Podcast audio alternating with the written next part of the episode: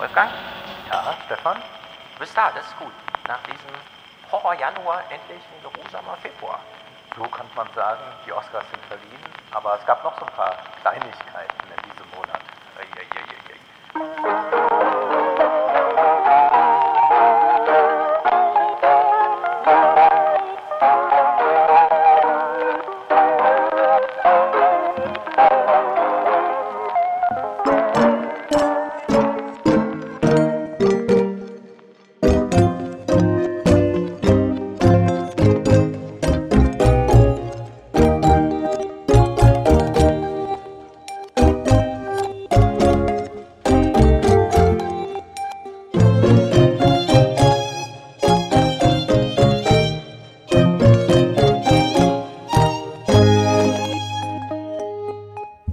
Tja, die eine oder andere Kleinigkeit. Ich kann mich erinnern, wir sind am, im Januar hier rausgegangen mit und im Februar sind wir ein bisschen eher, weil Termine, erwartbar, Biennale, keine Ahnung, Mitte des Monats treffen wir uns und dann können wir den Januar aufarbeiten. Zack! Februar. Thüringen. Thüringen, äh, Washington, Wuhan. Alles kommt auf einmal. Gut, wen hört ihr hier? Zum einen drüben Wolfgang. Ihr kennt ihn vielleicht, er sieht immer Schmuck aus, das ist aber in so einem Podcast wie hier egal. Aber ich bemühe mich trotzdem, meinem Gegenüber.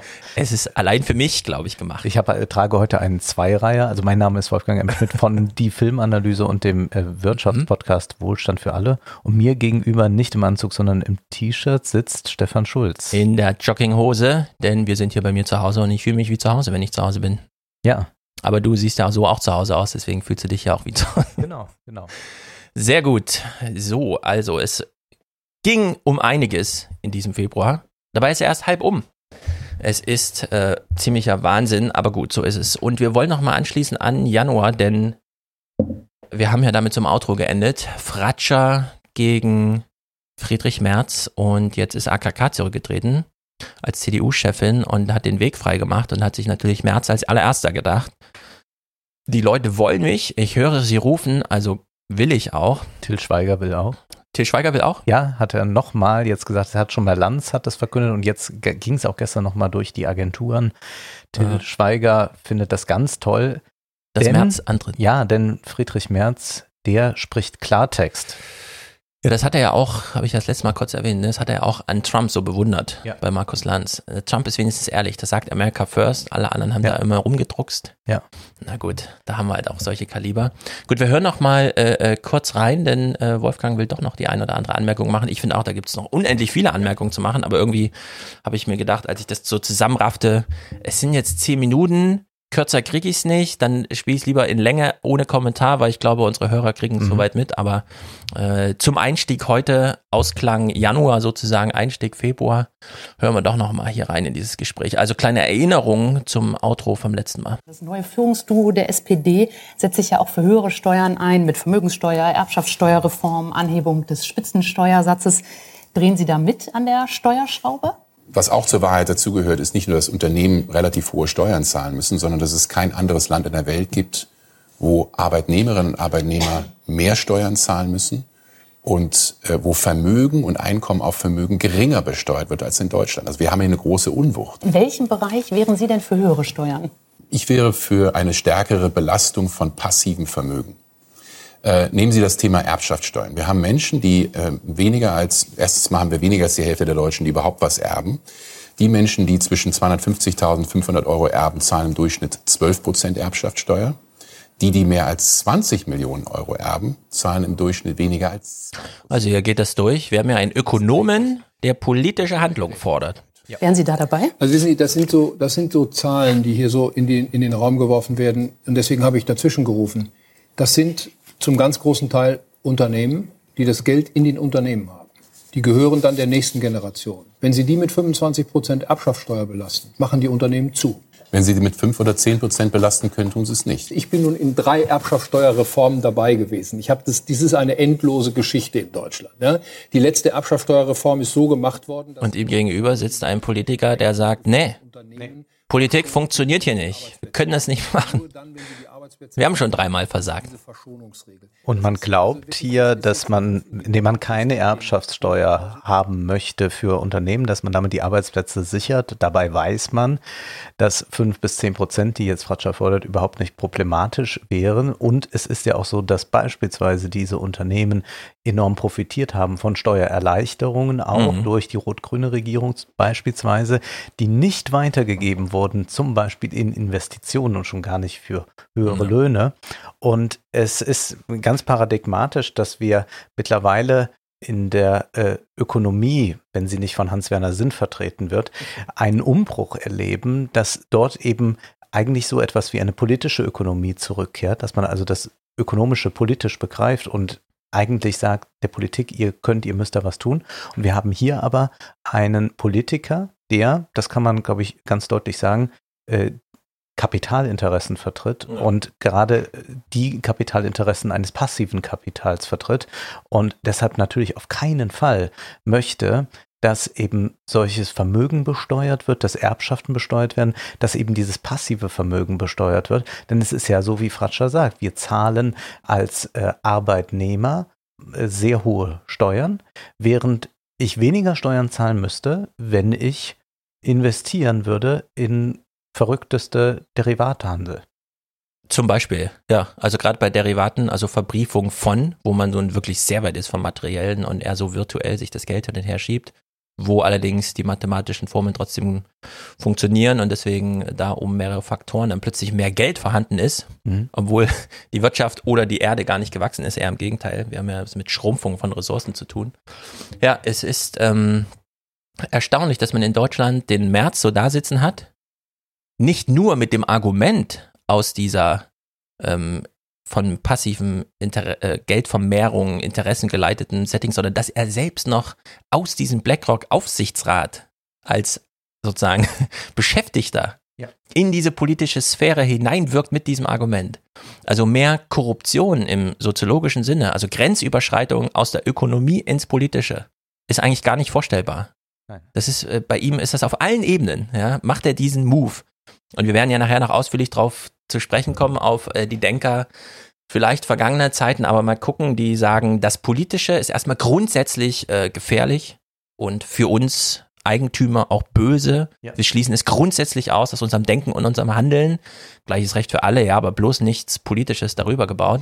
Aber man braucht eine Politik, die genau das umsetzt. Und dazu werden Genau. wir kommen, wenn wir einen kleinen Schlenker jetzt machen über Thüringen. Ja, wir machen jetzt einen Schlenker. Und da stellt sich dann diese Frage, wie kann das eigentlich sein, Mhm. dass die FDP überhaupt zu so einem Schritt bereit war?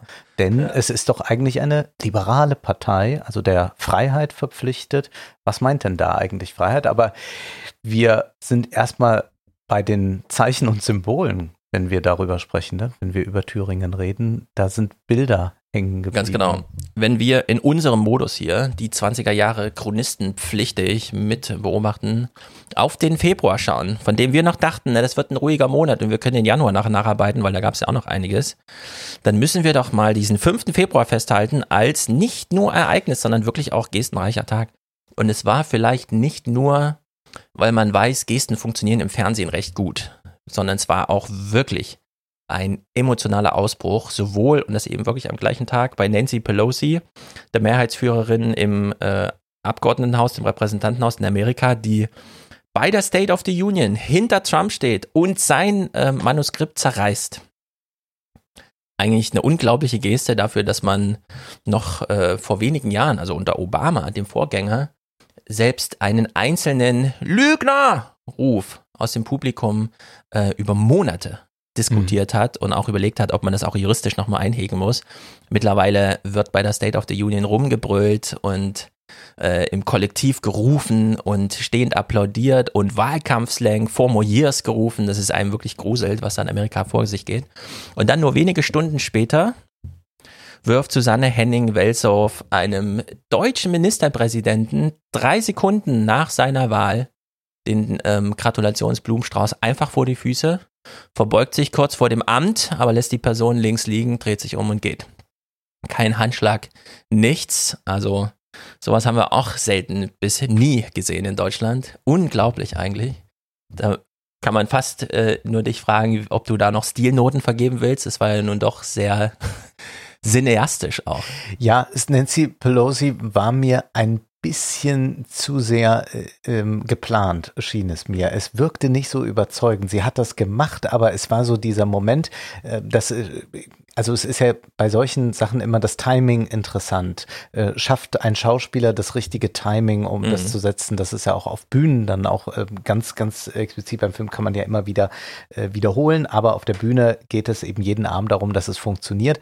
Und hier hatte ich den Eindruck, aha, jetzt hat Trump das Stichwort gegeben, jetzt ist Schluss und jetzt geht Nancy Pelosi zu dem Akt, über den sie von langer Hand geplant hat. Das wird ja. sie sich so hingelegt haben, dass sie es sofort ergreifen kann und zerreißen kann. Das fand ich eher eine ähm, zwar memehafte Geste und als solches funktionierte das mhm. ja dann auch und das geistert ja seither dann auch als Meme durch die sozialen Netzwerke, während ich den Blumenstrauß aus Thüringen wesentlich eindrucksvoller fand, weil wir es hier wirklich mit einer Situation zu tun hatten, dass wir äh, Politiker hatten, die die Welt nicht mehr verstanden haben, die nicht damit gerechnet haben, dass ja. das passiert. Denn Pelosi hat selbstverständlich damit gerechnet, dass Trump eine derartige Rede halten wird. Und mhm. Trump wird so sein, wie er ist. Er hat ja nicht äh, die Erwartungen äh, übertroffen oder unterboten oder irgendetwas. Es war erwartungsgemäß Trump, kann man sagen. Aber was ja. sich in Thüringen abgespielt hat, war eine große Überraschung. Und in den Momenten ist es dann die Frage, wie reagiert man überhaupt darauf? Ähm, was kann man tun? Kann man überhaupt irgendetwas tun? Und das ist dann sehr, sehr wohlgesetzt gesetzt gewesen, ähm, wenngleich ich glaube, dass äh, wir es hier mit einer äh, fast heldenhaften Geste zu tun haben, auch deshalb, weil sie aus dem Moment heraus entsteht und nicht in irgendeiner Weise geplant sein konnte, mhm. sondern das ist also aus dem Moment heraus entstanden, aber es sind dann oft diese kleinen Gesten, die entscheidend sind, die ähm, eine wirkliche Symbolwirkung haben. Ja. Es gibt ja diesen äh, berühmten Text ähm, von ähm, äh, Büchner über das ähm, allmähliche äh, ähm, Verfassen der Gedanken beim Reden. Und dort gibt es ja, äh, von Kleist, Entschuldigung, mhm. von Kleist gibt es diesen Text. Und dort gibt es diese Idee, ob eine Geste äh, vielleicht ein nervöses Ziehen an der Manschette oder so die Revolution auslösen kann. Das sind so, also äh, eine Plötzlichkeit, wie, inwieweit die entscheidend ist auch für alles Politische. Und ich glaube, dass man diesen Blumenstrauß nicht unterschätzen sollte, insofern er nochmal so deutlich gemacht hat, das geht hier nicht, was jetzt hier gerade stattgefunden mhm. hat. Darauf können wir jetzt nicht ordnungsgemäß reagieren, sondern können nur so ein Zeichen der Plötzlichkeit setzen, dass dadurch ähm, noch, also ich glaube, er hat auch eine politische Wirkung über diese symbolische und die Meme-Wirkung hinaus, ja. dass auch nochmal damit äh, wahrscheinlich einigen bürgerlich sich in der Mitte befindlichen klar wird, oh, hier ist irgendetwas, was absolut nicht geht. Und dass das nochmal in so einem Bild gefasst wird, ist, denke ich, ähm, entscheidend ähm, und sehr, sehr intelligent, dass das so stattgefunden mhm. hat. Also für mich viel beeindruckender als Pelosi. Ja, äh, es gab einen Überraschungsmoment in Thüringen, das stimmt. Äh, die Susanne Henning hat wahrscheinlich trotzdem ein bisschen mehr als die von mir eben angesprochen, drei Sekunden Zeit gehabt, weil ja auch vom Präsidium, also von der Sitzungsleitung im Landtag, schon per Kopfschütteln Hinweis gegeben wurde. Jetzt werden gleich die Zahlen vorgelesen, macht euch schon mal Gedanken, weil das geht hier so aus, wie ihr es nicht glauben wolltet. Trotzdem super spontan bei Nancy Pelosi, ja, da war mehr Planung dahinter schon allein, weil sie auch damit begann, die Form zu brechen. Sie hat nämlich Trump anders angekündigt, als es äh, formal vorgesehen ist. Übrig, also üblicherweise ist es die große Ehre der äh, Hausleitung, den Präsidenten zu begrüßen und sie hat aber nur gesagt, liebe Leute, hier ist der Präsident. Also sie hat sozusagen ihm nicht die Ehre erwiesen äh, seines Auftritts. Das hat Trump dann natürlich auch, da gab es ja noch diese Geste mit dem nicht gegebenen Handschlag zu, zu Beginn äh, quittiert. Kann man natürlich alles jetzt zusammenbinden und es gipfelte dann eben in, in diesem zerrissenen Manuskript. Wobei man nochmal sagen muss, über die Situationshaftigkeit hinaus wurden da auch nochmal Gegenstände einfach benutzt. Ja? Also der Blumenstrauß ja. und das Manuskript. Und äh, das fand ich auch hochinteressant, wenn man drüber nachdenkt, weil eigentlich sind wir ja mittlerweile so weit, 2020 zu sagen, naja, wir haben noch die ein oder andere Zeremonie und da gehört der ein oder andere Gegenstand dazu, aber es ist nicht vergleichbar mit diesem britischen Modell. Äh, das Zepter des Königs liegt auf, also liegt im Saal, wo wir gerade miteinander reden. Stellvertretend für ihn haben wir sozusagen ja die, die äh, sakrale Herrschaft noch manifestiert, aber eben nur anwesend, nicht inhaltlich äh, von Bedeutung und so. Und äh, diesen Blumenstrauß zu werfen, okay, das Manuskript, diese Sachen haben eigentlich, sie sind nicht von Bedeutung, es ist eigentlich nur Deko, dachten Ja. wir bisher. So, Ja. ja. Es ist eigentlich, ob sie jetzt mitliest oder nicht, keine Ahnung. Sie kann halt das Manuskript mitlesen, so notarhaft irgendwie gucken, ob die Worte stimmen, ja, aber am Ende gilt dann doch das gesprochene Wort, soweit ist die Fernsehgesellschaft da, was das angeht. Und äh, dass die beiden Sachen doch mal so aus der Bedeutungslosigkeit geholt wurden, um einfach äh, so einen richtigen Zivilisationsbruch im Verfahren zu markieren, ja, das fand ich wirklich ähm, bemerkenswert, weil man auch echt sagen muss, in den deutschen Medien kam von der State of the Union eben wirklich nur Pelosi's Aktion an. Ja. So in diesen typischen Kurznachrichten, Deutschlandfunk, Tagesthemen und so weiter. Da war einfach äh, der Handschlag und das zerrissene Manuskript gut sichtbar. Mhm. Dass der Spiegel dann nochmal Höcke äh, auf äh, das Bild gehoben hat, auf das Titelbild statt äh, dem Blumenstrauß, fand ich so ein bisschen, Die haben es noch nicht war ein Fehler. Ja. Also war einfach Ja. wirklich ein redaktioneller Fehler, würde ich mal Ja. so sagen, von außen. Ne? Ja. Hätte man anders machen müssen. Aber Naja. sehr schön, was du sagst. Es ist ja so, dass das äh, eben alltägliche Gegenstände sind oder sie sind nicht aufgeladen. Das ist ein typischer Mhm. Blumenstrauß, der immer bei solchen Gelegenheiten ü- übergeben wird, der nicht vorher gesegnet wurde, geweiht Der auch oder direkt weitergegeben hat, wird der weitergegeben wird. Also der bedeutungslos ist, genauso auch ein ausgedrucktes Manuskript, wo man sagen kann, naja, hätte auch sein können, dass sie es auf dem iPad liest.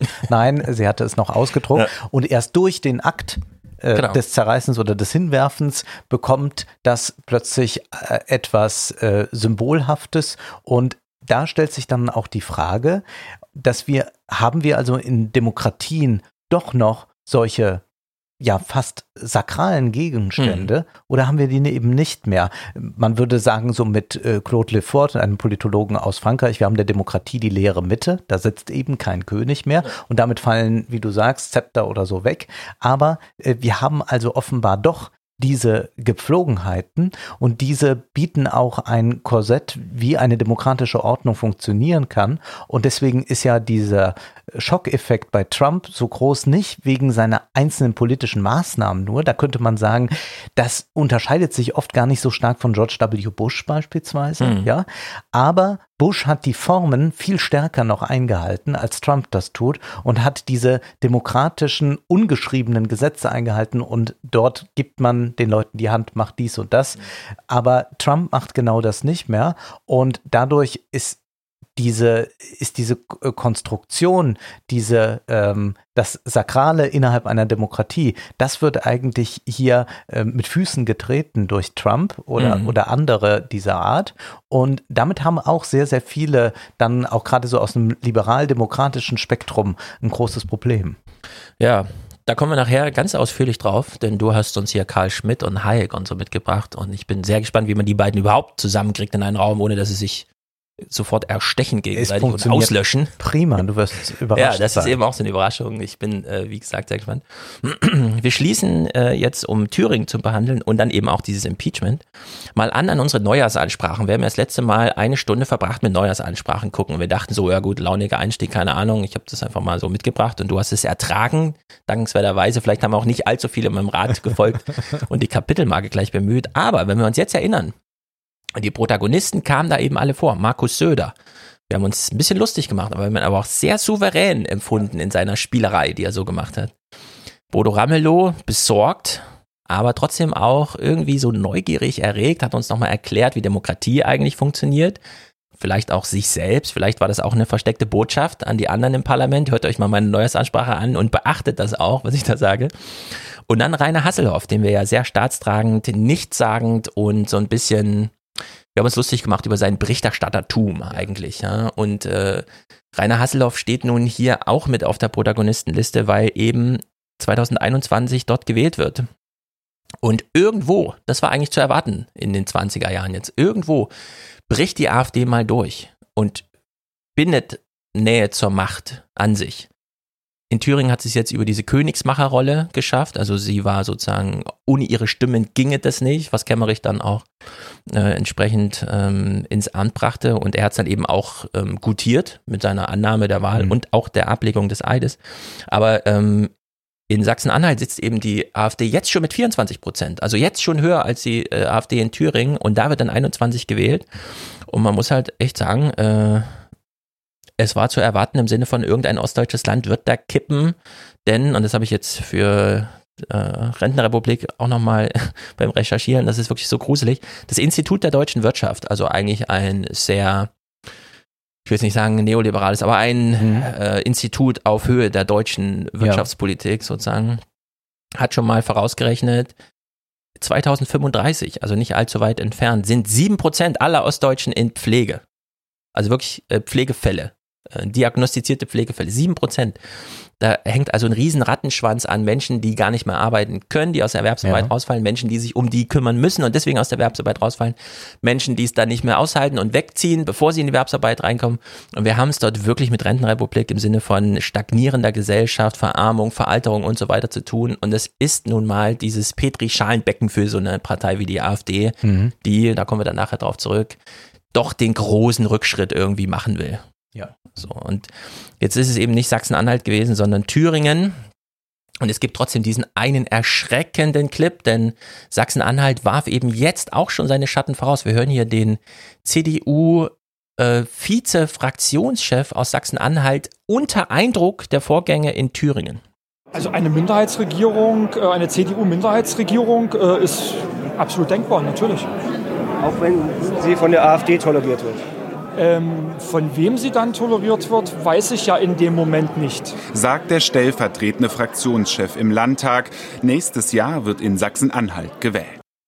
Das Schlimme daran ist ja nicht nur, wie unbedarft dieser Mensch ist in Bezug, also er tut zumindest so unbedarft Sehr und sagt, salopp, ne? naja, irgendjemand, der muss, äh, also irgendwie, wir wissen ja ja dann nicht. nicht, wer, wer, wer das wählt. Und es ist ja nicht nur das Problem, dass eine gewisse Machtgeilheit daraus sprechen muss, wenn es einem egal ist, von wem man dann da ins Amt gehoben wird, sondern man kann davon ausgehen, so wie der das schon formuliert, dass er überhaupt keine Ahnung davon hat, welche Auffassung von Demokratie die AfD hat und warum sie das machen würde, warum sie ihn unterstützen würde, warum sie jetzt auch Kemmerich unterstützt hat.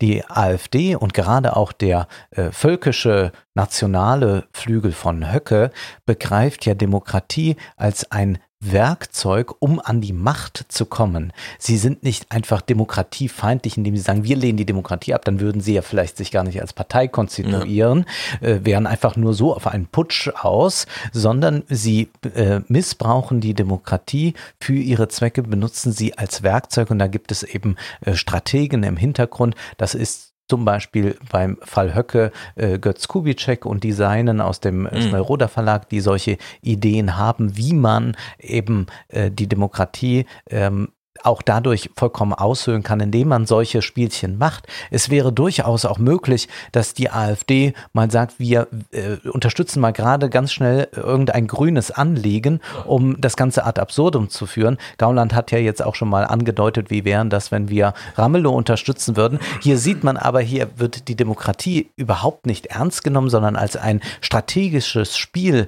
begriffen und die hätten also gar keine Probleme, auch diesen äh, Herrn da äh, von der CDU irgendwie mal kurz ins Amt zu heben, um aber dort andere Ziele dann zu verfolgen. Es geht nicht hier um das klassische Paktieren von pa Parteien, dass man im Hinterzimmer sich mal ein bisschen trifft und sagt, also passt auf, äh, wir von der FDP, wir wählen euch jetzt, dann müsst ihr aber auch mal so eine schöne äh, Steu äh, Steuerreform machen für die Hoteliers oder so, ja, dass man sich da irgendwo einig wird. Nein, es ist hier eine ganz andere Strategie, die auch sehr langfristig ist. Was wir eines nicht vergessen dürfen ist, wir haben hier Akteure, sowohl in der AfD als auch Leute, die ihnen intellektuell und strategisch zuspielen, die seit Jahren, zum Teil Jahrzehnten an einem rechten Projekt arbeiten. Man sieht hier, wie lang der Atem dieser Leute ist, bis die das erreichen. Das heißt, die denken nicht, bis zur nächsten Landtagswahl, die denken tatsächlich, ja 2035, das ist ein interessanter Hinweis, wenn die alle in der Pflege sind, was könnte man jetzt schon vorausdenken, was 2035 für uns machtpolitisch interessant ist. Und hier ist jemand, der denkt von heute auf morgen, der sagt, naja, wenn die mich dann wählen, dann Ja, komme genau. ich da rein. Aber äh, das rechte Projekt ist eines über Jahrzehnte angelegt. Die ganzen rechten Vordenker, die äh, bedeuten aus Frankreich zum Beispiel Alain de Benoit, äh, schreibt seit den 60er Jahren und ist immer noch aktiv und beeinflusst immer noch auch das rechte Denken in Deutschland. Mhm.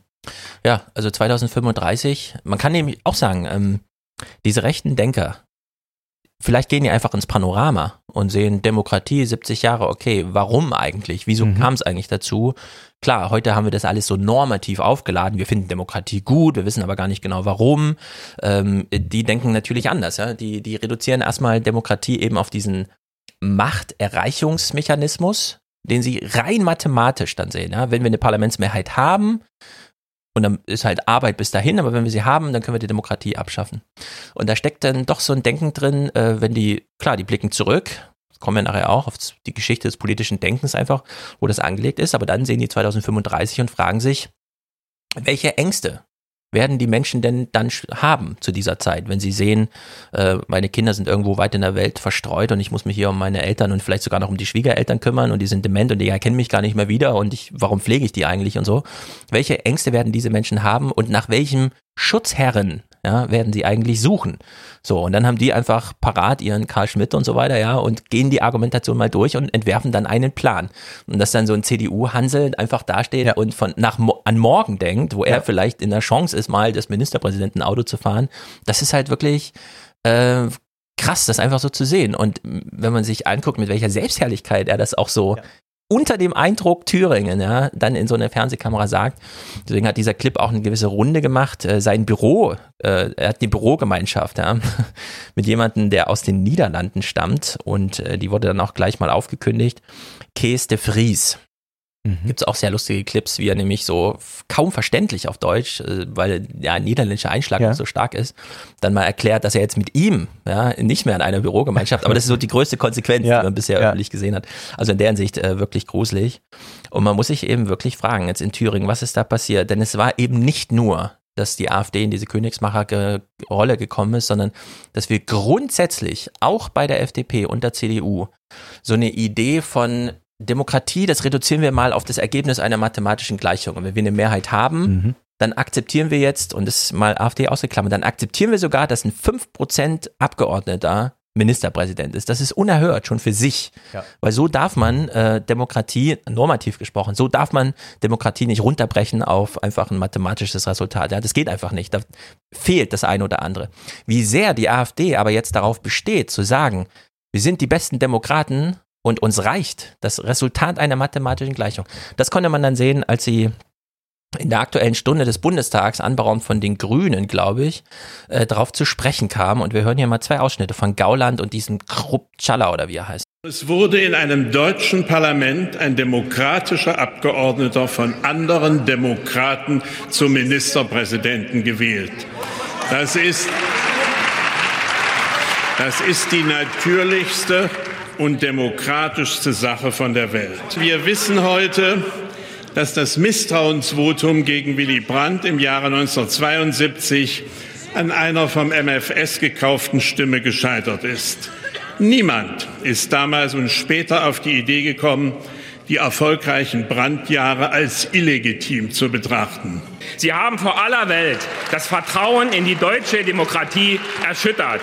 Und damit haben Sie dem Ansehen Deutschlands erheblichen Schaden zugefügt. Seit dieser Woche wissen wir, hier wollen massive Kräfte, dass letztlich nicht mehr Wähler und Parlamente entscheiden. Diese Herrschaften und ihre medialen Steigbügelhalter reden gerne und viel von Demokratie. Aber wenn die Demokratie zu Ergebnissen führt, die ihnen nicht in den Kram passen, dann pfeifen Sie auf den Wert der demokratischen Selbstbestimmung. Dann treten Sie den Parlamentarismus mit Füßen. Ja. So, die stellen sich jetzt als die tollen Demokraten hin, weil sie ja, ja, Mhm. also nach den äh, Formeln der Mathematik, nach den Gesetzen der Mathematik, und die, die sind ja nun ja maßgeblich, steht auch drin in der Verfassung, da wird auch von Mehrheit gesprochen, Dann sind wir doch hier im Recht. Wieso haben Sie da was dagegen? Und eben, Sie beschädigen Deutschlands Ansehen in der Welt, ja. Und da muss man sagen, also zum Glück stimmt das nicht. Alle Welt guckt erschrocken. Also ja. Frankreich, Österreich, alle Länder, die das Problem eben auch haben. In der Schweiz, ja, ähm, der österreichische Korrespondent der Zeit hat in seinem Podcast erzählt, ja, wir gucken nach Deutschland und ehrlich gesagt, wir finden es auch ein bisschen lustig, denn die deutsche Überheblichkeit mhm. beim Blick nach Österreich, Frankreich, Schweiz, SVP und so, die wurde jetzt hier mal ein bisschen eingefangen. Ihr seid auch nicht davor gewarnt, dass sowas mhm. passiert. Da muss man sagen, ja, warum nicht? Äh, es führt da auch, es führt jetzt auch zu ein bisschen ehrlicherer Debatte. Unter ja. anderem bei äh, Annalena Baerbock, die saß ja nun gestern, also wir nehmen heute am Montag auf, die saß gestern bei Anne Will und hat dann nochmal gesagt, es war die Zivilgesellschaft, die dieses Problem überhaupt erstmal markiert hat Sechs Stunden später kam dann Söder und noch eine Stunde später kam dann der CDU-Generalsekretär, aber es war zuallererst mal eine Reaktion der Zivilgesellschaft, nämlich in Berlin vor die FDP-Zentrale zu gehen und in Erfurt auf die Straße zu gehen und sagen, wir haben es erkannt, was hier passiert ist. Das ist nicht einfach nur äh, im Sinne äh, in so einer Stadtratswahl in äh, Rotenstein oder äh, ja, ja, so. Ja. Da wäre das einfach durchgegangen. Ja? Da gäbe es keine mediale Öffentlichkeit. Und es gab ja auch äh, Unionsleute, die mal gleich gratuliert haben. Genau. Doro, Robert hat ja, auch dann Beispiel. mal schnell getwittert. Genau, der Hirte, diese Tweets, bei Hirte nicht, aber Robert hat ihren dann zurückgenommen und sich auch dafür entschuldigt, hat klar eingestanden, das war ein Fehler, dieser Tweet.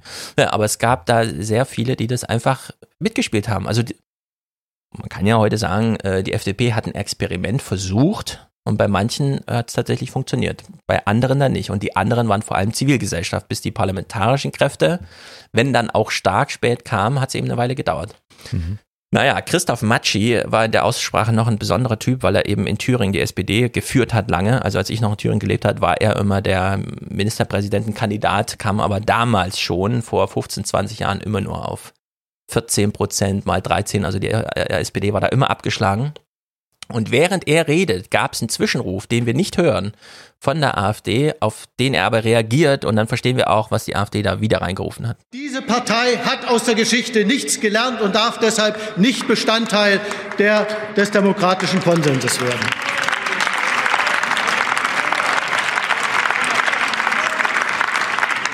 Ja, die Wähler werden das am Ende auch entscheiden, da bin ich sicher.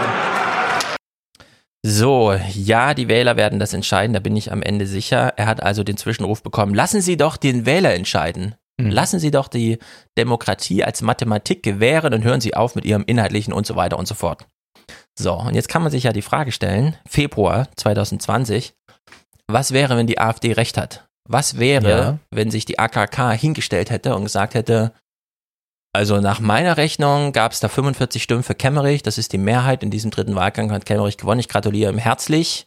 Äh, wenn die SPD und die Grünen jetzt wirklich glauben, äh, hier protestieren zu müssen, 2021 ist eine Bundestagswahl, bitte etwas Geduld, der Wähler wird dann schon entscheiden.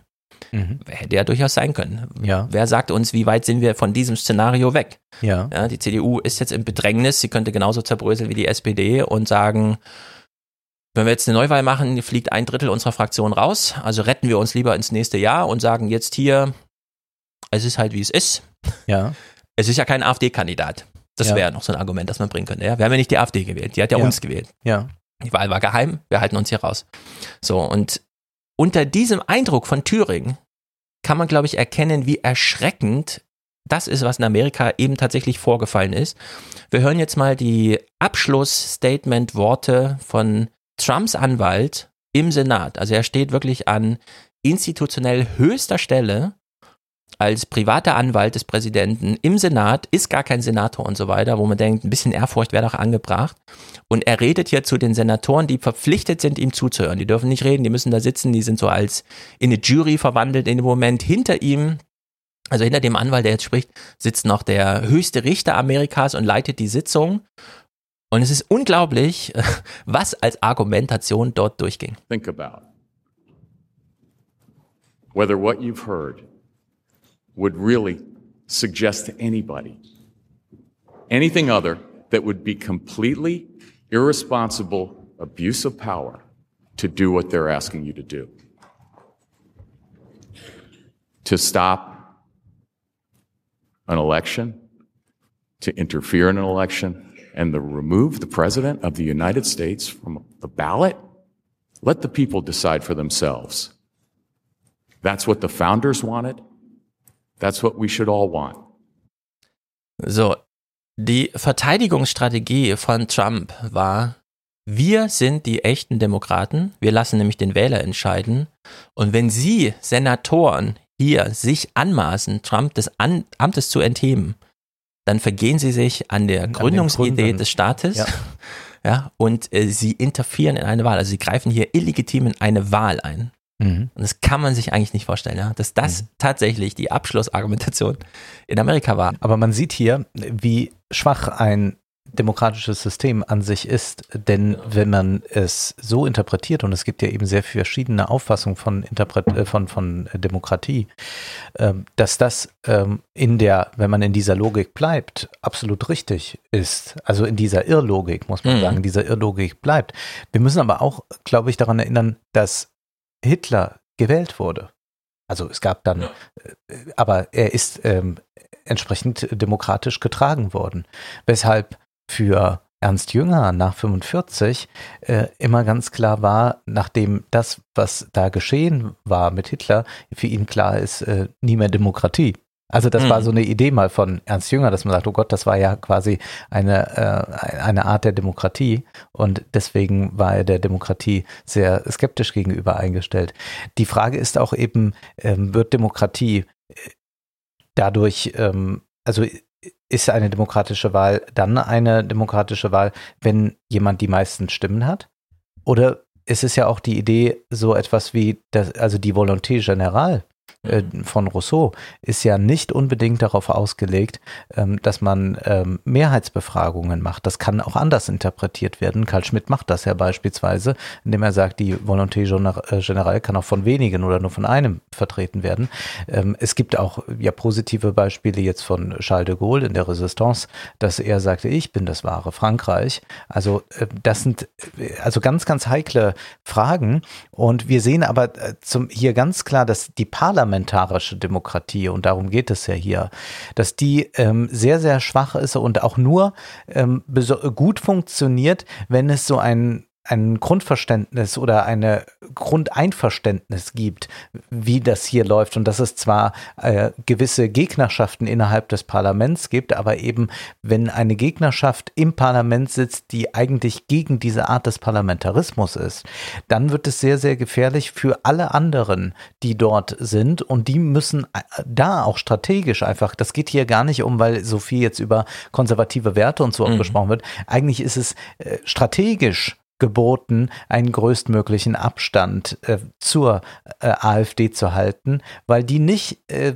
darauf ausgelegt ist, irgendwann einmal eine friedliche Koalition mit FDP oder CDU zu machen, auch äh, ob in Junior- oder Senior-Position, Mhm. sondern das langfristige Ziel der äh, AfD beziehungsweise auch gerade dieses völkischen Flügels ist selbstverständlich nicht eine Halt dieser parlamentarischen Demokratie. Äh, Und deswegen ist es einfach strategisch schon geboten, Abstand davon zu halten, denn sonst kommt man eben in solche Argumentationen auch irgendwann rein und kann sich dann immer auf äh, die Wähler berufen, was ja auch bei im Fall von Thüringen ganz verrückt ist, äh, wenn man äh, jetzt sieht, wie das Ganze als Poste da gelaufen ist mit eben diesem 5%-Mann als Ministerpräsidenten. Ja, und wenn du die Volonté Générale reinbringst, aber eben nicht als mathematisches Konzept, Mhm. sondern die Frage ist, wer interpretiert denn eigentlich den Volkswillen so, Ja. ja? Wie, wie generieren wir den eigentlich?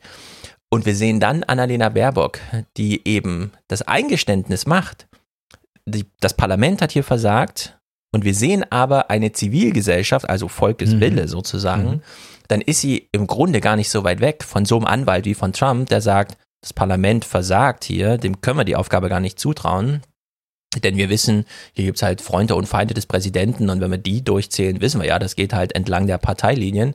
Wir lassen mal das Volk entscheiden. Ne? Das ist eigentlich erschreckend, dass Annalena Baerbock in einer Pro-Argumentation antiparlamentaristisch argumentiert und sagt, es gibt einen Volkswillen und nach dem sollte sich der Thüringer Landtag mal richten, unabhängig davon, welche Mehrheitsverhältnisse dort eigentlich gerade, ähm, also wirklich ausgezählt wurden. Es ist ja nicht nur eine Meinungsumfrage gewesen, sondern Kemmerich hatte halt 45 Stimmen und dann sagte Annalena Baerbock auf, mit dem Eindruck 10.000 Demonstranten in einem 80 Millionen Volk, das sollten wir mal registrieren und beachten. Das kann sie nur machen, weil das in ihrem Sinne war, inhaltlich. Ja. Ja, wenn da 10.000 Nazis demonstriert hätten und gesagt hätten, Kemmerich ist unser König, dann hätte sie nicht nicht gesagt, sagen, die Zivilgesellschaft. die Zivilgesellschaft Genau, ist ja. wieder Und- auf der Straße. Ja, Baerbock beruft sich auf die Zivilgesellschaft, wie auch Trumps Anwalt. Also Ja. so, da wird's wirklich gefährlich, wenn man sich so mal so überlegt. Aber ich, es, es wird geht. gefährlich. Es wird würde gefährlich werden, jetzt äh, darüber in der üblichen deutschen Talkshow zu reden. Das würde gar nicht begriffen werden als das. Aber wir sind eigentlich hier an dem Kern von ganz großen politologischen Fragen angekommen. Eben dieser äh, Interpretation von Demokratie, von Mehrheiten, von Zivilgesellschaften. Und wir sehen eigentlich hier, dass im politischen Raum eigentlich ein permanenter Kampf herrscht, der auch polemisch geführt wird. Denn auch das, was Baerbock sagt, auch wenn wir das erstmal gut finden und sie äh, und sagen, ja, Zivilgesellschaft auf der Straße, die haben sich sofort mal versammelt vor äh, CDU und FDP-Zentrale, müssen wir sagen, ist das eine polemische Argumentation, denn du weißt zu Recht darauf hin, 80 Millionen sind zu Hause geblieben, haben nicht demonstriert und vielleicht hatten schon morgen anders 40 demonstrieren. Millionen auch gar kein Problem damit. oder Genau, genau. Und das ist äh, äh, sehr schön hier zu sehen. Und wenn man sich dessen gewahr wird, dann muss man sagen, so funktioniert, also so, so ist das in Staaten, die nicht äh, komplett gleichgeschaltet sind. Aber wir haben äh, da ähm, ein, ein, ein sehr, sehr aufregendes äh, ja, Verhältnis zur Demokratie, das auch dann von den entsprechenden Leuten mal so, mal so Mhm. äh, interpretiert wird, wie Karl Schmidt sagte, alle politischen Begriffe sind polemische Begriffe. Ganz genau.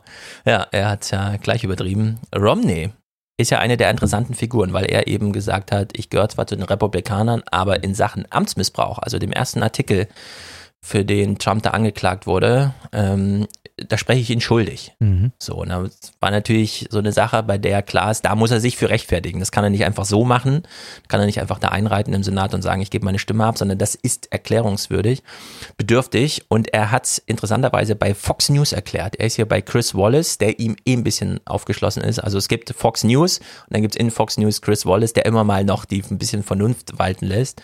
Und der hat Romney besucht und Romney rechtfertigt hier mal, warum er trotz der Argumentation des Anwalts gegen Trump entscheidet. Donald Trump was elected by 63 million Americans. There's another election in less than nine months. As your colleague, Senator Lamar Alexander said, let the people decide. You know, that uh, is a, uh, a refrain that I think rings true to our democratic ears and, and our natural instincts. But the Constitution demands otherwise. The Constitution says the Senate is to try a president or, or a judge that is impeached by the House. Uh, and it indicated that the reason the Senate is to do this is because the people at large would have partisan instincts and that the size of those instincts and the size of those parties would determine the guilt or innocence of the charged, not, not uh, people who are impartial. So we swear a oath of impartial justice. It was not a responsibility uh, I, I was willing to, uh, uh, to simply uh, brush off and say that I didn't want to take it. Ja, und er spielt den Ball zurück. Ähm, das Volk droht anhand von gefällt mir, gefällt mir nicht, mag ich im Fernsehen, Ja. mag ich nicht, ähm, ja, äh, bewundere ich, bewundere ich nicht, bin ich ehrfürchtig oder so, äh, nach Achtungsprinzipien. Und es sind die Profis im Senat, die aufgrund von Verfassungstexten da eben äh, sagen müssen, was jetzt hier Sache ist, dass der Senat mittlerweile äh, Trump loyal ist. Ja, das ist eben eine andere Geschichte. Mhm. Ob er so Trump loyal ist, zeigt sich ja gerade. Beispielsweise hat man ja ähm, die Befugnisse, die militärischen Befugnisse in Sachen Iran jetzt erstmal eingeschränkt, auch mit republikanischen Stimmen, weil man gesehen hat, was es so führt, wenn der Präsident einfach selbst da die Leute wegdroht und so. Aber diese Idee von, äh, dass Romney hier nochmal den, den Senat als zwischen dem Monarchen und man hat sich zwar damals gegen die Krone entschieden, aber nicht gegen die Idee von Herrschaft im Sinne von, also der amerikanische Präsident hat sofort gleichrangig oder mehr Rechte bekommen als der britische König, den man Ja. damals, gegen den man sich gestellt hat. ist oberster Befehlshaber, also er hat ganz viele und, und ist auch da wieder eine Interpretationsfrage. Das Präsidentenamt kann ja, wie ähm, Dick Cheney ja immer gerne formulierte, ganz anders noch ausgeweitet werden. War damals auch nicht Amtszeit befristet zum Ja. Beispiel. Also man hat, ist da all in gegangen und gesagt, ähm, eigentlich finden wir so einen Herrscher schon cool, aber es soll ja nicht der britische sein, sondern unser eigener. Das war Mhm. das Ding. Und dann gibt's auf der anderen Seite den Pöbel und dazwischen gab's aber aus Gründen einen Senat. Und daran hat äh, Romney hier nochmal erinnert. Es gibt da eine spezifische Verantwortung und äh, der werde ich hier halt gerecht. Ich Was auch eine traurige Aussage ist, der wir aber auch sicherlich nicht widersprechen können, dass so komplexe Verfahrensdinge nicht zur Abstimmung gebracht werden können im Volk. Also beispielsweise, es dürfte jetzt das Volk beim Impeachment-Verfahren entscheiden. Dann kann man davon ausgehen, dass die, die da abstimmen, zu 90 Prozent, vielleicht zu 95 Prozent, überhaupt nicht wissen, worum es geht. da eigentlich geht. Ja, sie sehen halt, es geht um die Person. Ja. Und dann mag man sie oder man mag sie nicht. Ja. Man kauft das Kinoticket, um die zu sehen oder nicht. Also es ist so eine ganz einfache Entscheidung eigentlich, rein nach äh, Werturteilen in dem Fall. Und deswegen erinnern wir nochmal, und das ist wirklich interessant, und es ist, man kann es übersehen, wenn man einfach nur auf YouTube so ein bisschen rumklickt, aber die Eröffnung dieses Verfahrens, oder in dem Fall lief es schon, am 18.12. im äh, Repräsentantenhaus in dem Falle, hat Nancy Pelosi nochmal an den Amtseid erinnert. Und während sie ihn in ihre Rede einbaut, hat sie ihn gleich nochmal abgelegt. Wirkt so ein bisschen. I do swa- solemnly swear that I will support and defend the Constitution of the United States against all enemies, foreign and domestic. So help me God. For 230 years, members have taken that sacred oath, which makes us custodians of the Constitution. When our founders declared independence and established a new nation, they crafted a system of government unlike one ever seen before a republic, starting with the sacred words, we the people. For centuries, Americans have fought and died to defend democracy for the people. Sie erhebt ihre Hand nochmal zum Schwur. Sie macht das noch einmal, um zu verdeutlichen, also man sieht hier, wie gut sie theatralische Gesten beherrscht, wie wichtig das jetzt hier eigentlich ist und dass wir am äh, diskutieren am, über das Fundament und wenn dieses Fundament missachtet wird, dann, dann löst sich eigentlich alles auf, will sie uns Ja. hier sagen. Ja, mit, mit der amerikanischen Unabhängigkeit kam der Präsident, also ein Herrscher aus dem eigenen Volk, the people, und nicht entsandt über sozusagen auch von der anderen Seite des Universums in dem Falle, ja, einfach über den Ozean geschippert. Und eine Verfassung. Also der Präsident kam nicht alleine. Es kam nicht alleine nur ein Herrscher, ein amerikanischer, sondern der hat noch eine Verfassung mitgegeben gekriegt, die gleichzeitig das eine oder andere Verfahren regelt, beispielsweise wie man ihn wählt und abwählt. Das ist ja alles ähm, von Anfang an reingeschrieben.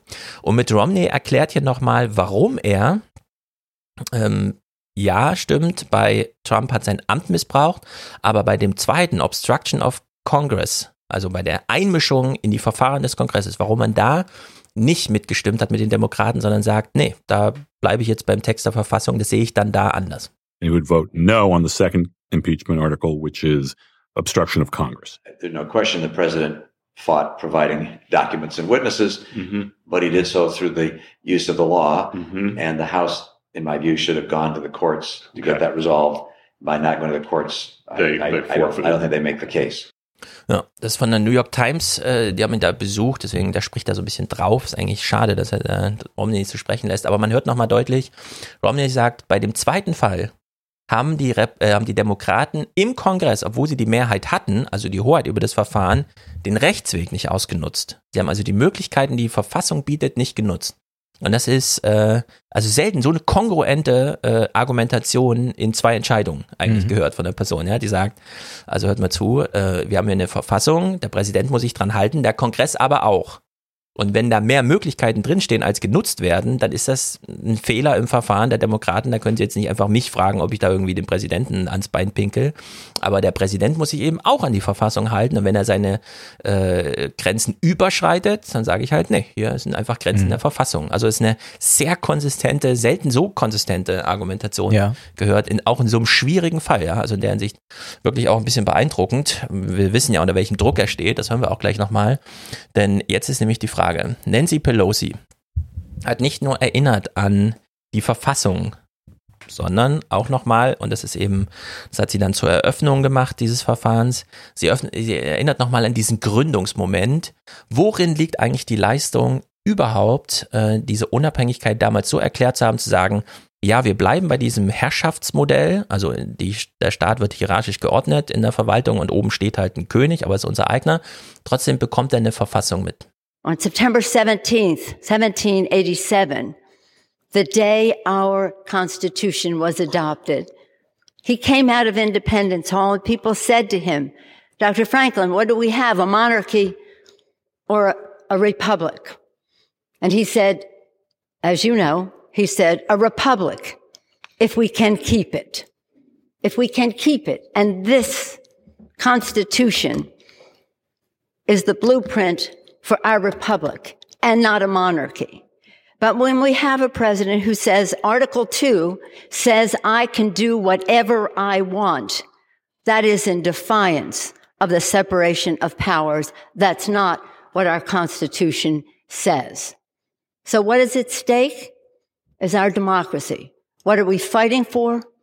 Defending our democracy for the people.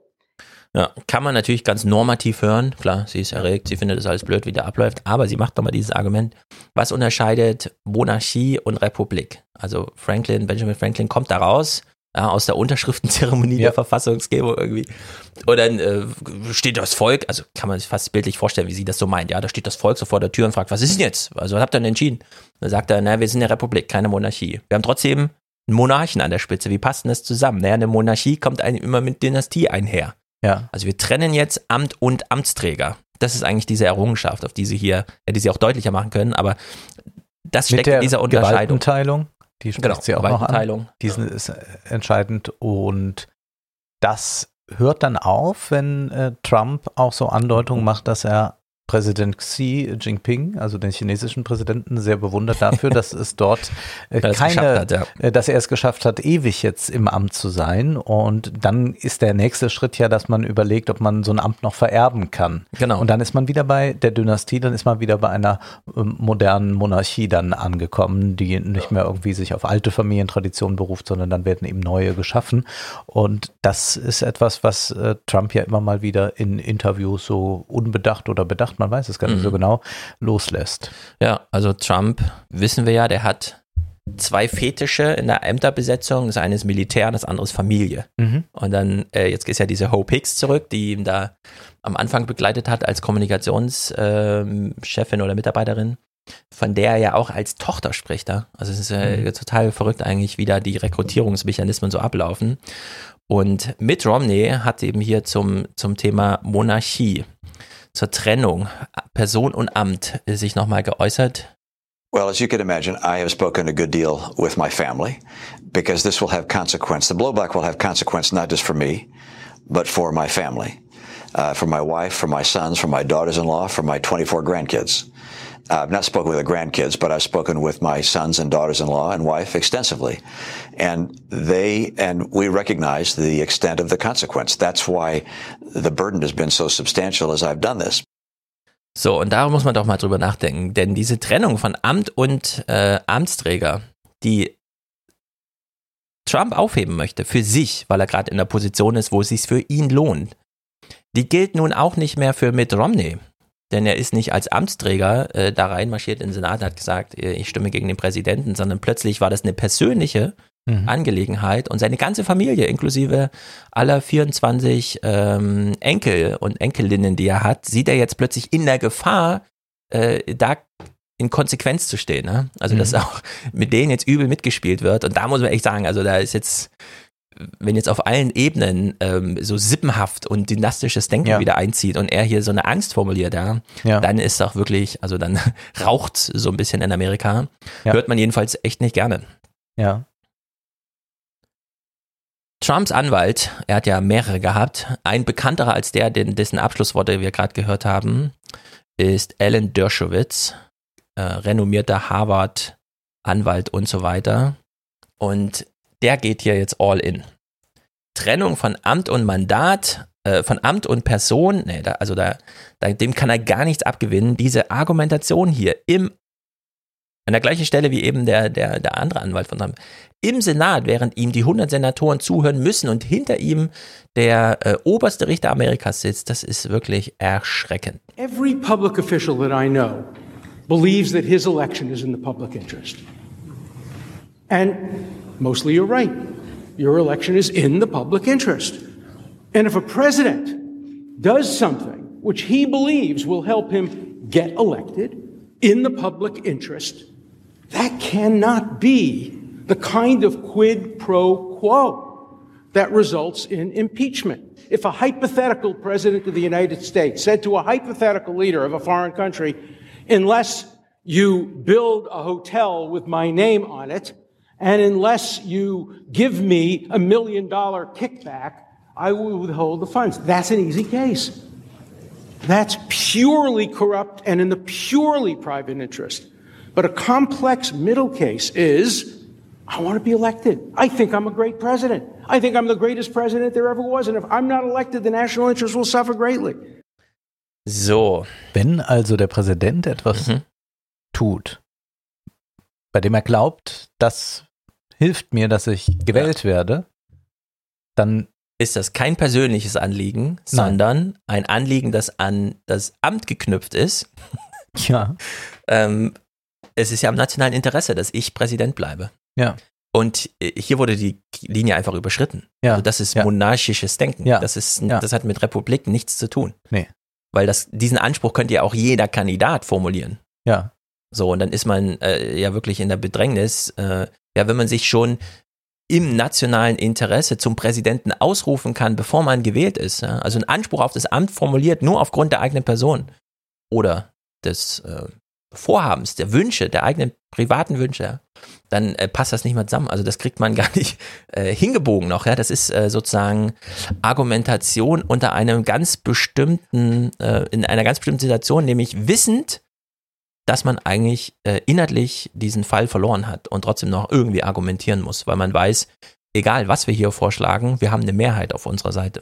Genau, und man lässt ja hier auch republikanischen die Katze sich in den Schwanz beißen, indem man sagt, dadurch, dass ich ja dann auch gewählt werde und bei den Leuten beliebt bin, ist das ja auch richtig gewesen. Genau. Und das ist eine Argumentation, die findet man in einem Stück von Corneille, Pierre Corneille, wir sind also jetzt im Barock äh, angekommen, äh, Cinna heißt das. Und dort gibt es einen ähm, Machthaber, der an die Macht kommt durch äh, Kriminalität. Mhm. Äh, und der räumt da jemanden aus dem Weg und so weiter. Und dann sagt, äh, gibt es aber die Argumentation, die Verbrechen, die der Krone gelten, verzeiht der Himmel, wenn sie gelingen.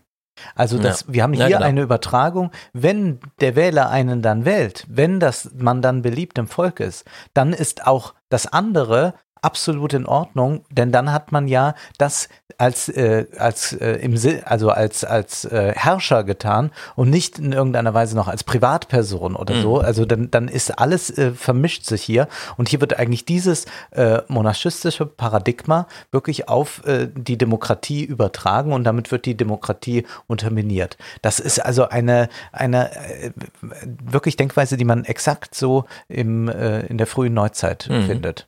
Oder halt im ganzen Mittelalter, ja. Also Ja. diese ganze Idee von Calvinismus im Sinne von wir sind auserwählt, Gott wollte das so, Mhm. äh, es ist halt wie es ist, äh, ihr braucht erst gar nicht überlegen, ob er dagegen anargumentiert, ähm, die äh, Welt wurde halt so hergestellt, ja, und so. Und das begegnet einem ja immer wieder, so, so eine Art Neokalvinismus, gerade in der westlichen Welt, ja. Mhm. Uns geht's gut. Wir können gar nicht die Schlechten sein. Ja. Sonst hätte uns Gott doch bestraft. Ja. Also, wenn Ja. wir im Luxus leben, sind wir die Guten. Uns geht's gut, wir sind die Guten. Ja? Und das schlägt sich halt hier wieder so nieder. Und äh, das Stück, was du jetzt nanntest, oder auch dieser Calvinismus, im Rahmen seiner Zeit kann man das immer erklären. Da macht diese Argumentation voll Sinn. Äh, wenn wir einen Staat haben, der nicht säkular ist, sondern einfach sich auf so eine Sakralherrschaft Genau. beruht, dann ist halt der Kopf des, Hö äh, des Herr Herrschers über dem Band, also im Himmel und nur der Körper hat so Mhm. äh, die weltlichen Bezüge. Aber wir sind 2020, ja. Also an so eine Argumentation zu erinnern, Ja. ist völlig absurd. Und Ja. es gelingt eben nur, wenn man vorher die Demokratie runterdampft auf reine Mehrheitsmathematik und dann Ja. sagt, ich habe eh eine Mehrheit, egal was ich jetzt sage, ich muss nur irgendwie die Zeit totschlagen, weil die Demokraten meinten, es gilt hier 30 Stunden zu argumentieren. Ja? Und dann kommt halt sowas bei rum. Und Adam Schiff, und das ist wirklich erschreckend, sozusagen der Gegenredner, ja, also der mandatierte äh, die Gegenstimme sozusagen, allerdings nicht auf privater Rechnung. Ja, Dershowitz schreibt einfach eine Rechnung an den Präsidenten, sondern er kommt eben als Mehrheitsführer oder äh, ja, er ist der Mehrheitsführer im Repräsentantenhaus, ne, der, dem Schiff von den Demokraten. Und er sitzt dann, äh, steht eben an gleicher Stelle und argumentiert dagegen. Also er mhm. reagiert jetzt direkt auf den Dershowitz. Und wie er argumentiert, das ist, äh, wie schon alle anderen Clips, ja, es ist einfach erschreckend. It's astonishing that on the floor of this body someone would make that argument. Now, it didn't begin that way in the beginning of the president's defense, but what we have seen over the last couple days is a descent into constitutional madness. Because that way madness lies. If we are to accept the premise that a president essentially can do whatever he wants, engage in whatever quid pro quo he wants, I will give you this if you will give me that to help me get elected. I will give you military dollars if you will give me help in my reelection. If you will give me illicit foreign interference in our election. Now, the only reason you make that argument is because you know your client is guilty and dead to rights. That is an argument made of desperation. Ja, diese Argumentation hat niemand danach widersprochen. Schiff sagt, ihr macht das doch hier nur wissend, dass Trump schuldig ist. Deswegen wollt ihr keine Zeugen hören und das Verfahren schnell rumkriegen. Ihr wisst, dass er schuldig ist. Und erstaunlicherweise sind danach republikanische Senatoren ins Fernsehen gegangen und haben gesagt, wozu Zeugen? Wir wissen doch, was der Fall ist. Nur wir finden halt nicht, dass das äh, impeachable ist. Ja? Das reicht halt nicht aus. Aber den Sachverhalt, den bestreiten wir gar nicht. Ja. Das ist wirklich erschreckend, weil er auch nochmal diesen, es geht ja im Grunde um dieses Quid pro quo. Darf Trump ein, einer Entscheidung des Kongresses, nämlich äh, der Ukraine 400 Millionen Dollar zu bezahlen, damit sie sich gegen Russland wehren, darf er dieser Entscheidung widersprechen und das Geld eben erst freigeben, wenn quid pro quo er dafür die Gegenleistung bekommt, Wahlkampfunterstützung, also sein persönliches Anliegen. Und jetzt hat äh, Adam Schiff dieses nochmal reingebracht und das eigentliche quid pro quo, was hier drin steckt, ist, ihr haut mich jetzt hier raus im Wahlkampfjahr, also ihr Senatoren der Republikanischen Partei. Dafür unterstütze ich euch in euren Wahlkämpfen, die ja auch anstehen, zur selben Zeit. Und wir versuchen im Senat die Mehrheit zu halten und im Repräsentantenhaus die Mehrheit wieder zu erlangen.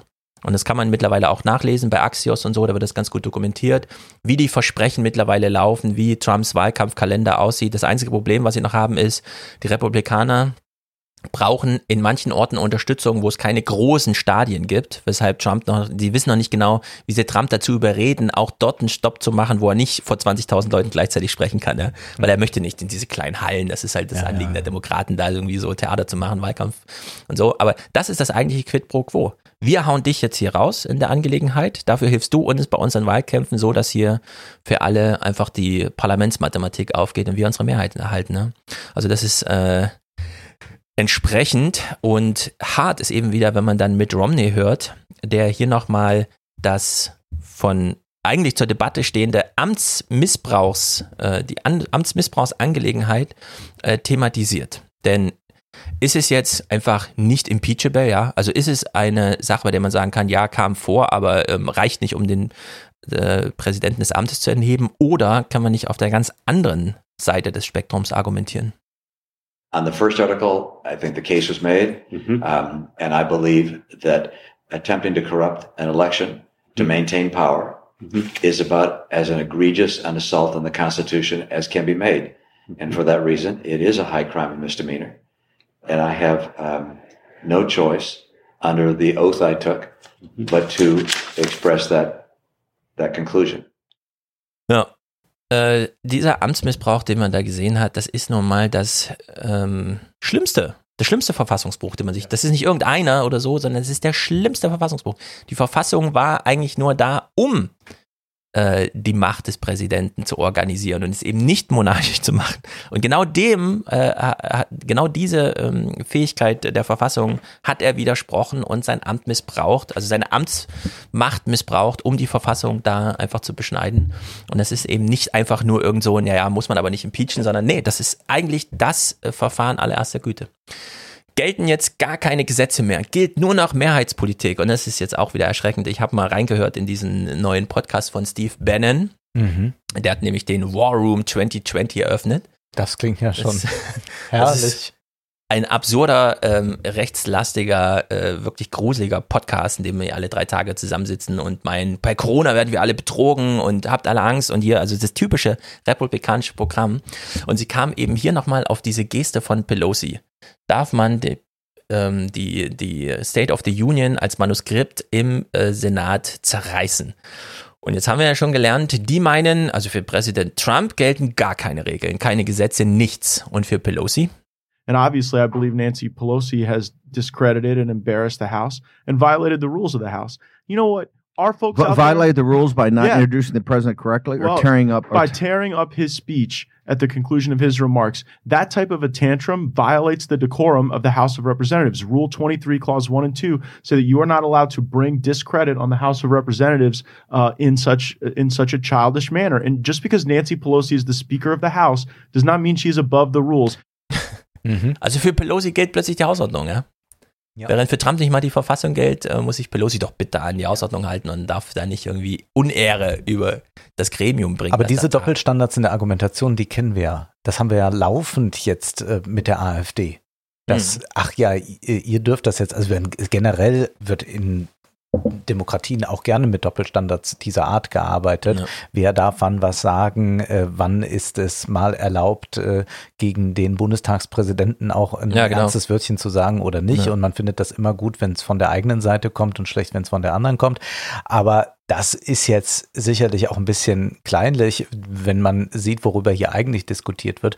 Und man kann dadurch sehr gut ablenken und diskutiert am Ende, na, ist das überhaupt statthaft, dass man äh, das machen darf. Also es gab ja auch in äh, rechten Foren, vor allem so bei Facebook, da, da, da sind ja viele noch zu Hause, die dann wahrscheinlich dann bald zu den Pflegefällen gehören werden, äh, die dann auch äh, ganz wütend darüber geschrieben haben, wie hier Demokratie mit Füßen getreten wird in Thüringen, zeigt sich ja dadurch, dass man einen Blumenstrauß hinwirft. Und das Ja. zeigt sich eben nicht in dem anderen. Also man macht sich dann, hält sich an diesen Kleinigkeiten auf um über das Eigentliche nicht zu sprechen und das Komplexere Mhm. nicht zu sehen.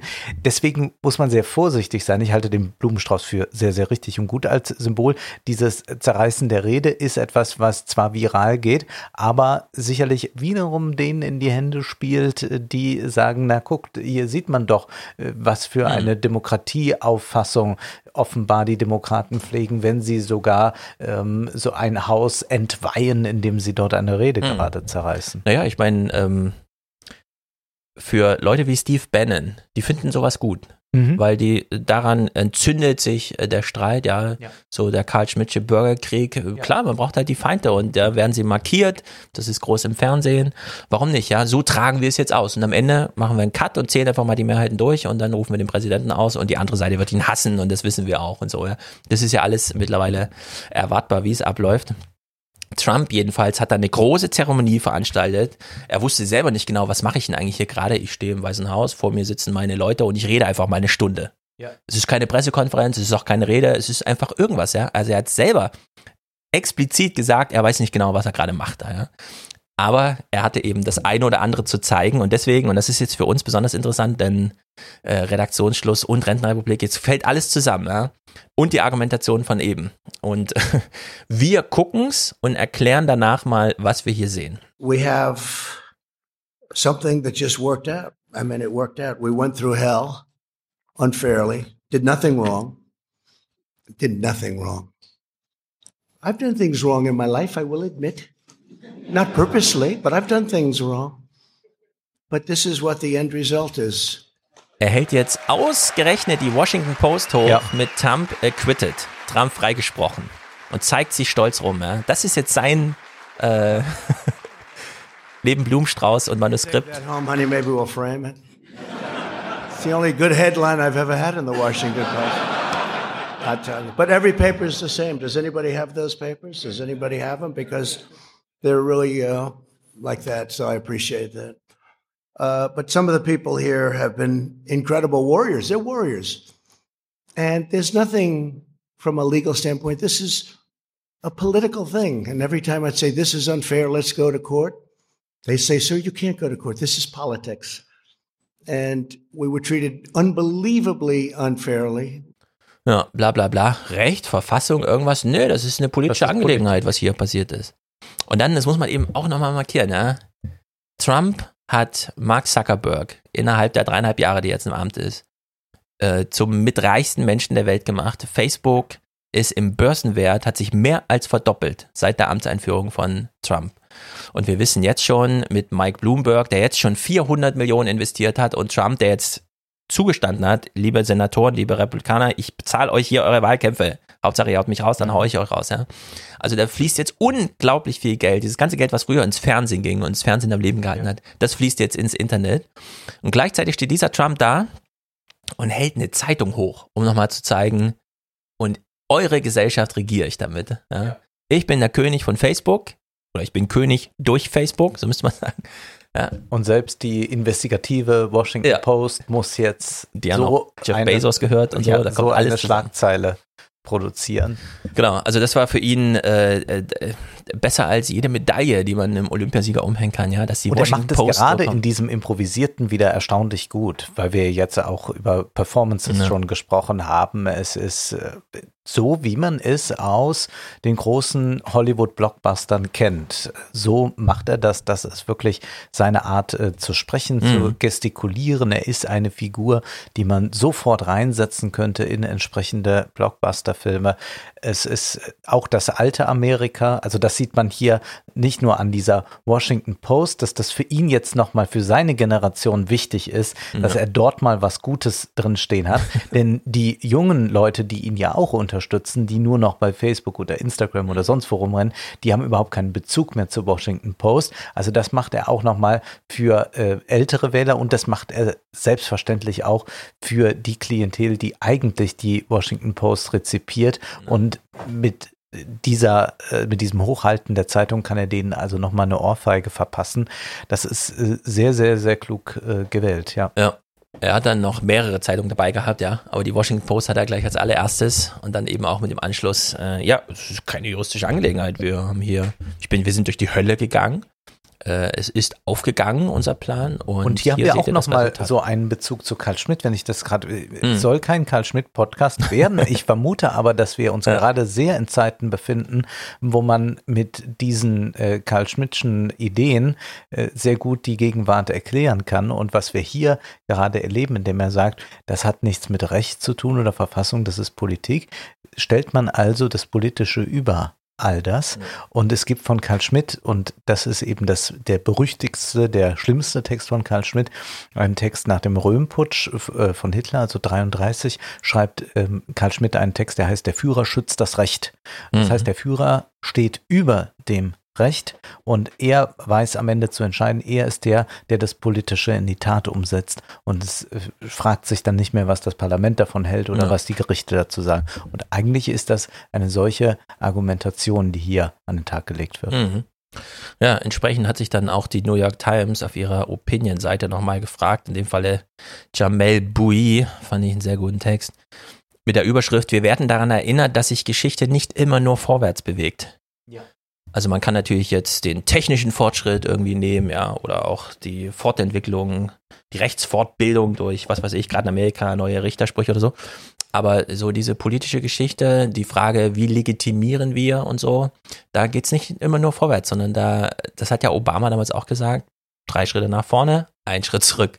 Ja, man kommt äh, im Großen Ganzen und im Klein-Klein nicht so vorwärts, wie man es aus anderen modernen Entwicklungen und so weiter kennt. Und das ist eben auch nochmal ein Brückenschlag zu einem sehr wichtigen Romney-Zitat. Romney saß also hier mit der New York Times zusammen, zurückgezogen, keine Kamera auf ihn gerichtet, nur das Mikrofon und er erklärt hier nochmal, wie er jetzt sich gegenüber rechtfertigt. Verfassung. Verfassungstext alleine, das kann irgendwie nicht reichen, da muss noch mehr dazukommen. You know, I'm a very um, religious person, and um, when you swear an oath before God to apply impartial justice, that's what I believe I have to do. Yeah. And by the way, I believe other senators do the same thing. I don't. I'm not the only one voting my conscience. Yeah. But not voting my conscience in order for me to have a better political and personal benefit mm-hmm. would subject my own conscience to to its censure. Yeah. So I, I just I don't have a choice there. This for me is is fundamental to my oath to God and mm-hmm. fundamental to how our our country must work, which is that people have to be seen as honest in fulfilling the oath that they take. Ja, der Amtseid in Amerika, wie auch in Deutschland, ist ein besonderer, denn er ist zweischneidig. Äh, man beruft sich auf die Verfassung und schwört, sie hochzuhalten und zu verteidigen und so weiter. Und wenn man möchte, und in Amerika ist es nicht ganz so freiwillig, Ja. kann man Gottes Hilfe dazu ziehen. Mhm. Schröder hat es damals nicht gemacht. Der erste. Ja. Genau. Die CDUler machen es immer alle, auch wenn die als Minister vereidigt werden, immer. Das ist da irgendwie Pflichtprogramm. Die Grünen natürlich äh, mehrheitlich nicht. Bei der SPD ist so halbe halbe oder so. Aber ähm, dieser Amtseid, der auch 2020 immer noch so wichtig ist, kommt ohne diesen Gottesbezug nicht aus. Also klar, säkularer Staat muss sich, muss seine Souveränität anders rechtfertigen, anders legitimieren, aber am Ende haben wir es mit Gewissensfragen zu tun, so steht es in der Verfassung und diese Gewissensfragen sind Glaubensfragen und Glaubensfragen sind nun mal religiöse Sachen. Man kann den Glauben auch aus anderen Sachen schöpfen, aber es ist, man kommt nicht ganz drum rum und das ist dann, und da kann man eben diesen Bogen schlagen. Kämmerich. Ich verlese nun die in Artikel 71 der Verfassung des Freistaats Thüringen vorgeschriebene Eidesformel und bitte Sie, diese Eidesformel nachzusprechen. Sie können den Eid anschließend mit den Worten, so wahr mir Gott helfe, bekräftigen. Die Eidesformel lautet, ich schwöre, Ich schwöre, dass ich meine Kraft dem Wohle des Volkes widmen, dass ich meine Kraft dem Wohle des Volkes widmen, Verfassung und Gesetze wahren, Verfassung und Gesetze wahren, meine Pflichten gewissenhaft erfüllen meine Pflichten gewissenhaft erfüllen und Gerechtigkeit gegen jedermann üben werde. und Gerechtigkeit gegen jedermann üben werde. So wahr mir Gott helfe. Also er hat diesen religiösen Bezug nochmal drin und man hört ganz deutlich, sie sagt es auch am Anfang, ich sage Ihnen das nicht vor. Wenn Mhm. Sie sich auf Gott Ja. berufen wollen, müssen Sie es selber machen. Das ist dann Ihre private Es Angelegenheit. ist nur eine Bekräftigung. Es ist nur Es eine ist nicht Bekräftigung. notwendig. Genau. Es, in der Verfassung steht es nicht drin. Mhm. Sie können aber, wenn Sie wollen. Wir räumen Ihnen hier diese Gelegenheit ein. Und äh, das, was gemacht hat, kann man natürlich jetzt als, naja gut, man muss sich halt entscheiden, macht es oder macht es nicht. Heute wissen wir, der liebe Herrgott hat ihm nicht geholfen. Ja. Aber auch in diesem ganzen Kontext. Also bei Romney muss man sagen, da muss man es echt ernst nehmen. So, Ja. er als Mormone und so weiter kommt da aus Utah und äh, auch diese ganze Idee, so, so große Familien zu gründen, das funktioniert dann wahrscheinlich auch nur, wenn man äh, dann wirklich Gottes Beistand und so weiter da irgendwie, also das, das ist ja alles tief einprogrammiert. Aber ich fand es bei Kemmerich äh, auch nicht ganz unbedeutend, dass er eben auch nochmal gesagt hat, ähm, wohl wissend, was hier vorgefallen ist. Und äh, klar, übermannt kann man jetzt alles sagen und so, aber äh, ihm- also er hat das bei vollem Bewusstsein gemacht, ja, sich ja auch nochmal Gottes Hilfe herbeizuholen. Und jetzt müssen wir uns eine Frage stellen. Wir machen ja hier den 20er-Podcast. Und da ist aber die Frage 1920 oder 2020. Also wie groß ist der Bogen jetzt? Oder ist 1920 eigentlich gestern oder vielleicht sogar morgen? Und es gab ein SWR2-Forum, in dem ähm, Diskutanten, wie sie es immer so sehr gut machen, miteinander sprachen über Fragen, die eigentlich gar nicht so richtig aktuell sind, aber trotzdem interessant. Und da hören wir hier mal Sabina Becker von der Uni Freiburg. Sie ist äh, entweder Literatur oder Geschichte, keine Ahnung. Wir hören nämlich danach noch Ute Daniel. Ist beide jedenfalls sehr bewandert, ist am Ende auch egal, ob es Literatur oder Geschichte ist. hat, glaube ich, bringt bald ein Buch raus über postheroische Demokratie, wenn ich. Ja, dann wird sie wahrscheinlich irgendwie politisch und Geschichte sein und Sabina Becker Literatur. Aber Sabina wie auch immer. Becker ist, glaube ich, Literatur. Ja, man kann es äh, frei zuordnen, denn äh, inhaltlich ist natürlich interessant, was Sie hier sagen.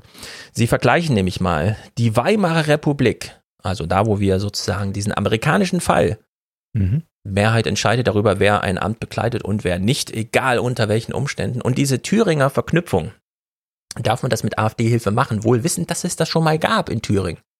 Äh, an gleicher Stelle, ja, dass schon mal so eine Duldung ausgesprochen wurde und die Machtübernahme dann eben genauso passierte.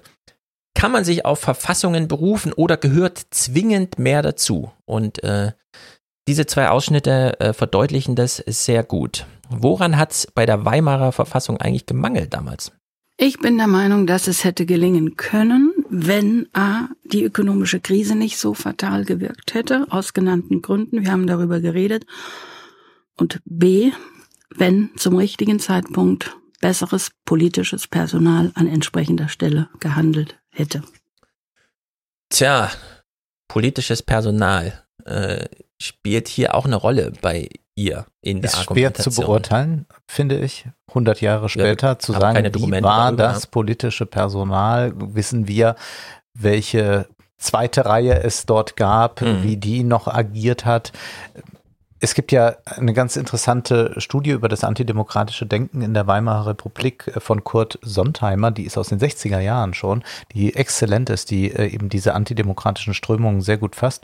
Und in dieser Studie sagt es, äh, ist das Fazit eigentlich, dass es so einen Minimalkonsens, den die Demokratie braucht, den hat es flächendeckend in Deutschland nicht gegeben. Und das sei am Ende der Grund gewesen, warum äh, es dann letztlich relativ leicht Mhm. war, diese äh, Weimarer Republik dann eben umschlagen zu lassen in eine Diktatur. Ja. Und das ist, glaube ich, äh, etwas sehr, sehr Entscheidendes, dass es ein so stark antidemokratisches Denken gab, ähm, von ganz verschiedenen Richtungen, also jenen, die taktiert haben, die Demokratie zu missbrauchen, um zur Diktatur zu gelangen. Äh, wir haben monarchistische Strömungen, wir haben Strömungen, die einfach sagen, es entspricht nicht dem deutschen Wesen, dass er Demokrat ist. Auch bei Thomas Mann findet man in den Betrachtungen eines Unpolitischen solche Gedanken. Thomas Mann wendet sich später davon ab, revidiert sich selbst und wird dann so ein Musterdemokrat, kann man Mhm. sagen. Aber das sind sehr, sehr verschiedene Strömungen. Im Übrigen natürlich auch noch einige äh, linksradikale Strömungen, die äh, mit einem Parlamentarismus wenig anfangen können, die am Ende dazu führen, dass äh, die äh, Weimarer äh, Demokratie auf sehr, sehr tönernen Füßen Mhm. stand. Genau, man kann, wenn man 1920 sagt, nicht einfach alles, was wir heute wissen, mit reinbringen. Denn wenn wir 2020 sagen, dann müssen wir einfach mit in diese Rechnung einbringen, Holocaust auf der einen Seite und ein unglaubliches, äh, wie soll man sagen, äh, Entstehen eines Paradieses auf deutschem Boden in den Mhm. 70 Jahren danach. Und wenn man das beides mit in die Gleichung einwirft und sagt, Tradition und Geschichte ist auch mitentscheidend für das Denken über Politik und so weiter, dann kann man 2020 sagen, ja, also es reicht nicht einfach nur, sich auf eine Verfassung und einen Text zu berufen und mathematisch durchzuzählen, sondern man muss hier das ein oder andere, die geschichtliche Erfahrung irgendwie mit reinbringen. Entsprechend ist dann eben auch die Gefahr, wenn man auf Verfassungstexte reduziert, dann kann man auch gleich alles aus der Gleichung rausnehmen. Sind sich hier beide Frauen einig? Also wir hören ein Argument, aber äh, in einem Überschwang an Übereinstimmung. Die Weimarer Republik ist nicht an ihrer Verfassung gescheitert. Nein, sie wäre auch mit dem, nein. sie wäre auch mit dem Grundgesetz Genau. fürchte ich gescheitert und umgekehrt. Die Mhm. Bundesrepublik hätte mit der Weimarer Verfassung genau zu dem werden können, was sie heute ist. Ich Das ist ein sehr schönes Argument, weil wir ja heute ganz stark so bei Paulskirchen reden, immer so diesen Verfassungspatriotismus Mhm. haben, wo man sagt, das ist so etwas Einmaliges. Und die sagen jetzt nein. Ja. Und die Weimarer Verfassung, die hätte auch gelangt, um nach 45 das zu machen. Finde ich ein äh, ganz tolles Argument, was Mhm. aber sicherlich äh, deutlich macht, dass es eben eher an diesem Minimalkonsens, ja, für Demokratie, ja, wir brauchen eine solche, äh, dass es daran gemangelt hat in der Weimarer Mhm. Republik und nicht an der Verfassung. Ja. Und wenn wir jetzt schon verglichen haben, Holocaust und äh, die Entstehung dieses Paradieses hier, ne? Aufgrund der einen Verfassung und aufgrund der anderen Verfassung, die sagen die, also an der Verfassung hat es nicht gelegen. Mhm. Dann könnten wir ja sagen, 2020, wer sich jetzt wirklich auf Parlamentsmathematik beruft und sagt, das reicht, der kann es auch gleich sein lassen, ne? Ja. Weil dann ist es eh egal. Also Ja. dieser Verfassungstext, der vorschreibt, Mehrheit ist, ja, und dann im dritten Wahlgang so und im ersten Wahlgang so. Also wenn, wenn das wichtig ist, wenn das sozusagen, wir haben ja diese ähm, Neujahrsansprache aus Österreich gehört, ja, wo es, wo diese Reduktion stattfand. Aber zum Glück haben wir noch die Sterne und wir wissen, morgen kommt auch wieder ein Tag, ja. Dann ist es im Grunde schon vorbei. Also wir sind jetzt ganz schön knapp dran vorbeigeschrammt in Erfurt und wir müssen mal gucken, wie das dann in Sachsen-Anhalt nächstes Jahr ausgeht, wenn da die AfD droht, eben anders äh, einzulaufen. Und entsprechend zum Abschluss dieses Bogens äh, ist es mir nicht ganz unwichtig, Obama ein bisschen zu rehabilitieren, denn wir haben uns sehr beschwert über Obama. Obama, als er im Amt war, äh, wir wissen, wie er ins Amt kam, äh, Hope and Change und so. Und dann war er im Amt und plötzlich hat er aufgehört zu twittern und war nur noch für die Eliten zuständig und hat sich breitschlagen lassen, die Wall Street daraus zu hauen und hat den Terror Tuesday eingeführt und äh, für unglaublich viel Leid da in Afghanistan und so weiter gesorgt und in Pakistan, wo einfach die Drohnen dann rumgeflogen sind in Somalia. Wir wissen heute, Trump bombardiert fünfmal so viel wie Obama. Obama ist aus dem Amt gegangen und bis jetzt hat sich die Anzahl, also beispielsweise die Anzahl der Bomben, die auf Afghanistan gefallen sind, hat sich verfünffacht. Und wir wissen, die Bomben sind auch größer geworden. Es ist beispielsweise die größte Nicht-Atombombe, die überhaupt gebaut wurde, da auf dieses Land gefallen und so. Entsprechend gucken wir jetzt nochmal trotz allem wohlwollend auf zwei kleine Ausschnitte von Obama zurück, der nämlich tatsächlich recht hatte damals, wie ich jetzt einfach sagen würde. Zum einen ein Ausschnitt kurz ähm, vor Amtsübergabe an Trump.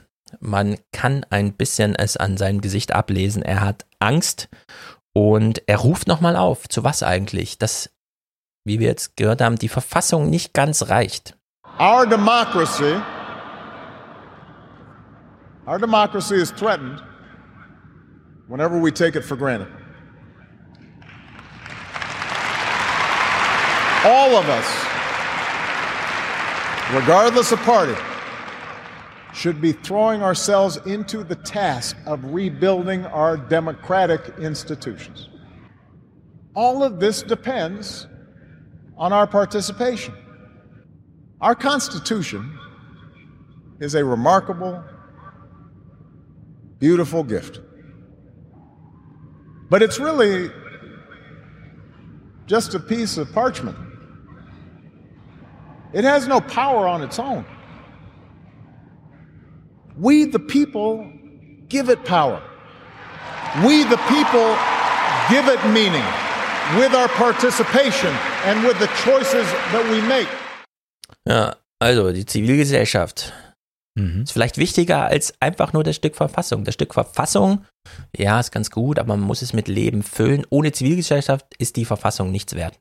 Und wenn man die Verfassung verfassungsfeindlich versucht auszulegen, was Mhm. ja hier stattgefunden hat mit den Anwälten, man versucht, sie entweder nicht ernst zu nehmen oder zu sagen, ja, das geht auch noch. Also wir können das auch einmal ganz anders interpretieren Mhm. und dann kommen wir am Ende genau bei dem raus, was jetzt gerade stattfindet und das ist in Ordnung.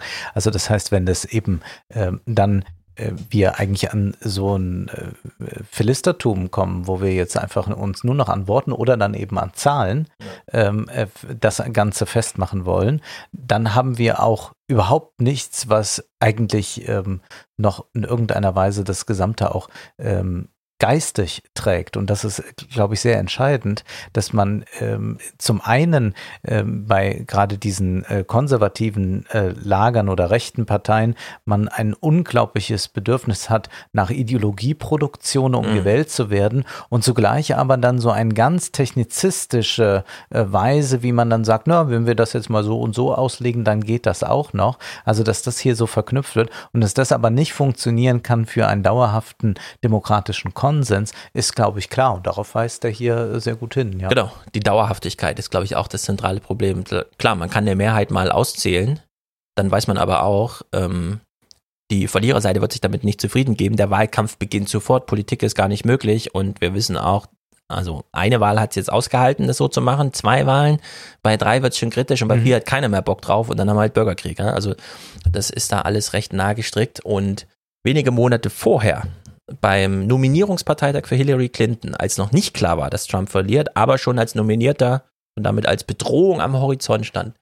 Da wirkte auch Obama noch ein bisschen fröhlicher. Also hier, das ist wirklich erschreckend zu sehen, ihn so, so wirklich ähm, angsterfüllt. Er hat ja auch schon die ersten Gespräche mit Trump da geführt und so. Er weiß genau, was da kommt. Äh, das war dann ein paar Monate vorher eben noch anders. Aber die Botschaft war im Grunde dieselbe.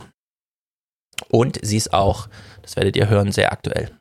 Our power doesn't come from some self declared savior promising that he alone can restore order as long as we do things his way. We don't look to be ruled. Um, America's never been about what one person says he'll do for us, it's about what can be achieved by us together through the hard and slow and sometimes frustrating but ultimately enduring work of self government.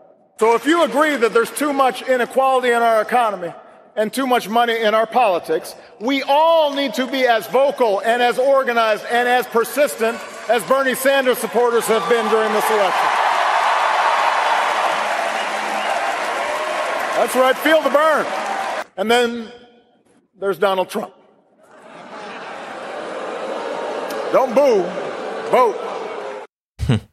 Ja, er hat Sanders, der musste nur wenige Minuten vorher, das hat man in seinem Gesicht noch angesehen, zurückziehen. Ja. Wohl wissend, dass es äh, dass er es auch hätte einfach eskalieren können in dem Moment, weil die Zivilgesellschaft für ihn war da, er hat trotzdem zurückgesteckt. Vielleicht fordert das jetzt ein bisschen ein, dass man auch ihm entgegenkommt. Der Wahlkampf läuft ja nun äh, sehr auf ihn zu.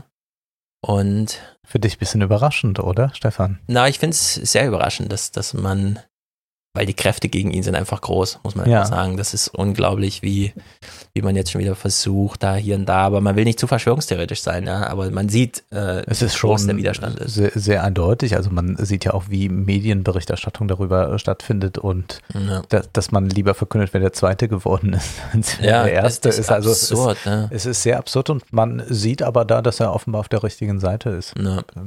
Obama wird sich vielleicht ärgern, äh, ich spekuliere nur, dass man, Man erkennt äh, seine Freunde an ihren Feinden. wie meinst du? Äh, Ja, ja, man, man, äh, man erkennt sehr gut, ob jemand die richtigen Feinde hat. Und ich würde sagen, Bernie Sanders hat die richtigen Feinde. Ja, ach so, das stimmt, genau. Ja. Und vielleicht wird sich Obama ärgern, dass es nicht äh, 2016 schon dazu kam, Mhm. Bernie ranzulassen. Denn die Chance wäre nun wirklich da gewesen, Trump zu schlagen. Ähm, wir hören gleich nochmal einen Clip von Bannon. Es ist unglaublich mittlerweile, welche Dynamik dieser Wahlkampf. Also, wenn man einfach nur Fernsehen guckt, kriegt man nichts mit von dem, was da wirklich gerade passiert. Ja? Sowohl bei den Republikanern im Repräsentantenhaus, die es zurückhaben wollen und Trump bringt sich da ein, auch finanziell und so weiter, als auch so insgesamt. Aber wir schließen mal diesen Punkt hier ab mit, äh, was droht eigentlich? Und äh, wir enden mit Jimmy Kimmel, der nochmal die State of the Union so zusammengefasst hat, wie wir sie im Grunde hören. if together we can figure out why some people thought the speech was dark. Tyrant brutalizes burglaries, sexual assaults, violent assaults, murders, murdering cold blood, criminal aliens, criminal illegal aliens, illegal alien robbery, assault, criminal alien gruesome spree of deadly violence, viciously shot, shot her, hijacked, under siege, destroyed, barbarians, bloodthirsty killer, dead, kidnapped, tortured, enslaved, murdered, deadly butcher, monster, murder, kill, terminated, evil, terror, terror, death, destruction, kill, catastrophic, poverty, disease, hunger, tyranny, fascism. Ja, dürften so alle Titel von 80er Jahre äh, Schockern sein, die man in der Videothek erhalten konnte, weil sie nicht mehr im Kino liefen. Das Ja, aber ist äh, Kann man mal sehen, in welchem das Modus Programm. Ja. er die Zivilgesellschaft so anspricht, weil er weiß, in welchem Modus er sie braucht. Ja? So wie man in den Wald hineinruft, kriegt man halt den Wahlkampf zurück. Also in deren Sicht gefährlich, gefährlich, aber gut.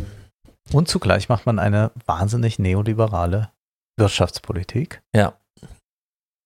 Führ uns mal über. Ich bin, und ich bin wir gespannt. kommen damit zu etwas, was wir, glaube ich, mit Thüringen nur in ganz kleiner Form gesehen haben. Aber man kann ja oft von so einem Mikrokosmos ausgehen und dann ins Globale wechseln. Und es ist ja erstaunlich, dass die FDP, also eine wirtschaftsliberale Partei, sagt, wir lassen uns von dem wählen, das macht uns nichts aus. Und ich schwöre dann auch noch, äh, dass Gott mir bei all dem hilft. Ja. Da fragt man sich ja, wie passt das denn eigentlich mit einem wirtschaftsliberalen Flügel zusammen, der ja auch liberale Werte immer zumindest vorgibt, hochzuhalten.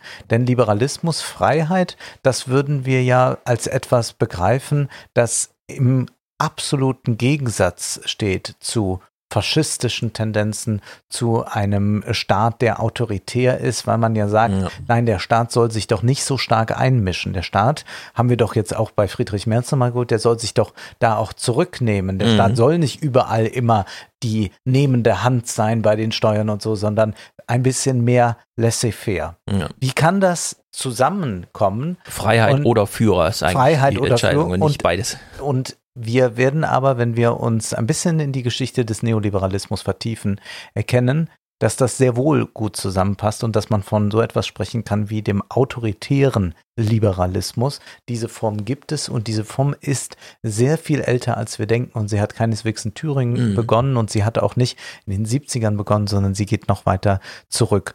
Und ich würde zum Einstieg erst etwas abspielen von äh, David Harvey. Das ist ein ähm, marxistischer Philosoph aus den USA, der etwas sagt zum ähm, Neoliberalismus und da äh, und dem Status, wo er heute angekommen ist. Denn wir hatten hier so etwas wie die Finanzkrise 2007, 2008. Wie hat der Neoliberalismus eigentlich darauf reagiert? Uh, what happened, however, around 2007, 2008 was that neoliberalism lost its legitimacy. Uh, so, in the way, when neoliberal policies came through in the 1980s, a lot of people felt it was legitimate, and a lot of people felt it was acceptable. Now they don't feel it's legitimate or acceptable, so it's actually imposed by main force. So it does not surprise me that Bolsonaro comes as the one who's going to preserve neoliberalism. It can't be preserved democratically by sort of centre left or centre right parties anymore. It needs an authoritarian uh, government, and actually, it's so interesting. All around the world, we see these authoritarian governments arising. Uh, some of them pretty close to being neo-fascist. Ja, die These ist, wir brauchen, wenn der Neoliberalismus oder der Neoliberalismus braucht, um weiterhin existieren zu können, jetzt Autoritarismus. Denn er hat seine Legitimation durch die Finanzkrise verloren. Also das Märchen, wenn die freien Märkte einmal für sich walten, dann ist das für uns alle gut und dann geht es nur bergauf. Das hat sich durch die Finanzkrise gezeigt, war nicht der Fall, beziehungsweise musste der Staat ja auch eingreifen, um Banken mhm. zu retten und all das. Und jetzt muss aber, um das neoliberale Regime weiterzuführen, man sich stärker verknüpfen mit einem Autoritarismus. Wir hatten bei Thatcher und Reagan, die ja die äh, neoliberale Politik eingeführt haben im Westen und später wurde das dann auch adaptiert von Tony Blair, der das für, für Thatcher quasi fortgesetzt hat und dann eben mit Rot-Grün, mit Gerhard Schröder und Joschka Fischer 98 dann auch in Deutschland, haben wir es erlebt, dass wir ähm, zwar auch so eine Rückkehr des äh, Staates haben, des starken Staates, also dass man Gewerkschaftsrechte beschneidet, dass man äh, Sozialausgaben kürzt, dass man auch die Polizei verstärkt, dass man auch auf Aufrüstung wieder aus ist. Also all diese Dinge haben mhm. wir zwar gesehen, aber noch nicht in einer solch harten Form wie beispielsweise, das äh, bringt er ja hier das in Brasilien gerade mit äh, Bolsonaro zu erleben ist, der ja, ähm, wie ein sehr interessanter Artikel, auf den ich jetzt nur hinweisen will, den will ich jetzt nicht ausführlich zitieren, ähm, nachzulesen ist von Nara Roberta Silva, das ist bei Jacobin erschienen. Ähm, dieser Artikel heißt Bolsonaro's New Chapter of Neoliberalism in Brazil und da geht es darum, dass ähm, Bolsonaro sich ähm, zum Teil beraten lässt von äh, jemand, der zu den sogenannten Chicago Boys gehört. Mhm. Die Chicago Boys waren äh, Wirtschaftswissenschaftler, die im Umfeld von äh, ähm, Friedman ähm, äh, studiert und, und gelehrt haben und die dann nach Chile gegangen sind, als dort ähm, Pinochet ins Amt geputscht wurde, auch mit Unterstützung äh, der USA. Und sie haben sich dann dort äh, eben gewisse Verdienste erworben, dadurch, dass sie eben mit diesem ähm, faschistischen Regime ähm, paktiert haben und dort aber neoliberale Reformen eingeführt haben. Und hier kommen wir jetzt zu einem Kern, nämlich, dass der Neoliberalismus zwar zum einen Freiheit verspricht, aber diese Freiheit, die meint nicht eine äh, Freiheit, wie wir sie jetzt verstehen, also eine Freiheit vom Faschismus oder so, sondern mit Freiheit ist in erster Linie Wirtschaftsfreiheit gemeint. Und diese Freiheit für die Wirtschaft, die kann eben auch von einem äh, starken Staat ermöglicht werden. Mhm. Und damit kommen wir noch einmal zu Karl Schmidt. Es gibt einen berühmten, äh, ein, nein, eine gar nicht berühmte Rede, sondern eine, eine Rede, die jetzt ähm, wieder stärker rezipiert wurde, nämlich eine Rede, die ähm, Karl Schmidt 1932 vor einem industriellen Verband gehalten hat. Und diese Rede heißt Starker Staat und gesunde Wirtschaft. Die ist erschienen in dem Band Staat Großraum Nomos. Wer jetzt gleich in die Buchhandlung rennt und den, das, den Band kaufen will, äh, ich äh, möchte nur sagen, äh, Vorsicht, der kostet, sehr teuer der aus, kostet ja. 118 Euro. Man findet ihn aber auch in der Bibliothek. Gibt es das nicht als E-Book? Ich glaube nein. Und Karl Schmidt hält nun diese Rede und sagt, wir haben zu viel Politik. Mhm. Wir haben überall Politik und man denkt, wie? das ist doch jetzt der Denker des Politischen, der sagt, das Mhm. Politische ist Unterscheidung zwischen Freund und Feind. Äh, Wie kann der sagen, wir haben zu viel Politik? Ja, was Karl Schmidt meint, er sagt, überall ist Politik. Wir würden ja politisiert äh, über alles Mögliche nachdenken. Und er will eigentlich eine unpolitische Gesellschaft haben, aber mit einem enorm politischen Staat, der dann auch für die Wirtschaft vieles ermöglicht. Und da heißt es, wie kann man das Ziel einer Unterscheidung von Staat und Wirtschaft heute verwirklichen? Immer wieder zeigt sich dasselbe. Nur ein starker Staat kann entpolitisieren. Nur ein starker Staat kann offen und wirksam anordnen, dass gewisse Angelegenheiten wie Verkehr oder Rundfunk sein Regal sind und von ihm als solche verwaltet werden, dass andere Angelegenheiten der eben genannten wirtschaftlichen Selbstverwaltung zugehören und alles Übrige der Sphäre der freien Wirtschaft überlassen wird. Ein Staat, der eine solche Neuordnung bewirken könnte, müsste, wie gesagt, außerordentlich stark sein und der Akt der Entpolitisierung ist eben in besonders intensiver Weise ein politischer Akt. Wie kann man nur nun den starken Staat gewinnen, der einer solchen Kraftleistung fähig werde?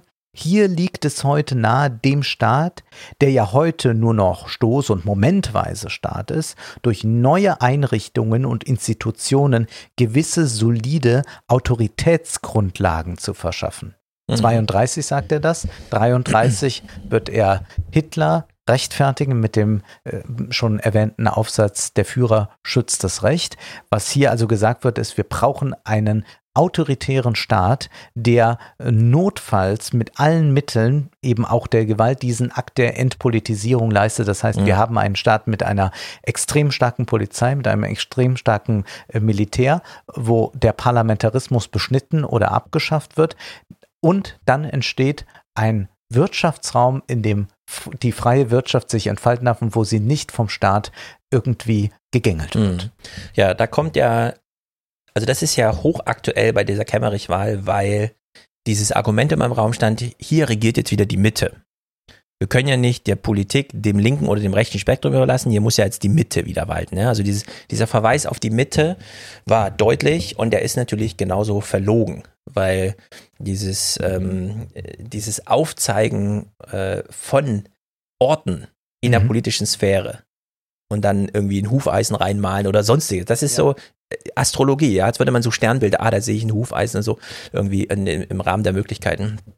Und es gibt gerade jetzt bei Hayek und so, ne, eine absolute Verlogenheit. In diesem Widerspruch ähm, Freiheit und Führerschaft sozusagen. Ja. Also der Führer wirkt Zwang aus, das wollen wir nicht, also entscheiden wir uns, wir wählen die Freiheit. Ja. Das kann man historisch immer irgendwie einordnen, das muss man bei Hayek natürlich auch, weil es fehlte damals eine Ideologie äh, gegen den Sozialismus, der eben aufkam, wie heute das neue chinesische Modell. Man weiß nicht genau, wie verteidigen wir jetzt eigentlich unsere Demokratie dagegen oder unsere Wirtschaftsform in dem Sinne. Und dann äh, kam es eben zu diesem, was weiß ich, die Verfassung der Freiheit. Ja.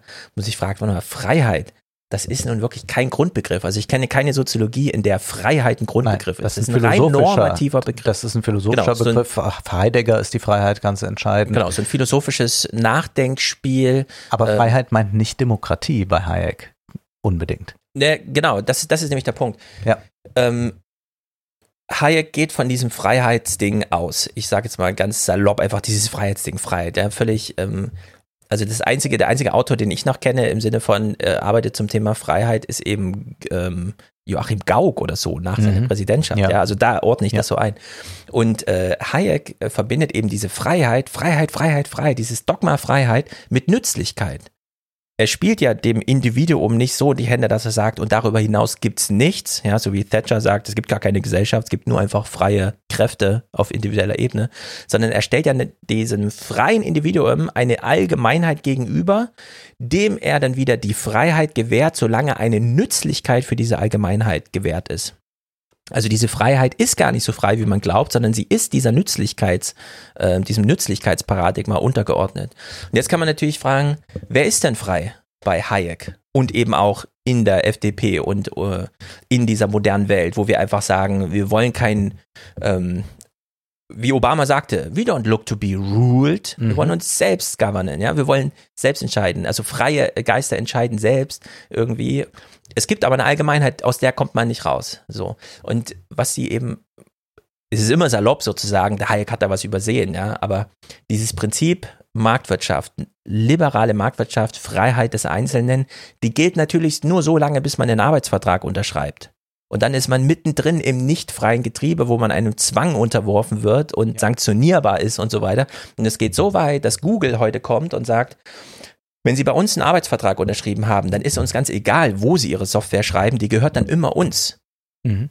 Im Sinne von, ach, Sie sind auch Eltern in einer Schule, wo eine, was weiß ich, App gebraucht wird und Sie helfen der Schule dabei, die App zu schreiben. Nee, wenn Sie diese App schreiben, während Sie mit uns einen Arbeitsvertrag haben, gilt die, da gehört dieser Code uns. Dann können wir den benutzen, ja, und dann das galt auch beschränken, wie Sie den verwenden. Das galt früher auch für Journalisten. Ich habe mal eine ältere Kollegin getroffen, die äh, ganz verwundert war, dass ich für mehrere Zeitungen äh, schreibe und mhm. dass äh, sie war, war ähm, bei einer Regionalzeitung, für die ich auch äh, geschrieben habe. Und dann sagte sie, ja, sie hat damals vom Chefredakteur gehört, nun schreiben Sie für uns. Sie dürfen nicht einmal Tagebuch schreiben, ja, sagt genau. er. Also um das ganz deutlich zu sagen, nur äh, man ist, man lebt und stirbt für das Unternehmen und sonst nichts. Ganz genau. Also da gibt es einfach eine, ich würde sagen, es ist eine politische Verlogenheit, weil die Leute waren klug genug, um das zu sehen. Ja. Also Hayek und so weiter, ne?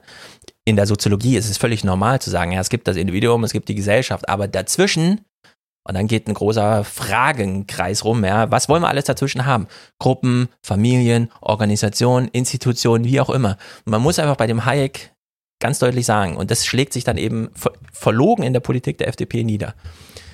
Die Freiheit des Unternehmers besteht darin, selbst Führer seiner Arbeitnehmer zu sein ja. und die gerade nicht diesem also diesen Weg der Freiheit zu ermöglichen. Die können eben dann nicht selbstbestimmt auf den Arbeitsmarkt auftreten, sondern und dann wieder Silicon Valley, alles, was sie herstellen, gehört uns, egal in welchem Kontext. Wenn sie bei uns kündigen, haben sie erstmal zwei Jahre Berufssperre und auch ein NDA. Sie dürfen nicht mal mit jemandem drüber reden, was hier passiert ist. Der absoluter Zwang. Also da wird sozusagen, so wie die Freiheit des Unternehmers gewährt wird, wird äh, sozusagen der Zwang dieses freien Unternehmers auf seine Arbeitnehmer weitergegeben. Und diese Ebene, die natürlich auch im Kalten Krieg präsent ist, während Amerika sein Wirtschaftswachstum aufbaut und diese Organisation noch staatlich fördert, denn das Silicon Valley ist nun mal eine militärische Gründungsidee gewesen, dass es überhaupt dazu kommt. Und alle Techniken, die wir in unseren Smartphones haben, die übrigens wieder von Organisationen verkauft werden und nicht von freien Unternehmern, das, ähm, also das wird da einfach völlig ausgeblendet. Damals natürlich zu dieser Autorenzeit unter dem Eindruck, wir brauchen hier eine Ideologie gegen mhm. das sozialistische Modell, von dem wir noch nicht wissen, ob es erfolgreich ist, aber die sind schon mal in den Weltraum geflogen und wir haben jetzt Angst. Ja? Deswegen historisch gesehen alles akzeptiert. Aber 2020, dass sich bei der FDP das immer noch so niederschlägt, bis hin zu, wir haben eine Hufeisentheorie und die sagt, es gibt äh, von rechts und von links Bedrohung einer Führerschaft. Deswegen gehen wir jetzt in die Mitte und stellen da jemanden hin, der sozusagen frei für alle das gleiche Recht herstellt, ohne Ansinnen der rechten oder linken Gesinnung, die ein politisches Anliegen hat in der Wählerschaft. Und man kann davon ausgehen, wenn verloren. jemand sagt, er ist unpolitisch oder ist nicht rechts oder links, dann ist er immer eher rechts. Äh. Das ist grundsätzlich so. Ja. Und wenn ich hier gerade einhaken darf, ähm, wir haben zwar äh, das Gegensystem, gegen, den, gegen das Ideologie produziert werden muss, dagegen das auch eine Theorie aufgestellt wird bei den Neoliberalen. Wir finden aber schon bei Ludwig von Mises, von einem Text, bei dem er sich auf den italienischen Faschismus bezieht, äh, die Passage, wo er sagt, der Faschismus ähm, konnte auf Dauer, kann der nicht funktionieren, aber er hat schon eine historische Notwendigkeit gehabt und war auch da gut. Und ich bringe jetzt ein äh, Zitat und zwar von äh, Friedman. Ähm, äh, Friedman hat ähm, an einer Uni war das, glaube ich, eine äh, Rede gehalten und danach gab es dann äh, Fragen, die er beantwortet hat von äh, Studenten. Und da wird er gefragt, ähm, wie dann eben das Verhältnis zu Pinochet war, denn es gab eben diesen Vorwurf, dass äh, Friedman direkt Pinochet äh, unterstützt und beraten hat, aber es waren eben seine Leute da. Aber er sagte etwas sehr Erstaunliches, darüber, äh, was er ähm, dort in Chile erlebt hat. Und er spricht da von einem Wunder. Uh, uh, this says uh, uh, you supported Pinochet or advised Pinochet. I never advised Pinochet. I never supported Pinochet. We'll throw that one away. Uh, uh, but, but, hold on. No, I don't want to evade the question. All right. Chile was a case in which a military regime headed by Pinochet, was willing to switch the organization of the economy from a top down to a bottom up performance. And in that process, a group of people who had been trained at the University of Chicago in the Department of Economics, who came to be called the Chicago Boys, played a major role in designing and implementing the economic reforms. The real miracle in Chile was not that those economic reforms worked so well. Chile is by all odds the, the best success story in Latin America today. The real miracle is not that those uh, economic arrangements worked so well, because that's what Adam Smith said. The real miracle is that a military junta was willing to let them do it.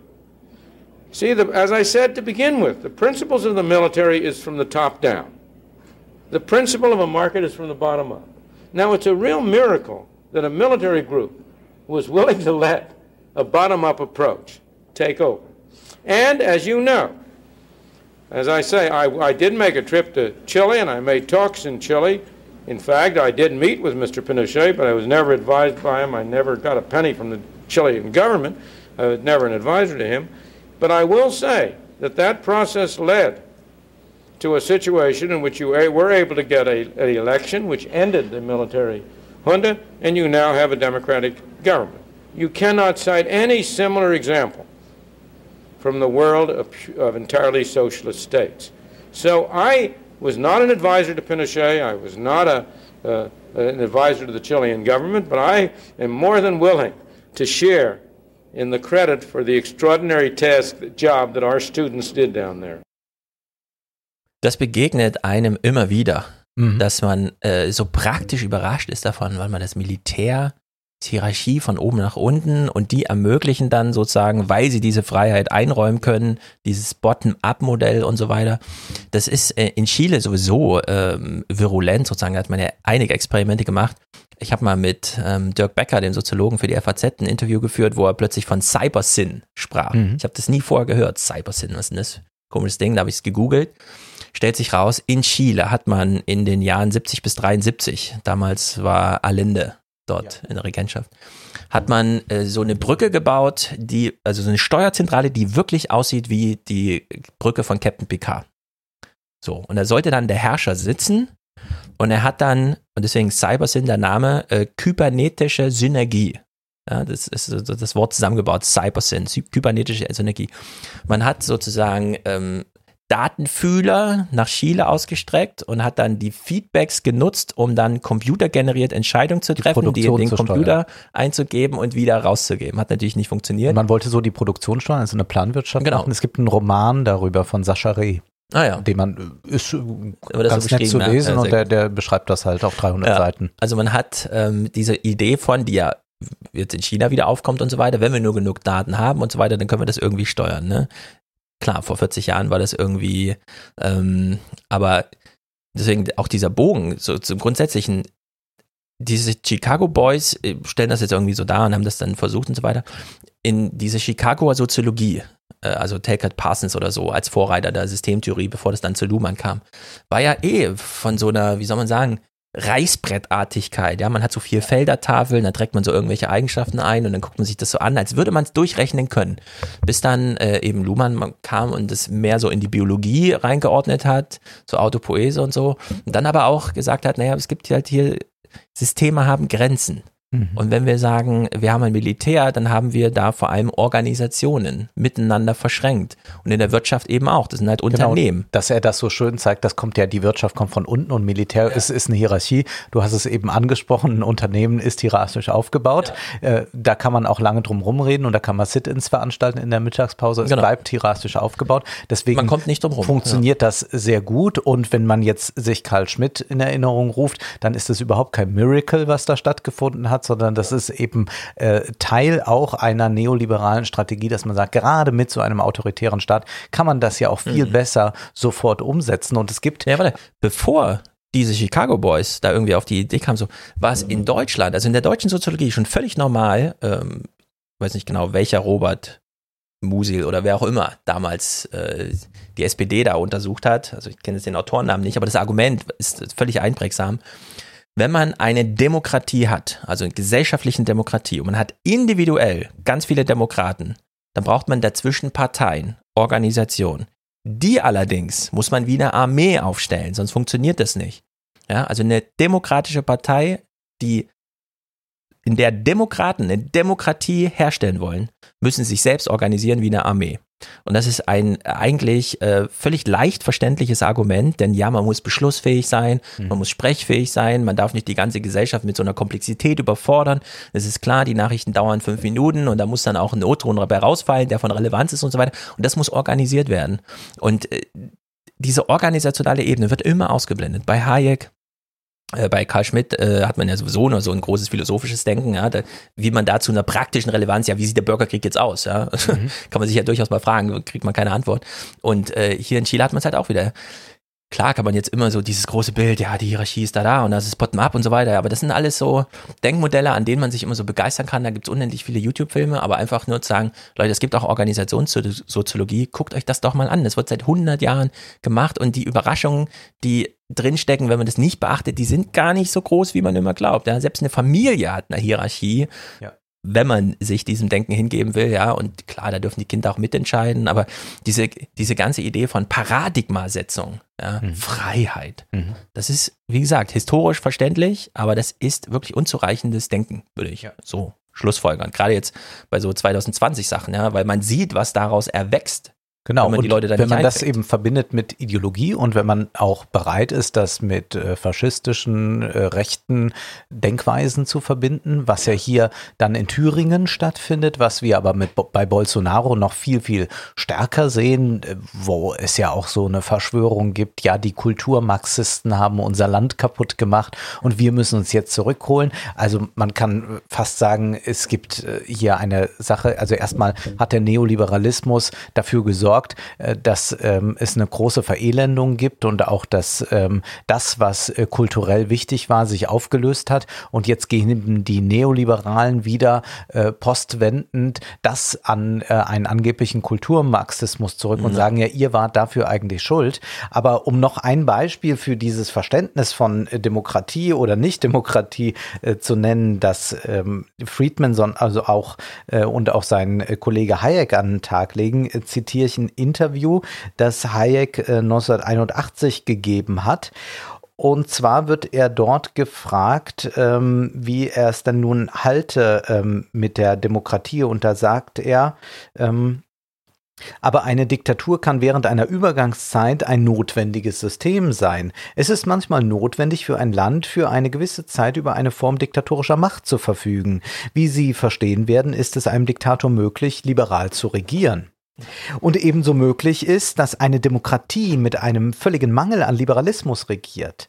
Persönlich ziehe ich einen liberalen Diktator einer demokratischen Regierung ohne Liberalismus vor. Und dann wird er nochmal gefragt, das bedeutet, dass Sie für Übergangszeiten starke und diktatorische Regierungen befürworten? Hayek sagt, unter solchen Umständen ist es praktisch unvermeidlich und äh, dass jemand über nahezu absolute Vollmachten verfügt. Absolute Vollmachten, die er genau zu dem Zweck einsetzen müsste, jede absolute Macht in der Zukunft zu vermeiden und zu beschränken. Was er aber dann eigentlich möchte, ist, dass durch diesen autoritären Staat, der da etabliert wird, es möglich ist, Gesetze zu machen, die dem Kapital so sehr zugutekommen, dass das auch dann nicht mehr zu revidieren ist, wenn man dann wieder übergeht ja. in eine liberale Demokratie. Und ich habe dieses Interview zitiert aus einem Buch, das auch kürzlich erschienen ist, das ich wirklich jedem ans Herz legen kann, das auch wesentlich günstiger ist. Das heißt Die unregierbare Gesellschaft, eine Genealogie des autoritären Liberalismus von Grégoire Chamayou.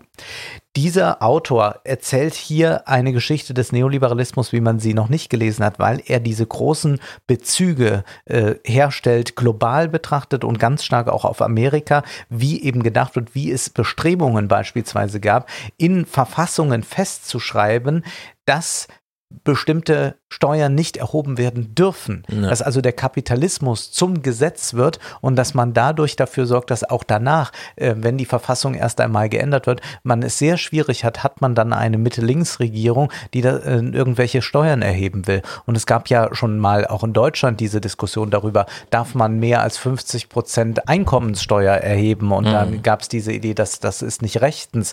Äh, Da hat man sich von konservativer Seite sehr eingesetzt, dass das nicht passiert. Es ist aber rechtens, man darf das sehr wohl tun.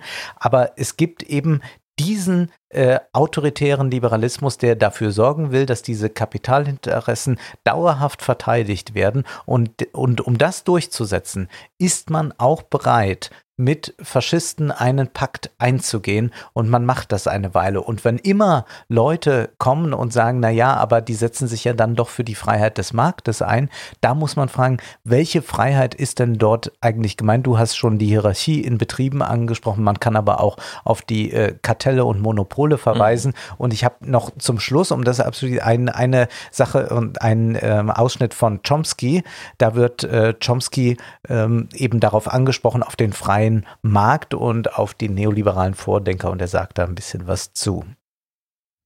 I think uh, Milton Friedman's uh, interpretation of the success of market systems is historically seriously wrong.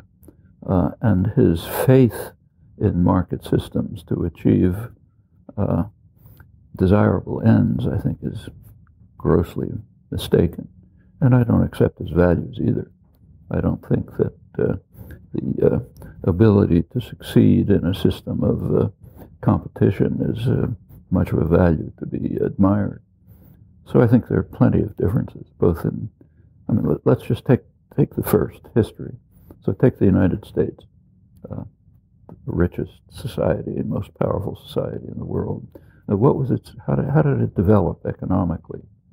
Well, through massive state intervention, huge state intervention. I mean, what economists sometimes talk about is the high level of protectionism, which is true. The United States was a pioneer in protectionism in order to uh, develop uh, first the textile industries, the beginnings of you know, the beginnings of industrial development, then on through uh, steel and uh, uh, other uh, industries. It had to protect itself from superior British uh, uh, technology and uh, production. Meanwhile, stealing technology from Britain and others. But that's the least of it. That's what economists talk about, but that's the periphery. I mean, the U.S. economy was built on vicious and murderous slave labor. These slave labor camps in the South producing cotton that would have impressed the Nazis. And uh, they were quite efficient. Efficiency was, in fact, increased. Productivity was increased rapidly through the technology of a bullwhip and a pistol, uh, just by torturing people much more viciously. And that's the source, that's a large part of the source of the modern economy. Uh, not just cotton, of course, was you know, the fuel of the Chomsky führt das noch ein bisschen aus, dass das auch ein Markt ist, der auf Gewalt aufbau Mhm. aufgebaut ist. Chomsky ist leider immer sehr normativ bei dieser Angelegenheit, was nur aus deutscher Sicht auffällt, weil in Amerika ist das, da redet man so.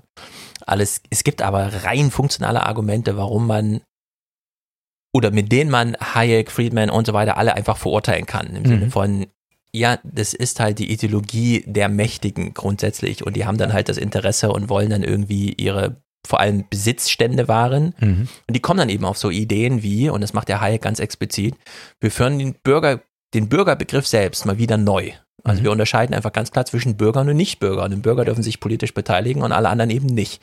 Und dann hat man so ein, so ein antikes Denken, und man holt dann halt die ökonomische Dimension wieder rein, indem man sagt, äh, die, die der Nützlichkeit der Allgemeinheit zusteuern, beispielsweise durch, sie sind in der Lage, Steuern zu zahlen oder nehmen keine Sozialleistungen in Anspruch, das sind halt Bürger, die dürfen ja auch politisch mitmachen und die anderen nicht. Und das widerspricht nun echt fundamental der demokratischen Idee, dass grundsätzlich erstmal jeder, und im Grunde wird ja gerade auch diskutiert, ob man das vielleicht sogar ausweitet, im Sinne von nicht nur jeder Staatsbürger, sondern jeder Anwesende auf einem Staatsgebiet Mhm. sich jetzt einfach beteiligen darf, sei es durch eine Stimmabgabe, aber sei es auch durch die Möglichkeit, Bürgerinitiativ äh, zu werden oder auch nicht. Ne? Und wenn man jetzt diese, also die, sag mal so, ich bin immer beeindruckt, wie groß diese Friedman, Hayek, äh, Widerstand zu Ke- Ke- Keynes, Keynes, Keynes, wird Keynes geschrieben, aber Keynes. Keynes gesprochen, Ja. ja, äh, wie groß immer noch so dieses Vortrag in der Hayek-Gesellschaft, äh, der Keynes-Kreis lädt ein und so weiter, ja. Also man hat immer noch so dieses, so, so mega virulent, als wären wir immer noch in diesem Mega-Streit, Sozialismus gegen ähm, Kapitalismus, äh, der Russe bedroht uns, die Sowjetunion und so weiter, wir müssen uns hier behaupten, der amerikanische Präsident, wir sind mal alle loyal und so. Denn äh, wenn man es einfach funktional betrachtet, ist es ja super einfach zu sagen, wir haben es halt grundsätzlich mit handelnden Menschen zu tun, die in ökonomische Asymmetrien reinlaufen, weil der eine hat einfach mehr Äpfel geerntet als der andere, also will man das irgendwie ausgleichen. Wie gleicht man es aus? Naja, man schafft halt ähm, einen juristischen Rahmen. Ja, also man versucht eine ökonomische Asymmetrie durch Juristerei zu begradigen. Und jetzt ist die Frage, warum sollte man sich an irgendwelche juristischen Gesetze halten, nur weil sie da sind? Sie brauchen also einen Ursprung. Und dieser Ursprung macht sie immer angreifbar. Denn klar, Sakralherrschaft, Gottesgnadentum und so weiter, da fallen die Widersprüche schwer, aber auch das war ja dann möglich. Ja, es hat ja nicht lang gedauert. Also bestand irgendwann die Möglichkeit, Legitimation herbeizuführen für eine juristische Einhegung ökonomischer Asymmetrien. Also hat man die juristischen selbst nochmal zur Disposition gestellt, sowie die juristischen die ökonomischen Asymmetrien zur Disposition stellen, und gesagt, das machen wir jetzt politisch. So, und dann ist eben die Frage dann Karl Schmidt, ja, wie stellen wir jetzt diese politische Souveränität her in einem säkularen Staat? Also wenn der Gott sozusagen als Ursprung ausfällt, kriegt man das selber hin und dann hat Luhmann dieses super einfache Argument, es ist die Legitimation durch Verfahren. Und jedes Mal, wenn man sich den amerikanischen Wahlkampf anguckt und denkt, oh, es ist doch erst 2017, wieso erklären die jetzt schon, dass sie 2020 Präsident werden wollen? Ja, man braucht dieses Verfahren, es muss diese Geschichte aufgearbeitet werden. Es ist jetzt hochinteressant zu sehen, wie Michael Bloomberg ohne Vorgeschichte in diesen Wahlkampf eingreift. Mhm. Diese Debattengeschichte noch nicht mitgebracht hat, diese ganze Bernie Sanders äh, Mobilisierung nicht äh, als Rucksack dabei hat, sondern einfach sagt, ich habe 400 Millionen Euro. Ja. Ja. Ne, Und findet Hillary Clinton auch ganz gut. Genau. Und Ja. findet Hillary Clinton gut, ja, weil er irgendwie ausgezählt hat, ja, die hat ja immer noch so ein paar Punkte und so. Und, und da kann man jetzt in Amerika wieder sehen, inwieweit man Legitimation durch Verfahren aufbrechen kann durch neoliberales, ja, wir bezahlen einfach Geld. Wir nutzen jetzt einfach wieder eine ökonomische Asymmetrie, um die durchzureichen, durch die juristische durch. Was? Die DNC hat gesagt, bei der Debatte darf nur teilnehmen, wer die und die Voraussetzungen erfüllt. Streichen wir jetzt mal, weil hier ist so viel Geld im Spiel. Wir müssen auch Bloomberg eine Debattenbühne bieten. Ne? Da hat man das einfach aufgehoben. Da hat man die eigenen juristischen Regelungen einfach aufgehoben, um zu sagen, der darf jetzt auch mit auf die Bühne. Das Ökonomische schlägt sich wieder voll durch. Und wir können uns in geringerem Maße ausmalen, wie das dann auch wäre, wenn jetzt ein Friedrich Merz Kanzlerkandidat würde, genau. der erstmal selbst ein bisschen Geld im Rücken hat, aber entscheidend sind die Leute, zu denen er Kontakt hat. Und man sieht ja gerade, wie die konservativen Medien eben ihn jetzt eigentlich schon zum Kanzler Mhm. erklären wollen auf jeder Titelseite.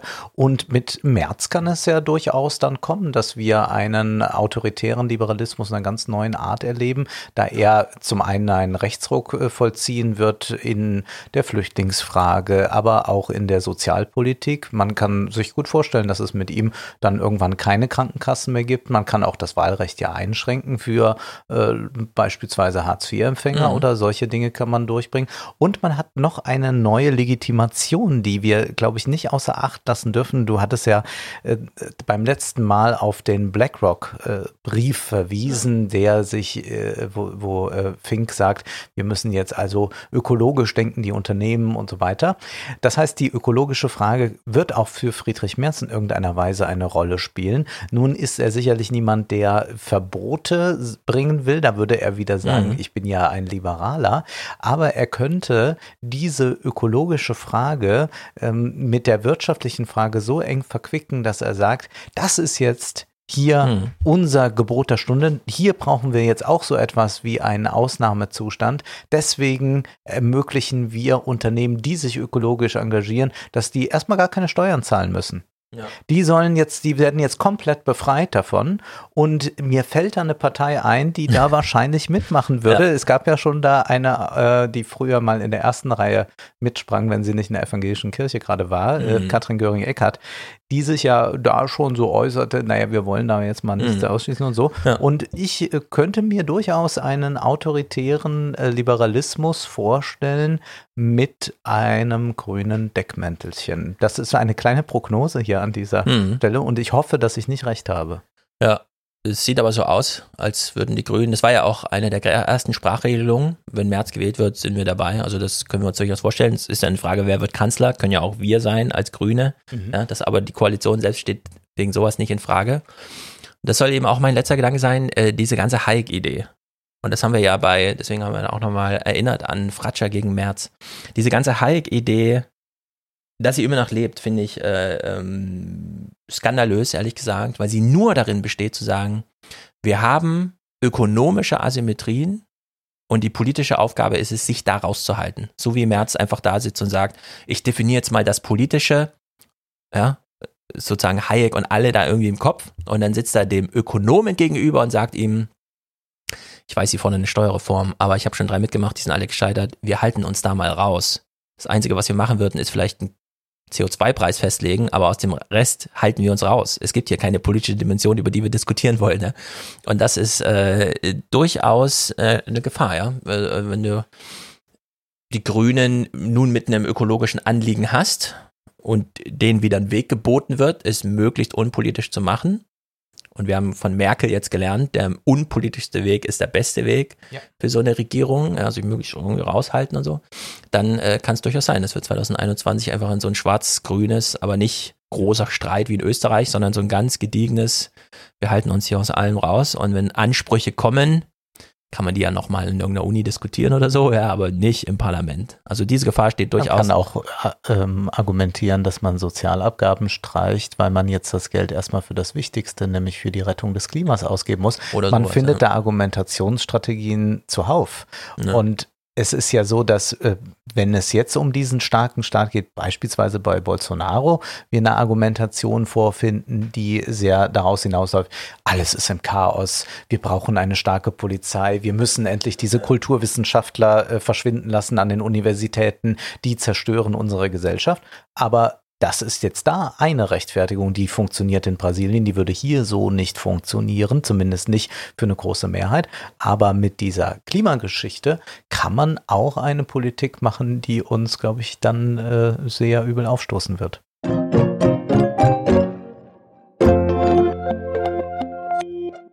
Und wo schon Wahlkampf ist, wissen wir in Amerika.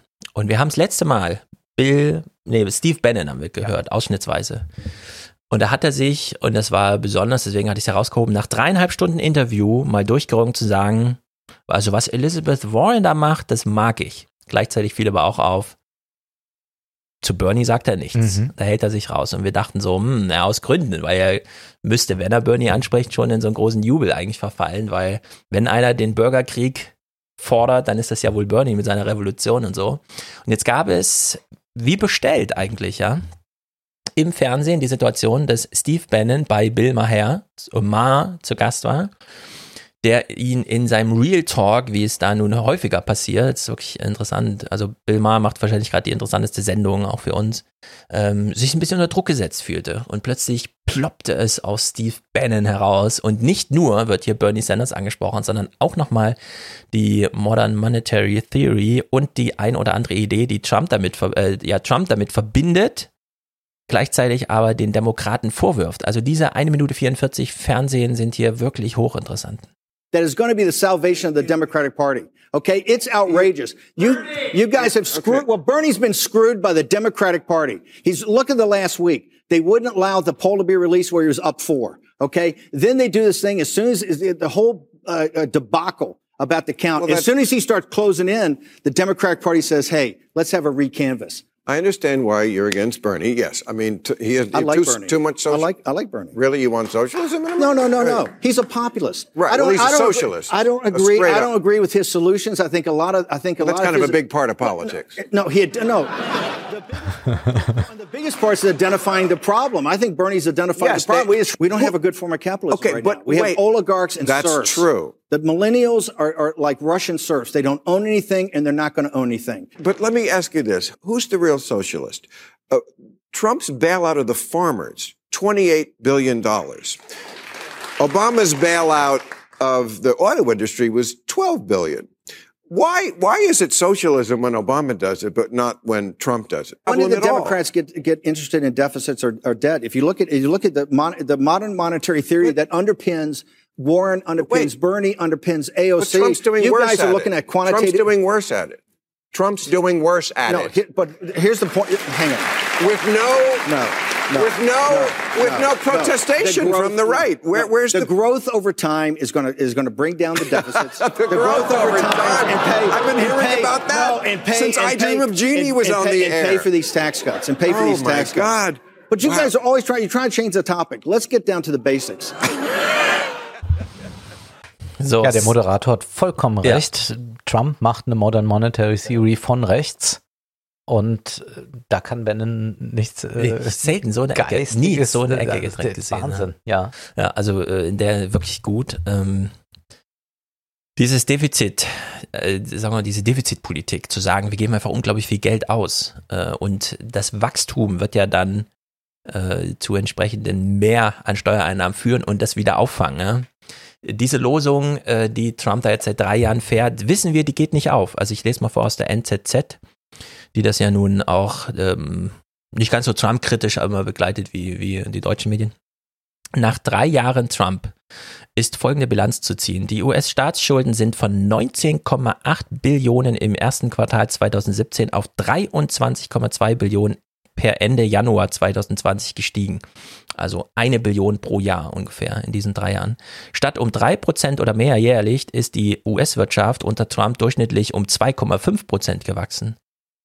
Was macht das Weiße Haus angesichts dieser Realität? Es tut, als ob nichts wäre. Für das laufende Jahr werden im neuen Budget 2,8 Prozent Wirtschaftswachstum eingesetzt. Äh, ein halber Prozentpunkt mehr als von der Zentralbank Fed und vom unabhängigen Budgetbüro CBO veranschlagt. Also Trump rechnet sich gerade selbst das Wirtschaftswachstum schön im Weißen Haus, bekommt aber, die Bundesregierung macht sowas ja auch, aber dann kommt eben die Wirtschaftsweisen, die stellen dann einfach eine andere Zahl in den Raum und so weiter. Und äh, diese Idee von, wir hauen jetzt einfach diese eine Billion im Jahr als Steuererleichterung raus, und zwar nur an die Top 1%, weil das ist die, das, an die Freien. Alle anderen müssen dann über den Arbeitsvertrag hoffen, dass sie davon partizipieren. Äh, funktioniert nicht, ja. Also wir sehen jetzt hier schon wieder äh, im Anmarsch, was die großen Kennziffern angeht, so eine 2008-Situation. Mich amüsiert das, denn er bringt jetzt auch die gegen sich auf, die sonst Trump gar nicht so kritisch gegenübergestanden sind, eben wie die NZZ, aber die schwarze Null doch gut finden und Austeritätspolitik gut finden und die sagen, wir brauchen einen Staat auf soliden Füßen und das darf eben kein Staat sein, der zu hoch verschuldet ist, Hm. der ist nicht mehr stabil. Und dass Trump das jetzt einfach macht, leider nicht zum Wohl des Volkes, sondern eben für das eine Prozent. Das ist das Traurige dabei, aber auch das äh, Schöne, dass er jetzt diese Leute gegen sich Mhm. aufbringt und man aber zugleich auch sieht, wenn man die Modern Monetary Theory befolgen würde, kann man sagen, es ist auch gar nicht schlimm, dass das über Steuereinnahmen nicht reingekommen, äh, nicht mehr reinkommt. Genau. Man könnte ja einfach sagen, wir streichen das. Ja. Die Nullen werden gestrichen, solange die Inflation im Zaume ist, und das ist sie ja, äh, haben wir erstmal mit Nullen im Buch der FED kein Problem. Genau. Ja, also genau die EZB-Denke. Genau. genau, deswegen würde ich auch sagen, man könnte daraus ein Programm stricken. Die Frage ist noch, wie öffentlich kann man es machen? Denn wir haben ja Bannon beim letzten Mal gehört. Für ihn ist ja die Modern Monetary Theory gleich ein Bailout des kleinen Mannes. Also da wachsen ganz schnell Anforderungen, äh, Ansprüche sozusagen aus, aus der breiteren Wählerschicht, wenn sie denn darüber aufgeklärt würde, was da geschieht. Ja, also so eine Andrew Yang äh, Grundeinkommen für alle Idee ist da gar nicht so weit von so einem Propellergeld, eben Helikoptergeld, ja das einfach mhm. rumgeschleudert wird, entfernt. Aber lass mich noch einen Aspekt aufgreifen, mhm. den habe ich dir beim letzten Mal durchgehen lassen. Da mhm. hast du nämlich auch gesagt, ja, Bernie Sanders, das ist ein Populist. Und Bannon sagt ja auch, ich mag den Bernie Sanders nicht, weil er ein Sozialist ist, sondern weil er ein Populist ist. Genau. Warum ist Sanders ein Populist? Ich verstehe das nicht. Klar, er hat ein sehr populäres Auftreten und seine so, nee, nee, Videos nee, funktionieren ja gut, ja. aber er vertritt ja ganz seriöse Standpunkte. Es ist ja eine ganz seriöse Politik. Es ist ja nicht jemand, der das Blaue vom Himmel mhm. verspricht. Denn Populismus ist ja eine sehr eigenartige äh, Geschichte. Also ich würde zum Beispiel sagen, Angela Merkel tritt äh, zum Teil viel populistischer auf. Nicht in dem Sinne, dass sie die Massen mitreißt, aber so aber indem gemeint. sie eben Dinge äh, von sich gibt, die reiner Populismus sind. Oder Schäuble hat das auch gemacht, während ich äh, das eigentlich eine sehr solide Argumentationsweise finde, was Bernie Sanders so von sich gibt. Genau. Der Populismusbegriff ist in Deutschland sehr eng geknüpft an, an ein Werturteil über ein Auftreten. Also man Mhm. sieht jemanden im Modus sprechen und dann sagt man, das ist aber populistisch. Man könnte ihn genauso gut, also jetzt einen Anzug anziehen, ihn langsam reden lassen, die Hände unten und dann wäre Bernie Sanders plötzlich in Deutschland kein Populist mehr, sondern ein normaler Sozialdemokrat. Ja? Bei Steve Bannon, der hat eben Karl Schmidt gelesen, steckt einfach dahinter, also wenn wir ans Politische denken, dann doch eher an Krieg als an Frieden. Selbst wenn das ein Bürgerkrieg ist. Denn die Hauptsache, es werden hier mal wieder Identitäten geklärt. Mhm. Ja, also der, der Staat, der sozusagen äh, den, den, den göttlichen Bezug verliert als ähm, Rückhalt und Legitimation, der braucht halt eine neue Legitimationsquelle. Also sucht er sich eine und das ist dann halt erstmal der große, das Austragen eines großen Widersatzes, der Bürgerkrieg. Und sei es erstmal nur, um die Frontlinien zu klären und so weiter. Und in diesem Maße ist Bernie Sanders einer, der die eigentlichen Konfliktlinien in, ähm, im Publikum aufgreift und sichtbar macht und sich grundsätzlich gegen das Establishment stellt. Und in dem Sinne ist er ein Populist. Er lässt dem alten Establishment nicht mehr durchgehen, was man ihm hat durchgehen lassen, sondern er möchte mit Volkesunterstützung, so wie Trump auch, einfach in Washington einreiten und sagen, äh, so und so ist jetzt die Sachlage. Und in der Hinsicht äh, passt das ganz gut ins Bild, würde ich sagen. Und er hat eine Historie hinter sich des American Populism, der um 1900 schon mal aufblühte, wo sich Landwirte, einfache Landwirte zusammengetan haben und versucht haben zu agitieren gegen die Macht von äh, Landwirtschaftskonzernen. Also Mhm. da haben wir schon eine Struktur, dass es wenige gibt, die sehr viel Produktionsmittel in der Hand haben, die aber auch Entscheider sind, beziehungsweise Beeinflusser sind von Entscheidern dann in Washington und es tun sich dann eben diese Leute aus dem Volke zusammen, um dagegen zu agitieren und die versuchen eben ihre Rechte, ihre demokratischen Rechte geltend zu machen und zu sagen, wir als kleine Unternehmer, wir müssen auch Unterstützung bekommen, wir dürfen Mhm. nicht an die Kandare genommen werden von diesen Großkonzernen. Also eine Entwicklung, die jetzt 120 Jahre zurückliegt, die aber eben heute viel, viel aktueller durch Monsanto oder sowas ist. Mhm. Aber daher kommt Populismus auch. Deswegen habe ich, wollte Mhm. das nur, da- also auch einen äh, eher positiven Populismusbegriff. Ja, ja, ja, ja positiv im Sinne von äh, bei Sanders, äh, bei, bei Steve Bannon, der hat das letzte Mal in dieser Fernsehdokumentation da in diesem Interview aufgeschlüsselt. Es geht jetzt nicht mehr um die Frage Republikaner gegen ähm, Demokraten oder so, sondern es geht jetzt um die Frage nationaler Populismus gegen sozialistischen Populismus. Mhm. Und die Republikaner haben sich halt auf diesen nationalen, also diese Identität über, wir sind die Amerikaner, America First und so weiter, völkisch im Grunde. Und der sozialistische Populismus von Bernie Sanders schließt halt wieder an das Schicksal des Einzelnen an und versucht darüber zu mobilisieren und so weiter. Und äh, ich finde es überraschend, ja, wie sehr Steve Bannon da auch da sitzt und sagt, Hauptsache Populismus und ich sag ihn hier sogar, wenn auch in die Ecke gedrängt, Bernie ist eigentlich ein cooler Typ, ja, weil Bannon hat im Grunde die Reichweite und umso mehr Bannon jetzt drauf besteht, oder das macht ja Trump auch, zu sagen, guck mal, die Wahl wird schon wieder manipuliert. Die letzte Umfrage äh, vor der Iowa-Wahl wurde gar nicht veröffentlicht durch technischen Fehler und dann gab es zu diesen Auszählungsschwierigkeiten. Ja. Die nutzen das natürlich extrem, um grundsätzlich so ein Argument zu machen, diese Wahl wird gerade manipuliert. Vielleicht, und das ist Bill Maher in seiner allerletzten Sendung diese Woche, hat er diese große Angst geschürt. Was ist, wenn Trump abgewählt ist, aber sagt, die Wahl erkenne ich nicht an, weil hier gab es ja Manipulation und so weiter. Ja. Und da hat er ganz ernsthaft durchdiskutiert. Da mussten die auch seine Gäste ein bisschen zurückpfeifen und sagen, jetzt warte erstmal ab, das Militär ist ehrenvoll und so, die werden das dann schon regeln. Aber das steht halt im Raum, ja. Aber es ist im Grunde die, dieser, dieser große neue Gegensatz Populismus gegen Populismus.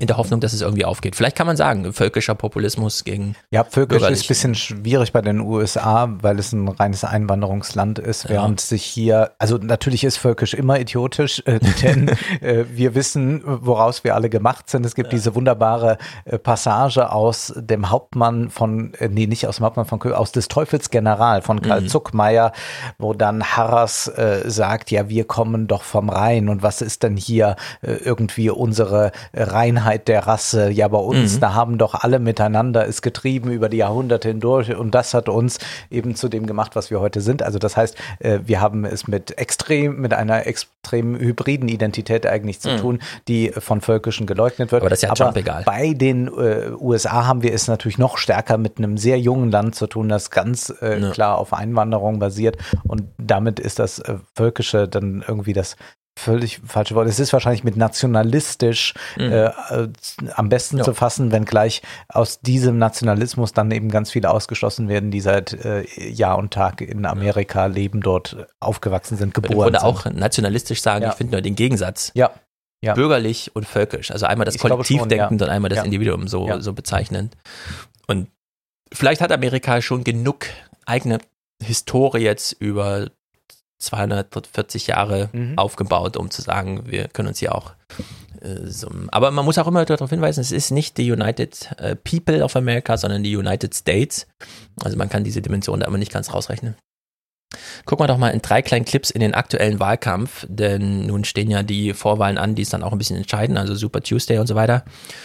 Worauf hat Bernie nach Iowa und vor New Hampshire bei der letzten Debatte Wert gelegt? At the end of the day, the way we defeat Donald Trump, and everybody up here, by the way, is united. No matter who wins this damn thing, we're all going to stand together to defeat Donald Trump.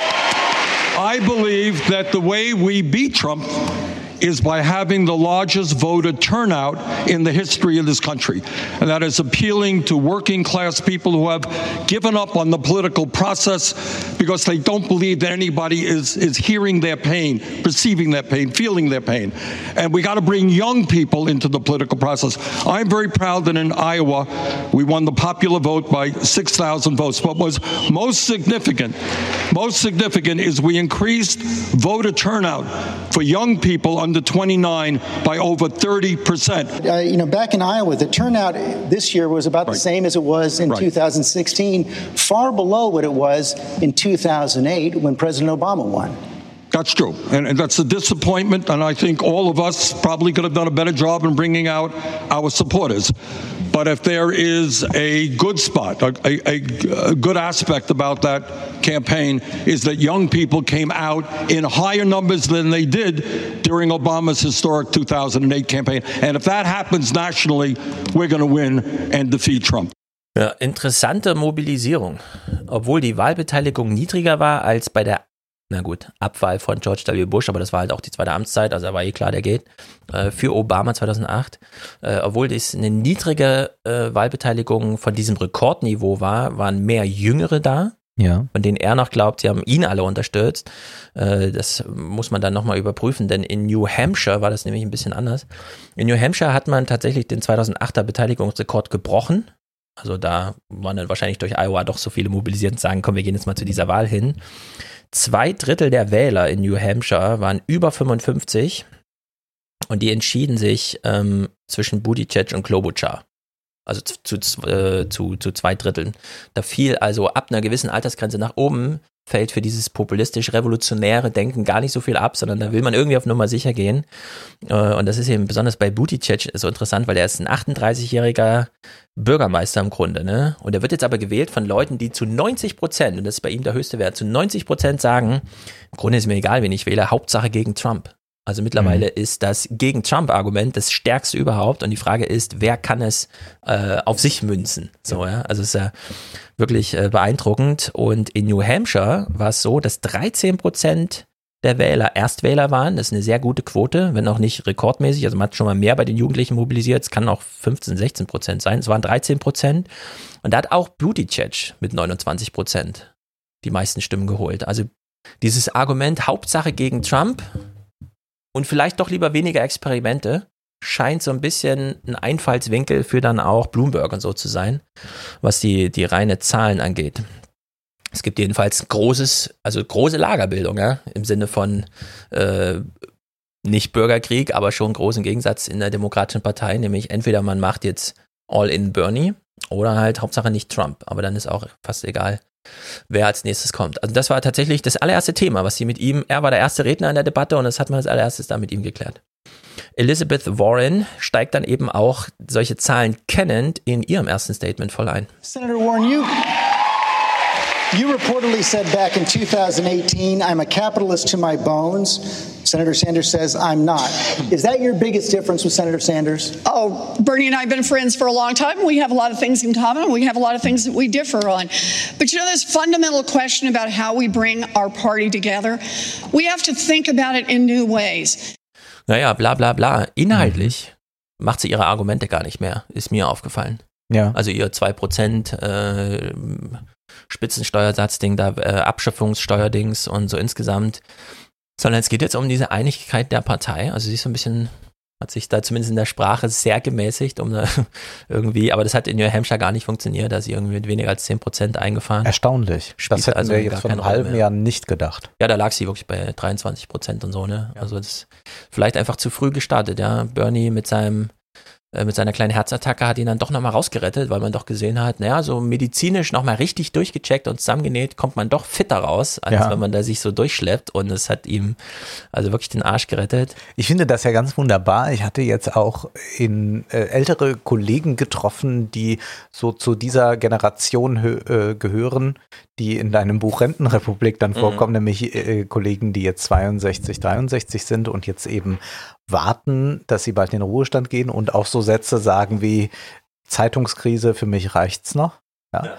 Und die jetzt sich so unglaublich aufgeregt haben, dass jetzt dieser alte Mann dort als Hoffnungsträger gesehen wird. Und ich wies dann darauf hin, naja, es sind schon auch viele junge Leute, die den ja gerade unterstützen oder der auch ein sehr junges Team hat oder sich auch um Themen kümmert, die keineswegs antiquiert sind.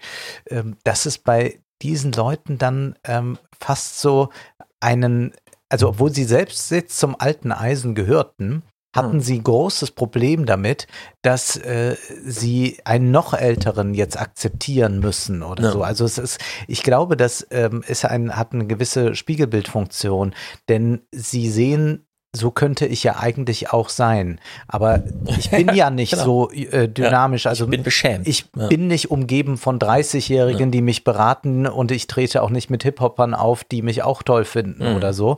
Und das ist, glaube ich, für sie ganz, ganz schwierig, das zu sehen. Und dann äh, finden sie dann zum Beispiel äh, den Pete viel besser, äh, weil der 38 ist, aber der wirkt schon äh, viel, viel seriöser als der alte Bernie Sanders. Und was ja hier auch nochmal ganz deutlich wird, ich glaube, das sollten wir auch nie müde werden zu betonen, dass man hier diese Kategorisierungen alt und damit verbindet sich irgendeine Ideologie vollkommen über Bord werfen sollten. also muss man auch sowieso. bei aller Kritik, die ich ja auch an Elizabeth Warren habe oder so, ist die ja äh, viel, viel interessanter als äh, das äh, meiste, was wir an politischem Personal unter 35 in Deutschland Ja, haben. niemanden, äh, oder ja, man kennt ja. vielleicht gar niemanden. Und bei Bernie Sanders dann, der noch äh, wesentlich älter ist, ist das ja nochmal klar. Also diese äh, Ideen, die äh, Feuilleton-Girlies unter äh, dem Slogan alte weiße Männer reproduzieren und rubrizieren, das ist wirklich eine äh, Sache, mit der man versucht, sich mit, äh, also eigentlich eine, ein Denken vom Leib zu halten. Ja. Ja.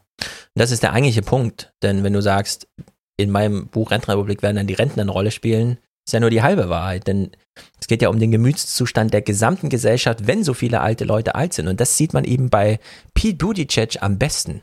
Und es ist noch keine Rentenrepublik in Amerika, aber man sieht hier schon, viele fühlen sich schon wie eine Rentenrepublik. Also es gibt Orte in Amerika, die so separiert sind von dem eigentlich modernen urbanen Leben, sondern wo sich Leute wirklich zurückziehen, um da alt zu werden. Und, und da schlägt er voll durch. Ja? Also da hat er Zustimmungswerte 90, 95 Prozent. Da will man auch keine Frau wie Klobuchar oder so. Da geht man all in. Biden macht's nicht. Nehmen wir Buttigieg. Ja? Da gibt's ganz einfache Dich- Dichotomien. In Ostdeutschland haben wir das ja auch. Du hast in Berlin und Brandenburg äh, so eine schöne Migrationsbewegung, dass die ganzen jungen Leute nach Berlin ziehen und die Alten aber mehrheitlich wieder zurück. Also auch Brandenburg wächst, aber es sind eben die, es ist die Generation 55 plus, die zu 100.000 ungefähr im Jahr einfach aus den urbanen Zentren raus. Und dann ist man halt sofort in Brandenburg, ja, und dann macht man sich im Speckgürtel Berlin irgendwie breit, schafft's noch zum Theater zu fahren mit der S-Bahn irgendwie, diese Anbindungen werden jetzt alle gebaut, aber man zieht sich halt zurück. Und diese Separierung nach Alter schlägt sich in so einem Gemütszustand nieder und wenn man dann demokratisch einfach durchzählt, ja, dann, dann sieht man solche Effekte. Das könnte auch noch Jens Spahn im Übrigen zugute. Absolut. Kommen, wenn der noch Ja, in ja. irgendeiner Weise dann äh, noch mit äh, spielen darf bei den äh, Kanzlerfragen, Ja, dann spätestens ist das, fünf, sechs Jahren. Ist, ist das auf jeden Fall jemand, der genau bei diesem, weil das sein Wahlkreis ist im Übrigen ganz ähnlich aufgebaut Mhm. und das ist eben so äh, ein, ein ziemlich äh, abgekapselt lebendes Publikum, das aber dann sagt, wenn der das in Berlin für uns macht, dann sind wir froh. Ja. Ja, er hat ja jetzt dieses Interview in der Zeit gegeben, wo dieser eine Ausschnitt publik wurde, wo er gefragt wurde, ist die CDU bereit für einen schwulen äh, Chef? Und dann hat er gesagt, also ich komme in Münster aus so einem kleinen Örtchen mit 3600 Einwohnern und da kriege ich jedes Mal 50 Prozent. Und, Und da noch also nicht mal da stellt sich diese Ja. Frage und Sie kommen jetzt mit dieser Frage, aus welcher Zeit kommen Sie eigentlich? Genau, also dieses Schwulsein ist ähm, soweit akzeptiert. Klar, bei The Daily kriegt man immer mal wieder so Anekdoten, die Leute werden aufgeklärt von Journalisten, der ist aber schwul und dann so, ach so, das wusste ich nicht. Ne, dann nicht, ne? Aber im Grunde spielt es keine Rolle mehr, das ist Ja, ein kleiner Schreckmoment, aber dann will man doch diesen Typen wählen. Leider rausgefallen ist Andrew Young und äh, Yang und wir hören noch mal, da wir ihn das letzte Mal ja auch besprochen haben, mit seinen Neuerfindungen nicht nur von Politik, sondern auch von politischen Kennziffern, auf die man so hinarbeitet. Diese Idee, und das ist auch wieder sein allererster Aufschlag hier in dieser Debatte, diese Idee ist leider ersatzlos raus aus diesem Wahlkampf und es ist sehr, sehr schade. George, the entire capitalism socialism dichotomy is completely out of date.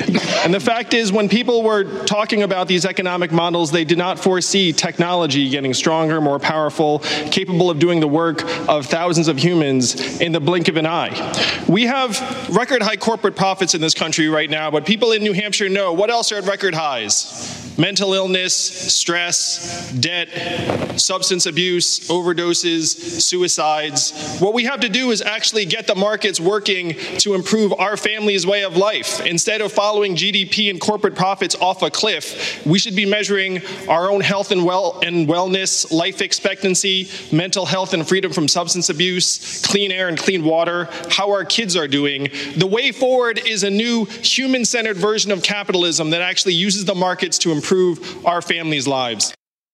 Tja, leider einfach ersatzlos gestrichen mit einem Prozent in New Schön, dass Hampshire. er diesen technischen Aspekt reinbringt. Also wir Mhm. haben ja lange schon nicht mehr Primat des Politischen, sondern äh, des Ökonomischen und Mhm. dann doch auch dieses Technischen, worüber wir ja auch hier schon geredet haben, inwieweit technische Veränderungen uns viel mehr verändern als politische Dinge. Und das ist sicherlich ein Kandidat, der dort hätte Kluges zu sagen können, wie das jetzt mit den Märkten da aussehen soll, die das, das äh, dann bezwecken, dass wir gesünder sind ähm, durch die Märkte, durch die Kraft der Märkte? Ich weiß es nicht. Ich bin skeptisch. Ja, aber, Aber- im Grunde die gleiche Argumentation wie bei diesem grünen Deal, also diesem grünen Wandel. Man zieht einfach neue Preise ein, neue Steuern und neue äh, Kennziffern, an die man sich dann auch halten muss. Man kann ja nicht nur über Preisgestaltung im Sinne von Steuern, Abschöpfung und Subventionen eingreifen, sondern auch wirklich über gesetzliche Regelungen. Ja. Die Ernährungsampel und so weiter, die ja nun äh, überall in Europa Erfolg hat, außer in Deutschland, wo sie erfolgreich rauslobbyiert wurde, die kann man ja einfach einführen. Ja? Also Mhm. es gäbe schon Angriffspunkte und man darf halt nicht unterschätzen, äh, so sehr wie wir jetzt schon über Sakralherrschaft gesprochen haben und Yuval Noah Harari davor warnt, naja, früher haben wir den Gott rausgenommen und als nächstes kommen die Daten wieder rein und Demokratie wird so eine kleine Episode von 200 Jahren Happiness sein, aber äh, auch jetzt kein großes Ding. Das ist äh, hier eben auch, ja, dieses GDP, Bruttoinlandsprodukt, das wir so als so ist es halt. Das ist halt der Maßstab, ja. Aber das kann alles zur Disposition gestellt werden, wie es letztes Mal ja schon besprochen, ja, als Harari da bei ähm, damals noch beim IWF Lagarde saß und meinte, ja, sie erzählen einfach nur Geschichten, die alle glauben, aber Ökonomen sind halt trotzdem nur Geschichtenerzähler. Also in der Hinsicht, diese Abkehr vom GDP wäre echt mal was gewesen. Allerdings weiß auch nicht, ob dafür jemals die Zeit ist, dass man das überhaupt mal in so einer Debatte diskutiert. Eben, er hat da sich ein Thema ausgewählt, das wirklich toll ist und über das wir hier eine Stunde Ja. diskutieren könnten, aber das funktioniert ja in diesem Modus überhaupt Nee, nicht, ist wo man nicht ein anwendtauglich. kreischendes Publikum hat Ja. nach jedem zweiten Satz oder haben will und er erzählt denen da etwas äh, Mhm. von äh, Technik, die beeinflusst und die dann, also das ist, ist erstaunlich. Es hat ein bisschen was vom Don Quixote, dass er versucht, das in die Genau. Debatte reinzubekommen. Das Aber- wäre, äh, wenn jetzt äh, bei, bei, bei der nächsten Runde irgendwie Sarah Wagenknecht mal ein Marx-Engels-Band Mhm. mitbringt und ein bisschen was draus vorträgt, in der Hoffnung, dass es dann Ja. beim Zuschauer Klick macht. Aber wir wissen ja, wenn der Präsident erstmal gewählt ist und wahrscheinlich vielleicht ist es ein neuer, dann geht die große Sichtung los. Wen holen wir denn in unser Kabinett? Ja, wenn Ja. solche Typen sind natürlich auch irgendwie, finde ich, warum nicht, ja? Ja. Gibt es ja den einen oder anderen Posten. Zum amerikanischen Wahlkampf. Ähm, Steve Bannon war bei Bill Maher, wir haben es besprochen. Und dabei hat äh, sich ähm, Bill Maher für eine ganz besondere Verabschiedung an Steve Bannon entschieden. I wish we had someone on our side as evil as you, Steve. It's great to see you. Ja, sehr schön. Ich wünschte, wir hätten jemand so böse wie dich, der hier mal einen ordentlichen Wahlkampf macht. Und er hat das ein bisschen durchgespielt. Das war nicht nur so eine Floskel, sondern äh, Bill Maher hat das hier mal durchgespielt. Und wir gucken uns jetzt einfach mal diese Fernsehsendung kurz an, denn es ist wirklich nicht schlecht. Zum einen stellt sich ja die Frage, brauchen Demokraten nicht wirklich einfach mal einen schmutzigen Wahlkampf? Republicans always have dirty tricksters on their payroll, like Igor and Lev. Roger Stone, Lee Atwater, Karl Rove, Giuliani. Well, we're going to need some reptilian scumbags of our own. Good Democrats who are willing to stand up and do the wrong thing. Und um zu zeigen, was er meinte, hat er einen Werbeclip produziert. Mhm. Wir kennen ja ähm, diese Werbung, wo man den anderen einfach nur diffamiert die ganze Zeit. Ne? Und äh, jetzt hat er hier beispielhaft einen Werbeclip gegen Trump über Trump gemacht. First off, let's target Trump's brain. That's an old dirty trick of theirs. In 2014, Karl Rove suggested Hillary might have suffered a traumatic head injury from a fall, and she had to go on ABC News and assure Diane Sawyer that her brain still worked. She's been dying in the conservative run tabloids for years. Of course, Hillary was and is fine. Meanwhile, Trump is a neurological mess. But the Democrats are too scared to make an issue of it, when actually it would cut together really well as a campaign ad. And let me begin by wishing you a beautiful look. There's one thing people who've known Donald Trump for a long time all say. He's not the same person he was. And then they announced there was no buys. No. Democrats decided to shield and shelter criminal. Look, look. The worry that I have is that maybe he's having small strokes. Sometimes he simply can't speak. An anonymous, really an anonymous. What must be going on in his mind? I hope they now go and take a look at the oranges, or the oranges of the uh, uh, investigation. The oranges, how it started. No one wishes ill health on the president, but a country needs a leader to be there. God bless the United States. A leader who's all there. Ist jetzt nicht mal besonders aufwendig produziert oder so, sondern Nein. einfach nur unmanipulierte Zusammenschnitte. Klar, ein bisschen mit jetzt schwarzen Bildern und so, Musik. aber ansonsten äh, Grunde gar nicht so schwer, das so zu machen. Und das fand ich auch interessant. Äh, Hat er hat's- Probleme mit seiner Prothese vielleicht? Kann es daran liegen, dass da manchmal so die Worte weggehen, dass er versucht, was nach oben zu drücken? Aber er wird keine Prothese haben, Wie, oder? was, wo? Keine Ahnung. Zahnprothese. Es so. klingt so ein bisschen, ähm, man kennt es von älteren Leuten, wo die Haftcreme ein bisschen nachlässt. Der Joe Biden ist ja mal rausgerutscht. Und dann wird das immer nach Ja, oben Ja, äh, gedrückt. Das kann durchaus sein. Also Man fragt sich aber, bei diesen Gehaltsklassen sind da nicht eher Implantate im Spiel, wo Das das, gar keine auch. Rolle spielt. es gab mal vom Spiegel ein Foto, wie sie Trump so mit so einem Hund bis beißig, also so ein bissigen Trump abfotografiert haben. Und das hat das beeindruckende Zähne einfach. Also wirklich in Reihe und Glied und so. Und ich glaube auch, das ist, wenn dann ordentlich reingeschraubt und so, da ist nichts irgendwie mit reingeklebt und abends muss das raus. Naja, zwei Sachen jedenfalls. Äh, zum einen nämlich, das war jetzt vor der State of the Union und wir wissen ja, das ist eigentlich eine sehr sakrale Angelegenheit und so weiter. Diesmal haben wir es schon ein bisschen abweichend gesehen. Aber was könnte man eigentlich machen bei so Gelegenheiten? Beispielsweise, wenn Debatten anstehen. Ähm, und er kommt hier auf, macht eine kleine Erinnerung und sagt, das könnte man doch auch mal umdrehen. Next thing we have to do is give Trump a taste of his own medicine. At the second debate with Hillary in 2016, he went there and put three of Bill Clinton's sex accusers in the audience. Trump has 25 accusers. They could fill the entire gallery at the debates. Und warum nicht, ehrlich gesagt? Aber möchtest, also dieser Wahlkampf wäre dann sicherlich sehr amüsant. Mhm. Und das wäre dann großes Entertainment, aber das ist ja auch eine Aushöhlung der Demokratie im höchsten Maße.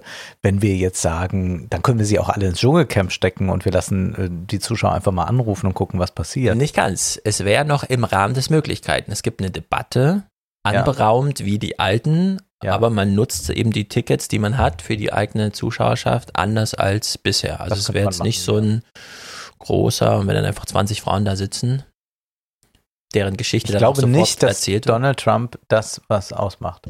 Meinst du? Nein. Nein, ich bin mir nicht so ganz sicher. Ich glaube, wir gehen immer immer von unseren Maßstäben Ja, aus stimmt. und sagen, oh, das wäre aber unangenehm. Ich halte das für gut möglich, dass er so darüber hinweggeht.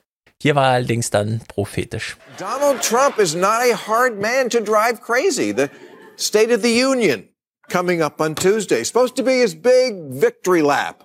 Okay, so you know he's going to go full crackhead and start gloating and lying his ass off.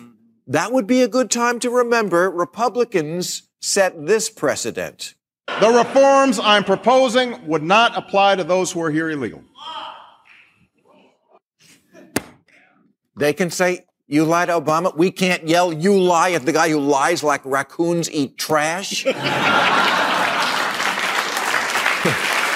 Not only should the Democrats in the hall shout it out, everybody at home should too. Let's practice it now. I'll be Trump at the State of the Union. the Democrats tried to impeach me over a perfect call. I was the person who saved pre-existing conditions. I only watch real time accidentally. Ja, hier war ich ein bisschen überrascht dann, ehrlich gesagt, denn so wie du eben meintest, nee, sollte man nicht die Haltung wahren und so weiter. Das war ja vor der State of the Union. Ich dachte, während Aber das ist da sitzen eine Frage, so. die man sich stellen kann. Ist also jetzt das linke Spektrum, nenne ich es mal, Mhm. eines, das für Ordnung und Höflichkeit einsteht? Denn wir wissen ja auch, beispielsweise aus der Kunst oder auch von politischem Aktivismus, der von links kam, dass es ja durchaus das Rebellische gab. Es gab Ohrfeigen, es gab, Mhm. Sie sind ein Arschloch, Herr Präsident. Es gab all diese Geschichten, also Grenz- und Normüberschreitungen von links, die damals antibürgerlich waren. Nun sind aber die, die sich immer noch gern mal als Mitte oder bürgerlich beschreiben, oft selbst sehr antibürgerlich und machen eben Hm. Äußerungen, die äußerst unhöflich sind. Ob wir jetzt in dieser Zeit eben genau das Gegenteil machen müssen und jetzt für eine Höflichkeit eintreten müssen und zu sagen, dann verbietet sich so etwas.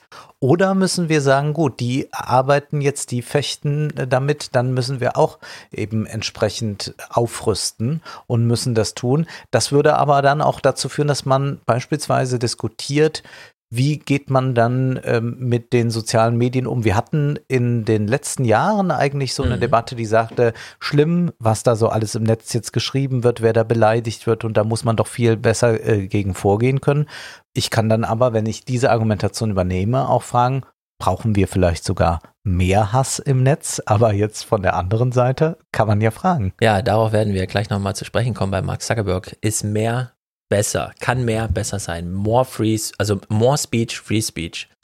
Äh, wenn du erlaubst, würde ich ja einfach mal äh, deine Frage eben aufgreifen, Ja. nämlich zu den Stilen und dir 55 Sekunden dein eigenes Argument, also eins deiner Argumente aus der Politikanalyse vorspielen, Oh, dem ich nämlich äh, widersprechen würde. so, Das bin dir. gespannt. Also wir hören hier, das ist glaube ich die erste im Jahr oder so, du kommst Zur Bundespressekonferenz. Genau, zu Ah, Cyber, ja. zu, Mhm. auf Cyber zu sprechen und das Wort alternativlos fällt und ich würde es eben, äh, wie gesagt, anders sehen. Das Schöne bei der Bundespressekonferenz ist ihr starres Korsett. Es gibt also viele Normen und Regeln und die minimale Abweichung ist dann hier schon ein Ereignis, wo wir ja außerhalb der Bundespressekonferenz einen politischen Diskurs erleben, der immer mehr auf Provokation und Überschreitung setzt. Die formelle Sprache erlaubt es Seibert, in der Rolle bleiben zu können. Zwar bringt jeder Pressesprecher auch ein bisschen eigene Persönlichkeit mit hinein, aber als Mensch muss er eigentlich verschwinden. Was er persönlich denkt, ist unerheblich. Würde er das formelle Sprechen verlassen, dann hätte er ein großes Problem. Er müsste sowas sagen wie, ja, ich weiß momentan auch nicht weiter. Ich habe auch schon gedacht, was macht die Merkel gerade? Wahrscheinlich wird er das manchmal denken, aber er kann das nicht sagen, weil das nicht seine Rolle ist. Es gibt keine Alternative zu diesem Sprechen. Ich würde sagen, doch. Mhm. Es gibt eine Alternative. Wie würde die aussehen? Ähm, es dachten lange viele, es gibt keine Alternative zu, keine Ahnung, wie sich Söder jetzt zum Beispiel drumrum arbeitet. Ja, eigentlich will ich schon Kanzler werden, ich kann es aber nicht sagen, aber was ich sagen kann ist, die Rolle des CDU-Chefs und des Kanzlerkandidaten muss nicht in einer Person sein, weil dann würde ich ja ausgeschlossen, weil ich kann ja nicht CDU-Chef werden und so, ne? Also man druckt sich so rum und eigentlich weiß man genau, um was es hier geht und so. Und die, die Rolle des Regierungssprechers ist in dem Falle genauso eine politische. Und die Alternative zu Seibert, ich mache einfach mal so einen Sprechakt und stelle sie damit zufrieden, weil ich weiß, es hat bisher immer funktioniert, ist ja nicht, dass er dann plötzlich sagt, na, da weiß ich jetzt auch nicht weiter, sondern er verheimlicht ja auch wirklich viel von dem, was er weiß. Und das macht er ja aus Gründen, weil er zum Beispiel nicht genau weiß, zu welchen Konsequenzen das führt, wenn er beispielsweise über die Rolle hinaus Sachen erklärt, von denen er weiß, die führen zu Konsequenzen. Und eigentlich ist das dann schon Merkels Aufgabe, das zu machen, damit es an ihr, damit das Feedback zu ihr kommt und nicht zu ihm, sondern er würde sich sozusagen anmaßen, nicht nur für das Amt zu sprechen, sondern das Amt zu sein und so weiter und so fort. Ne? Aber trotzdem, wenn man, wenn ich so eine Formatstarre sehe, wie bei ihm, also können wir durchgehen. Eine Formatstarre wie bei Steffen Seibert, bei Liv Lloyd, dem Politik-YouTuber, bei Ingo Zamparoni in den Tagesthemen und so weiter. Dann glaube ich immer, das ist Formatstarre aus Angst. Nein, da muss ich einhaken. Bei LeFloid, bei Zamperoni, bei all diesen anderen Formaten gebe ich dir vollkommen recht. Man kann auch sagen, ja, das Format gefällt mir. Also Mhm. ich bin ja auch jemand, der ein sehr festes Format hat bei der Filmanalyse. Bei Seibert ist es etwas anderes. Wir haben hier einmal einen Bürger, der politische Ansichten hat. Und Mhm. wir haben jemanden, der ein Amt ausführt und der dieses Amt nicht mit seinen eigenen politischen Ansichten füllen darf. Es gibt ja beispielsweise auch ganz viele Redenschreiber, Mhm. die sind in einer anderen Partei. Ich kenne zum Beispiel einen Redenschreiber, der hat SPD-Reden geschrieben, ist selbst in der CDU. Oh, Problemlos kann der die schreiben, kann, darf seine eigenen politischen Ansichten selbstverständlich nicht reinbringen. Hat oft genug gedacht, was ist das für ein Idiot, für den ich da gerade eine Rede Mhm. schreibe, aber er macht's, wird gut bezahlt. Er findet, glaube ich, Merkel an sich gut, sonst würde er es nicht so lange machen. Ja, Davon, das hat er ja auch Gottes immer wieder Merkel. gesagt. Er findet das äh, schon gut, was er da macht, aber er kann in diesem Amt nicht daraus. Er kann nicht anders darüber sprechen als in der Funktion. Er ist eigentlich ganz arm dran. Er würde vielleicht gerne oder er würde auch viel launiger noch reagieren, würde unwirscher re reagieren wollen oder er wird sagen, ich verstehe die Welt nicht mehr, ich kann das mir auch nicht begreifen. Ja, wir Mhm. haben wir haben vor zwei Monaten noch dies gesagt, aber wissen Sie, ich habe jetzt gerade noch mal von Merkel gesagt bekommen, du sagst das jetzt so und zwar nicht anders und mehr Infos gibst du nicht raus. Das heißt, er ist darin gefangen, weil es sonst seinen Job kosten würde und weil er auch da eben sich verpflichtet hat, das so zu tun. Ähm, und er, er muss das so machen. Zugleich aber wissen wir alle, dass das so ist. Und darin besteht die Chance, man kann ihn so, wie das ja auch dann Thilo und Hans bei der Bundespressekonferenz tun, äh, kitzeln. Ähm, man kann äh, versuchen, dass er Dinge dann doch irgendwie sagen muss, die er Mhm. sich fest vorgenommen hat, nicht zu sagen. Und wir erkennen aber auch an ihrem, an seinem Schweigen, ob es wirklich nichts mehr dazu zu sagen gibt, ob er es wirklich nicht weiß oder ob er doch noch was zu sagen hat. Mhm. Deswegen sehe ich da eine sehr große Chance drin. Also, Ich will noch ein Beispiel nennen Ja. mit dem Amt, um das mal bei Angela Mhm. Merkel zu sagen. Angela Merkel ist Bundeskanzlerin. Die ist aber auch persönlich eine politische Bürgerin und sie hat auch noch mal persönliche äh, äh, Ansichten. Mhm. Man, ich will zwei kurze Episoden nennen von Merkel vor Publikum. Es gab einmal eine Talkrunde, da wurde sie auf die Ehe für alle angesprochen, bevor die damals beschlossen wurde. Und dann sagte sie so etwas wie, dass sie dann, äh, dass ihr Bauchgefühl sagt, dass das nicht gut ist. Da hat sie nicht erkannt, dass sie als Bundeskanzlerin spricht. Da hat sie irgendwie als persönliche Bürgerin gesprochen. Da kann man persönlich sagen, ich habe ja irgendwie ein schlechtes Bauchgefühl, wenn zwei Mhm. Männer heiraten oder so. Aber als ähm, Kanzlerin muss sie eine Argumentation finden, die einer Kanzlerin entsprechend ist und die hat sie in dem Moment nicht gefunden. Dann gab es einen anderen Fall und zwar den mit dem Flüchtlingsmädchen. Du erinnerst dich Ja. diese Runde, wo das Mädchen gesagt hat, ja, es könnte sein, dass ich abgeschoben werde. Mhm. Und hier hatte Merkel äh, einen sehr heiklen Fall, denn sie war einmal als die Bundeskanzlerin da, die jetzt einfach eine gewisse Art der Grenzpolitik betreibt. Ich will das jetzt gar nicht bewerten an dieser Stelle, aber mit der kann sie sagen, na, die, äh, das sieht, die Grenzpolitik, die wir betreiben, sieht vor, dass in solchen Fällen auch Leute zurückgeführt werden in ihre Herkunftsländer. Und zugleich aber ist sie als Person dort gewesen, als, als auch persönlich in irgendeiner Weise emotional involvierte, die dann äh, sagt, ich will dich mal streicheln, auch du jetzt weinst du. Das heißt, die hat sie persönlich reagiert und sie kann aber jetzt ganz schwer sagen, wissen Sie, ich habe eigentlich wie der König im Mittelalter zwei Körper. Der eine ist mein politischer, mein Amt Ja. und der andere ist mein persönlicher. Ich persönlich finde das äh, so schade, dass äh, du äh, vielleicht nicht hier sein kannst, aber als Kanzlerin setze ich diese Grenzpolitik äh, durch. Das einzige Möglichkeit, um diese Mädchen zu helfen, wäre so gewesen, ja, ich denke gerade noch einmal neu darüber nach und ich glaube, wir müssen die Grenzpolitik ändern, dass alle Leute so wie du, ob die jetzt gerade so süß sind und weinend Mhm. hier vor mir sitzen oder nicht, dass die bleiben dürfen. Das wäre was anderes. Aber sie könnt, weil sonst müsste sie sagen, ja, die Grenzpolitik bleibt, aber dich behalte ich hier. Mhm. Das geht auch nicht. Ja, trotzdem finde ich, der Seibert nutzt einen sehr engen Spielraum, den er sich selbst gegeben hat. Zugegeben. Also ja. sehr eng. Ja. Und wir haben immer alle gedacht, na, so ein amerikanischer Präsident, der, also für den ist, gelten doch auch ganz enge Regeln schon, weil jeder einzelne Windbandschlag irgendwie die Börsenkurse bewegt und so. Und Trump hat ja nicht nur festgestellt, dass es gar nicht so schlimm ist, über die Stränge zu schlagen, sondern dass man es auch noch instrumentell nutzen kann. Also sozusagen so eine doppelte, sich noch selbst verstärkende Lernerfahrung da drin. Und ich würde grundsätzlich allen unterstellen, die solche Ämter haben wie Seibert oder so, dass das immer geht.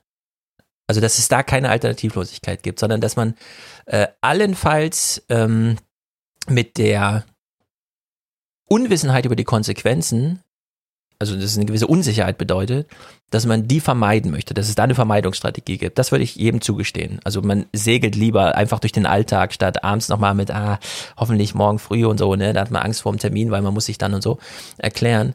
Aber ich glaube, äh, Trump hat allen gelehrt, dass es ein großes instrumentelles Potenzial anderen politischen Sprechens gibt und auch andere Möglichkeiten, ähm, Wahlvolk zu mobilisieren. Also ich glaube, da steckt eine sehr große Lernerfahrung. Vielleicht nicht bei einem Regierungssprecher, aber bei Politikern auf jeden Fall.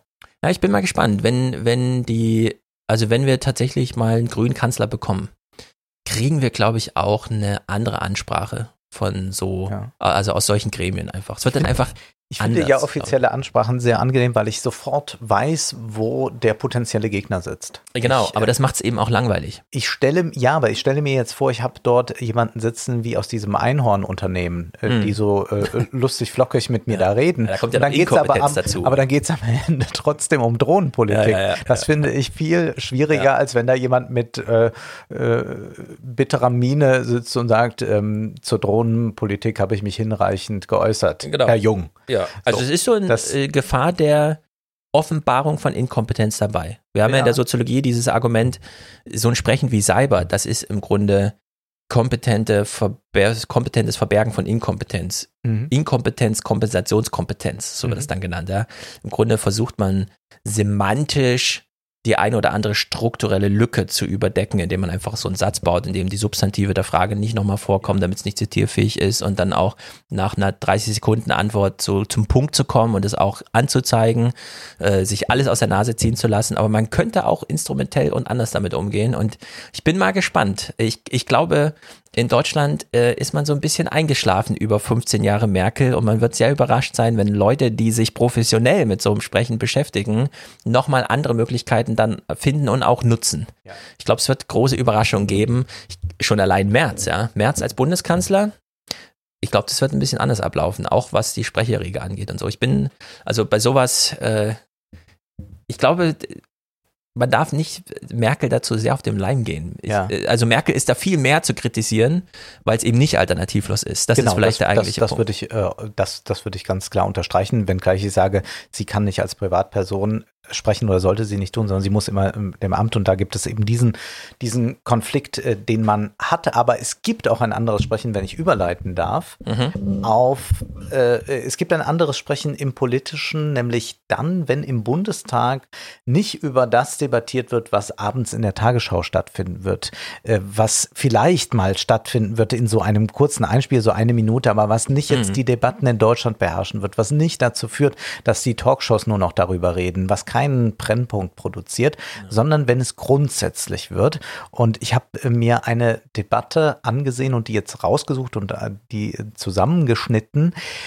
Im Bundestag am 31. Januar ging es darum, dass es einen Antrag gab äh, von den Grünen und es gab auch noch einen von den Linken. Es ging um die Ächtung von sogenannten Killerrobotern, also automatisierten mhm. Waffensystemen. Mhm. Und was toll an dieser Debatte ist, wir werden merken, es wird literarisch. Man bezieht sich jetzt nicht einfach, ja, und das hat ja schon die Bundeskanzlerin gesagt oder so, mhm. sondern man braucht auch noch andere Autoritäten, um jetzt sein Argument zu unterstreichen. Ja. Und Ordne uns nochmal ein. Es ist eine Debatte, die auf eine Entscheidung hinführt oder ist das so die, äh, Es ging um die oder? Ächtung. Es ging um die Ächtung und mhm. das ist aber nicht, äh, der, der, das ist aber nicht. Ähm, Ach, es gab dann, einen Antrag auf genau, Ächtung. Genau, es gab einen okay, Antrag okay. auf Ächtung und dieser Antrag hat aber nicht dazu geführt, dass es dafür dann eine Mehrheit gab, äh, wenngleich man sich äh, in irgendeiner Weise einig darüber ist, dass ja. das eine große Gefahr sein könnte.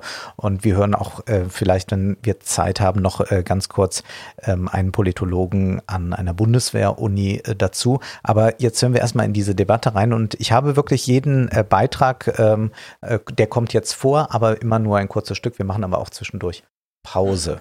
Liebe Kolleginnen und Kollegen, ich öffne die Aussprache und erteile als erste Rednerin der Kollegin Katja Koll, Bündnis 90 Die Grünen, das Wort. Aufgrund der hohen Geschwindigkeit dieser automatisierten Abläufe können Konfliktsituationen unnötig eskalieren, wenn keine ausreichende menschliche Kontrolle existiert, denn auch die sogenannte künstliche Intelligenz macht Fehler. Das Militär verliert immer mehr Entscheidungsmacht an private IT-Konzerne. Und letztlich verstößt es gegen die Menschenwürde, wenn ein Menschenleben zum Objekt einer maschinellen Entscheidung wird. Die Risiken Die Risiken liegen also auf dem Tisch und 28 Staaten haben sich inzwischen für förmliche Vertragsverhandlungen und eine völkerrechtlich bindende Konvention ausgesprochen. Leider gehört dazu nicht die Bundesregierung, obwohl die Ächtung vollautonomer Waffensysteme sogar im Koalitionsvertrag steht. Der Spielraum für sinnvolle Regeln schwindet zunehmend. Das erforderliche Maß an menschlicher Kontrolle muss definiert sein, bevor ein Waffensystem überhaupt designt wird. Das war jetzt die Abgeordnete der Grünen, die nochmal darauf hinweist, dass viele Länder schon für diese Ächtung sind, es eigentlich auch im Koalitionsvertrag steht, mhm. aber die Große Koalition jetzt nicht so genau äh, sagt, äh, was ansteht. Und sie weist auf etwas hin, dass also die IT-Konzerne immer mehr Macht bekommen und deren Algorithmen ja dann vielleicht einmal entscheiden könnten, wer wird ja. getötet und wer nicht. Und sie weist auch nochmal darauf hin, dass es zu spät sein könnte irgendwann, wenn man nicht jetzt rechtzeitig reagiert und sagt bis hierhin und nicht weiter. Ja, weißt du, was mir da immer auffällt, wenn diese Argumentation kommt? Es ist ja immer gleich, der Roboter entscheidet und so, ne? Aber in dieser Einführung dieser Technologie steckt ja auch das Phänomen, dass man überhaupt erstmal ermöglicht, dass man neu darüber entscheiden kann, wer denn getötet werden könnte. Also es gibt plötzlich Möglichkeiten, die es vorher eben nicht gab. Und das ist auch bei diesem Iran-Fall. Ne? So eine Drohne fliegt halt dahin. Klar, die wird in dem Fall noch von dem Piloten gesteuert und der drückt ab und so weiter. Aber allein die Drohne als Technik, als Akteur ermöglicht ja äh, Tötungen, die vorher nicht möglich waren. Ja? Also noch bevor sozusagen die Autonomie ins Gerät kommt, ist das Gerät selbst schon ähm, so ächtungswürdig, allein dadurch, dass es diesen möglich und Handlungsbereich des, des Krieges äh, so, so weit verschiebt. Ja. Die Dame von der CDU, äh, Mandala, die sieht das jetzt anders, äh, erwartungsgemäß. Wir hören uns das mal an. Das ist die Kollegin Gisela Mandela der CDU-CSU-Fraktion.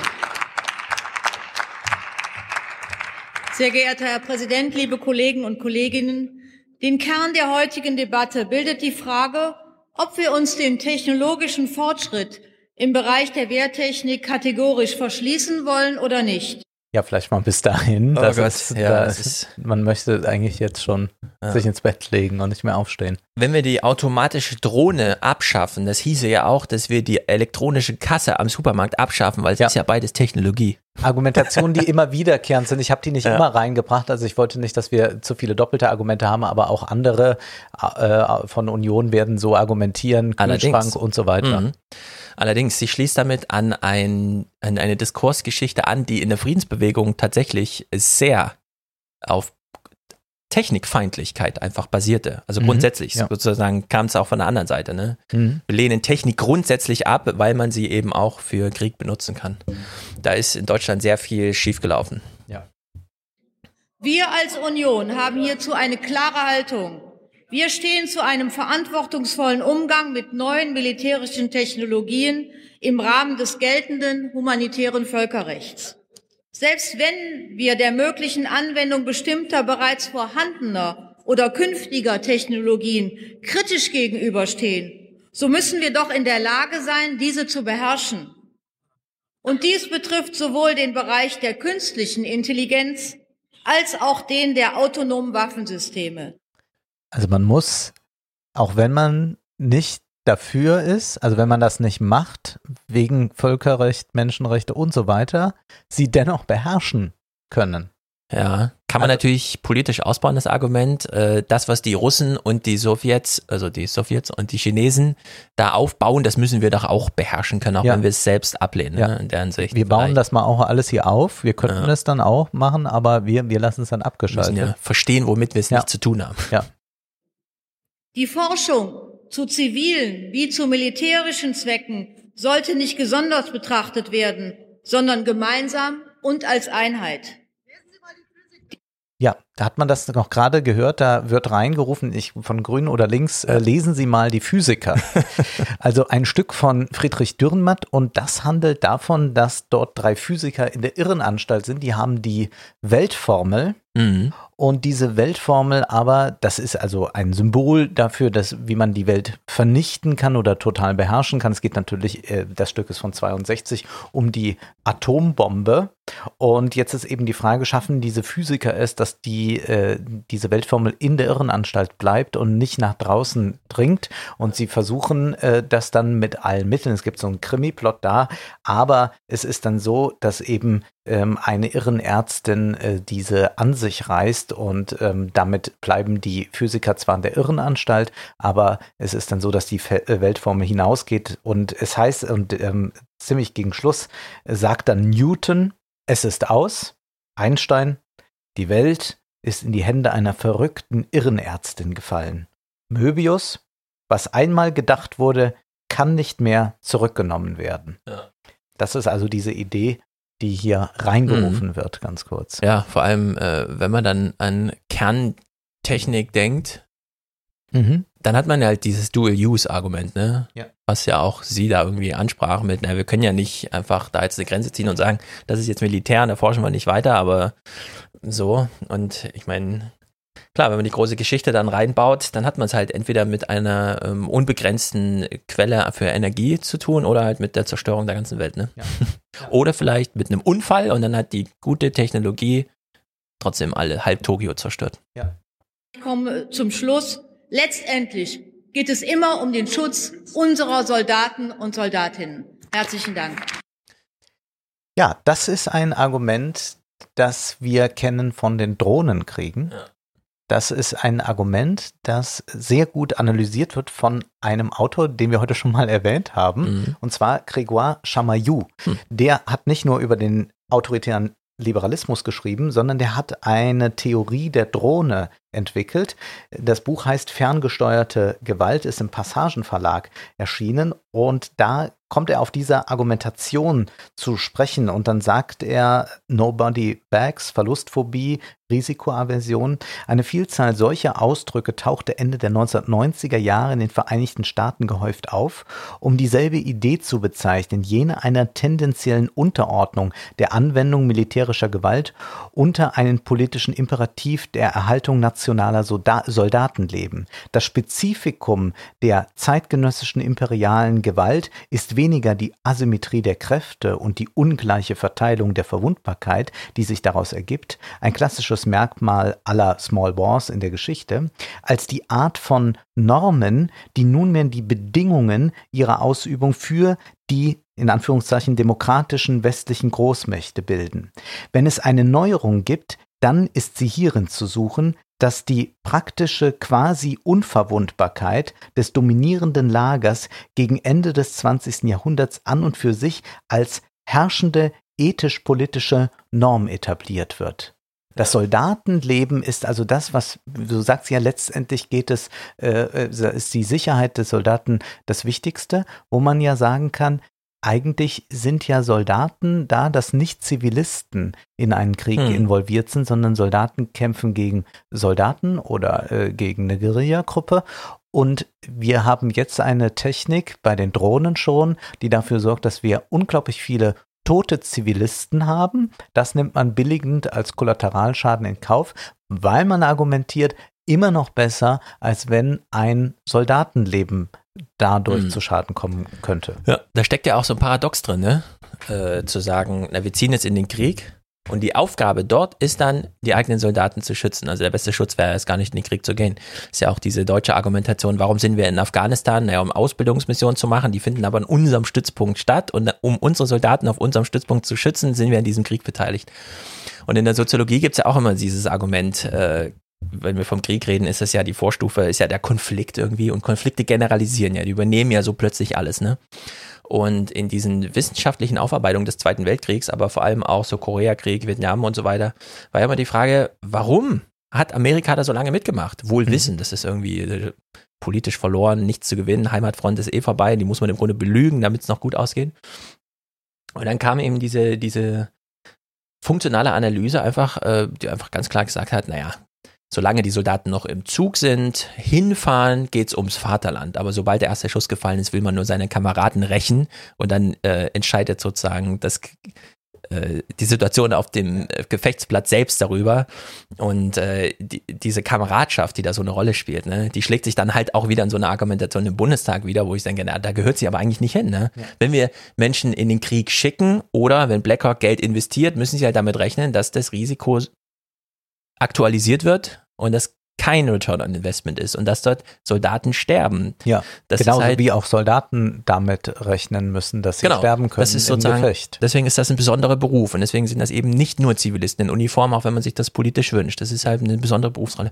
Dass man das äh, so salopp allerdings in so einem Bundestag dann hört, finde ich dann wieder, dafür ist einfach zu, dafür erwarte ich einfach zu viel soziologische Aufklärung grundsätzlich, ja. als dass ich das in so einer Debatte so durchgehen lassen würde. Ja.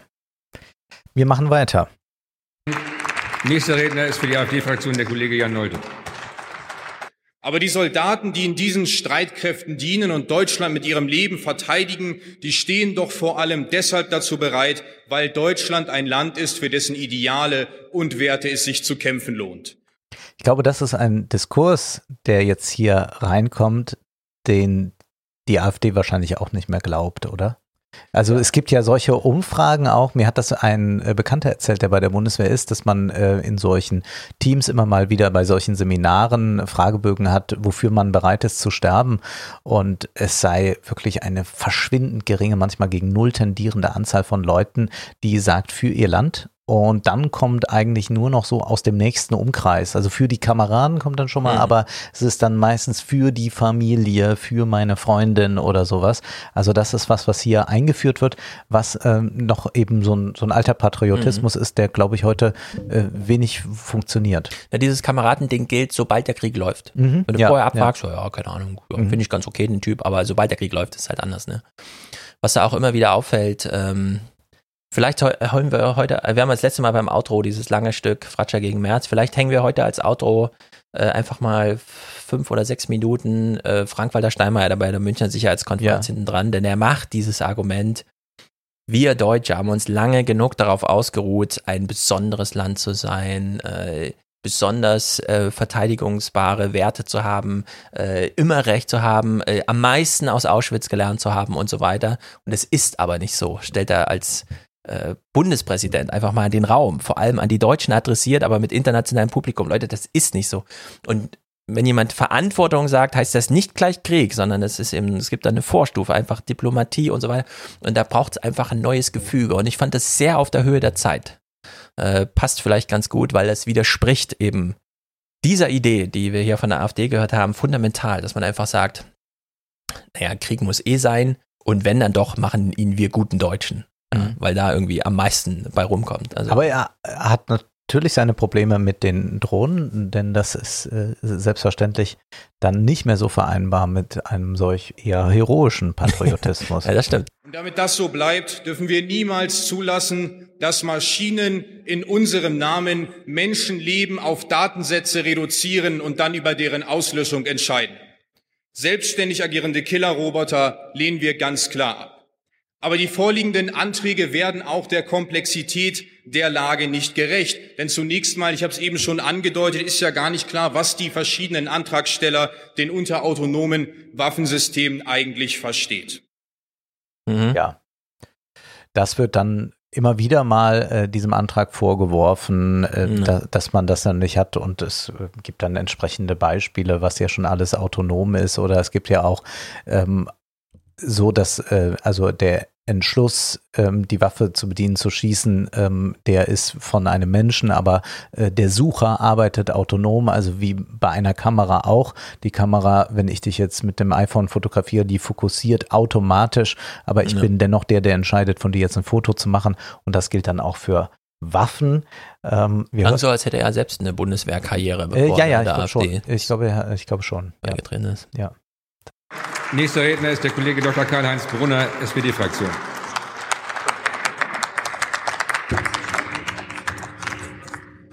Es muss uns gelingen, diese Waffen zu ächten. Und zwar schon, bevor sie eingesetzt werden.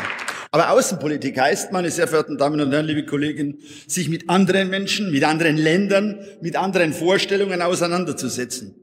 Es ist schlimm, wie viel Rauditum, wie viel Nationalismus, wie viel Egoismus und Kurzsichtigkeit hier in der Zwischenzeit herrscht.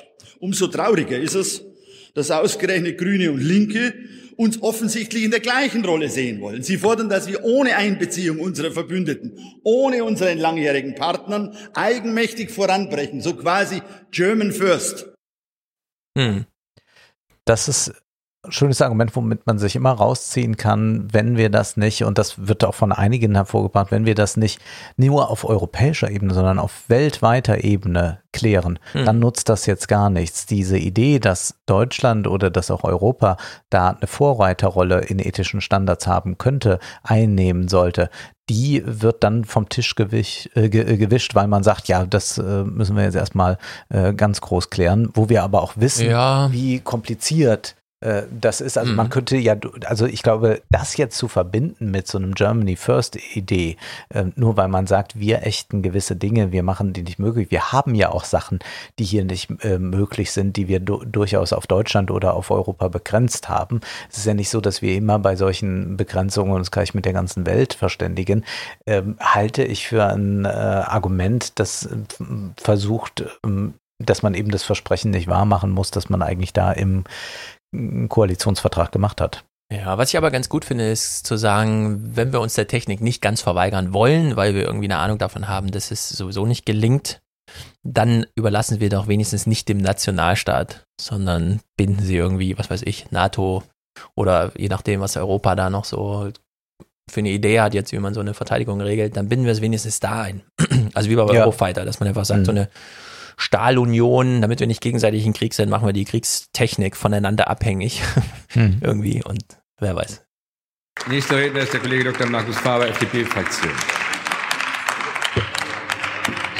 Ich möchte mich deshalb an dieser Stelle auf ein Thema konzentrieren, zu dem Sie ja auch drei Anträge gestellt haben, nämlich der Autonomie in Waffensystemen. Die haben wir seit den 80er Jahren, beispielsweise bei der Luftverteidigung in dem System Patriot. Das ist in der Lage, autonom einfliegende Raketen abzuschießen. Es schützt damit unser Land, es schützt auch unsere Soldaten im Einsatz. Das möchte ich nicht ächten, das möchte ich auch nicht verbieten. Das ist sehr sinnvoll und das möchte ich erhalten. Und es werden zusätzlich weitere Waffen im Zuge der Digitalisierung selbstständiger werden, autonomer werden. Das hat Technik heutzutage so an sich. Das gilt auch für den Kühlschrank, der in Zukunft Lebensmittel bestellen kann. Und das gilt auch für Ihren Fernseher, der heute andere Funktionen hat, als er das vor 20 Jahren hat.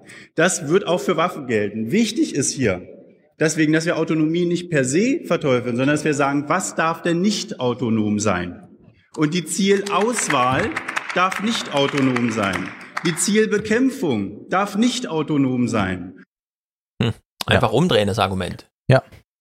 Ihr schreibt keine Wunschliste, wir schreiben die Wunschliste. Auch sehr schön, dass er glaubt, dass dieser Antrag alles zusammenwürfelt, als könnten dann keine autonom agierenden Kühlschränke mehr gebaut werden, weil man ja diese Waffenresolution dann hat. Also eine ganz diffuse Argumentation. Da denkt man auch, dass man sich nicht ein bisschen besser ja. vorbereitet. Also man ja. könnte sicherlich auch Klügeres gegen diesen Antrag sagen. Aber naja, wir hören mal weiter. Nächste Rednerin ist die Kollegin Katrin Vogler, Fraktion Die Linke. Dürfen wir die Entscheidung über Leben und Tod einer Maschine, einem Algorithmus anvertrauen? Ich sage dazu Nein. Der Schriftsteller Isaac Asimov hat schon 1942 erkannt, dass es Künst, dass künstliche Intelligenz eine eigene Ethik braucht. Sein erstes Robotergesetz lautete, das zitiere ich, ein Roboter darf kein menschliches Wesen verletzen und auch oder durch Untätigkeit zulassen, dass einem menschlichen Wesen Schaden zugefügt wird. Aber heute werden Killerroboter entwickelt, deren eigentlicher Zweck es ist, menschlichen Wesen Schaden zuzufügen. Und in den USA, in Russland, in China, in Großbritannien, in Israel und in Südkorea. Und der Rüstungswettlauf dabei ist schon in vollem Gange. Und da müssen wir doch handeln. Diese diese unheilvolle Entwicklung kann nur gestoppt werden durch ein Verbot. Und das ist die Meinung von 160 internationalen Nichtregierungsorganisationen in der Kampagne für das Verbot von Killerrobotern. Über 60 Prozent der Weltbevölkerung unterstützen diese Forderung. Mehr als 4.500 KI-Experten unterstützen ein völkerrechtlich verbindendes, äh, bin, Entschuldigung, völkerrechtlich bindendes Verbot. Und auch die Bundesregierung unterstützt das ja eigentlich. Nur Australien, Israel, Russland, Südkorea und die Vereinigten Staaten von Amerika blockieren jeden Schritt hin zu einer Beschränkung dieser Horrortechnologie. Hm. Asimov, ja. Robotergesetze.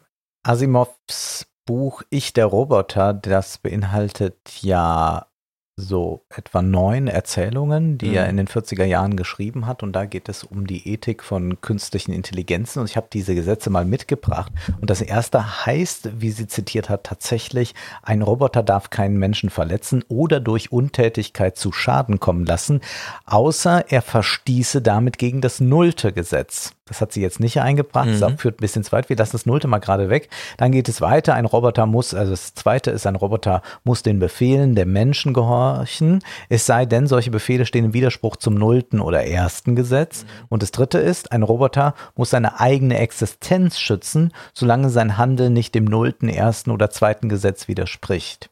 Mhm. Nun, das erste ist also, dass er keinen Menschen verletzen darf und äh, oder auch nicht durch Untätigkeit jemanden zu Schaden kommen lassen kann. Das ist noch sehr deutlich.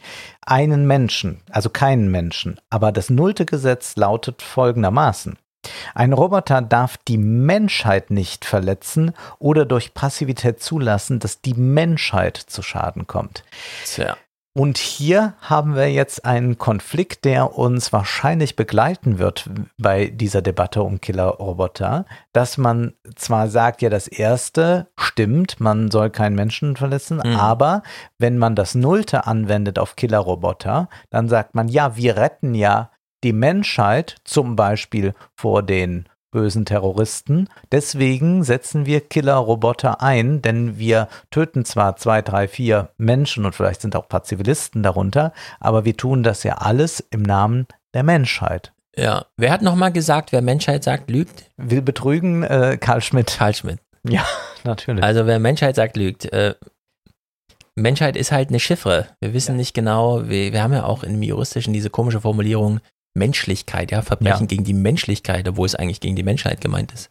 In der Hinsicht ist es, äh, also äh, ja, wenn es das nullte Gesetz ist, dann sind natürlich alle anderen so ein bisschen schlammig, äh, schwammig und schlammig, denn wer entscheidet darüber, wo Mensch, Menschheit aufhört und endet? Ja. Und in welchen Kategorien wir Menschheit und, Und Menschen wer sie gerade vertritt. Richtig. Sind, sind Ja. das dann die, die, die gerade die Killerroboter haben oder die, die sie nicht Ja. haben? Also der äh, Yuval Noah Harari, den ich immer wieder raushole, der hat auch so ein schönes Zitat, wie er sagt, also ich habe jetzt keine Angst vor Robotern, die selbstständig entscheiden. Ich habe Angst vor Robotern, die dem Menschen gehorchen.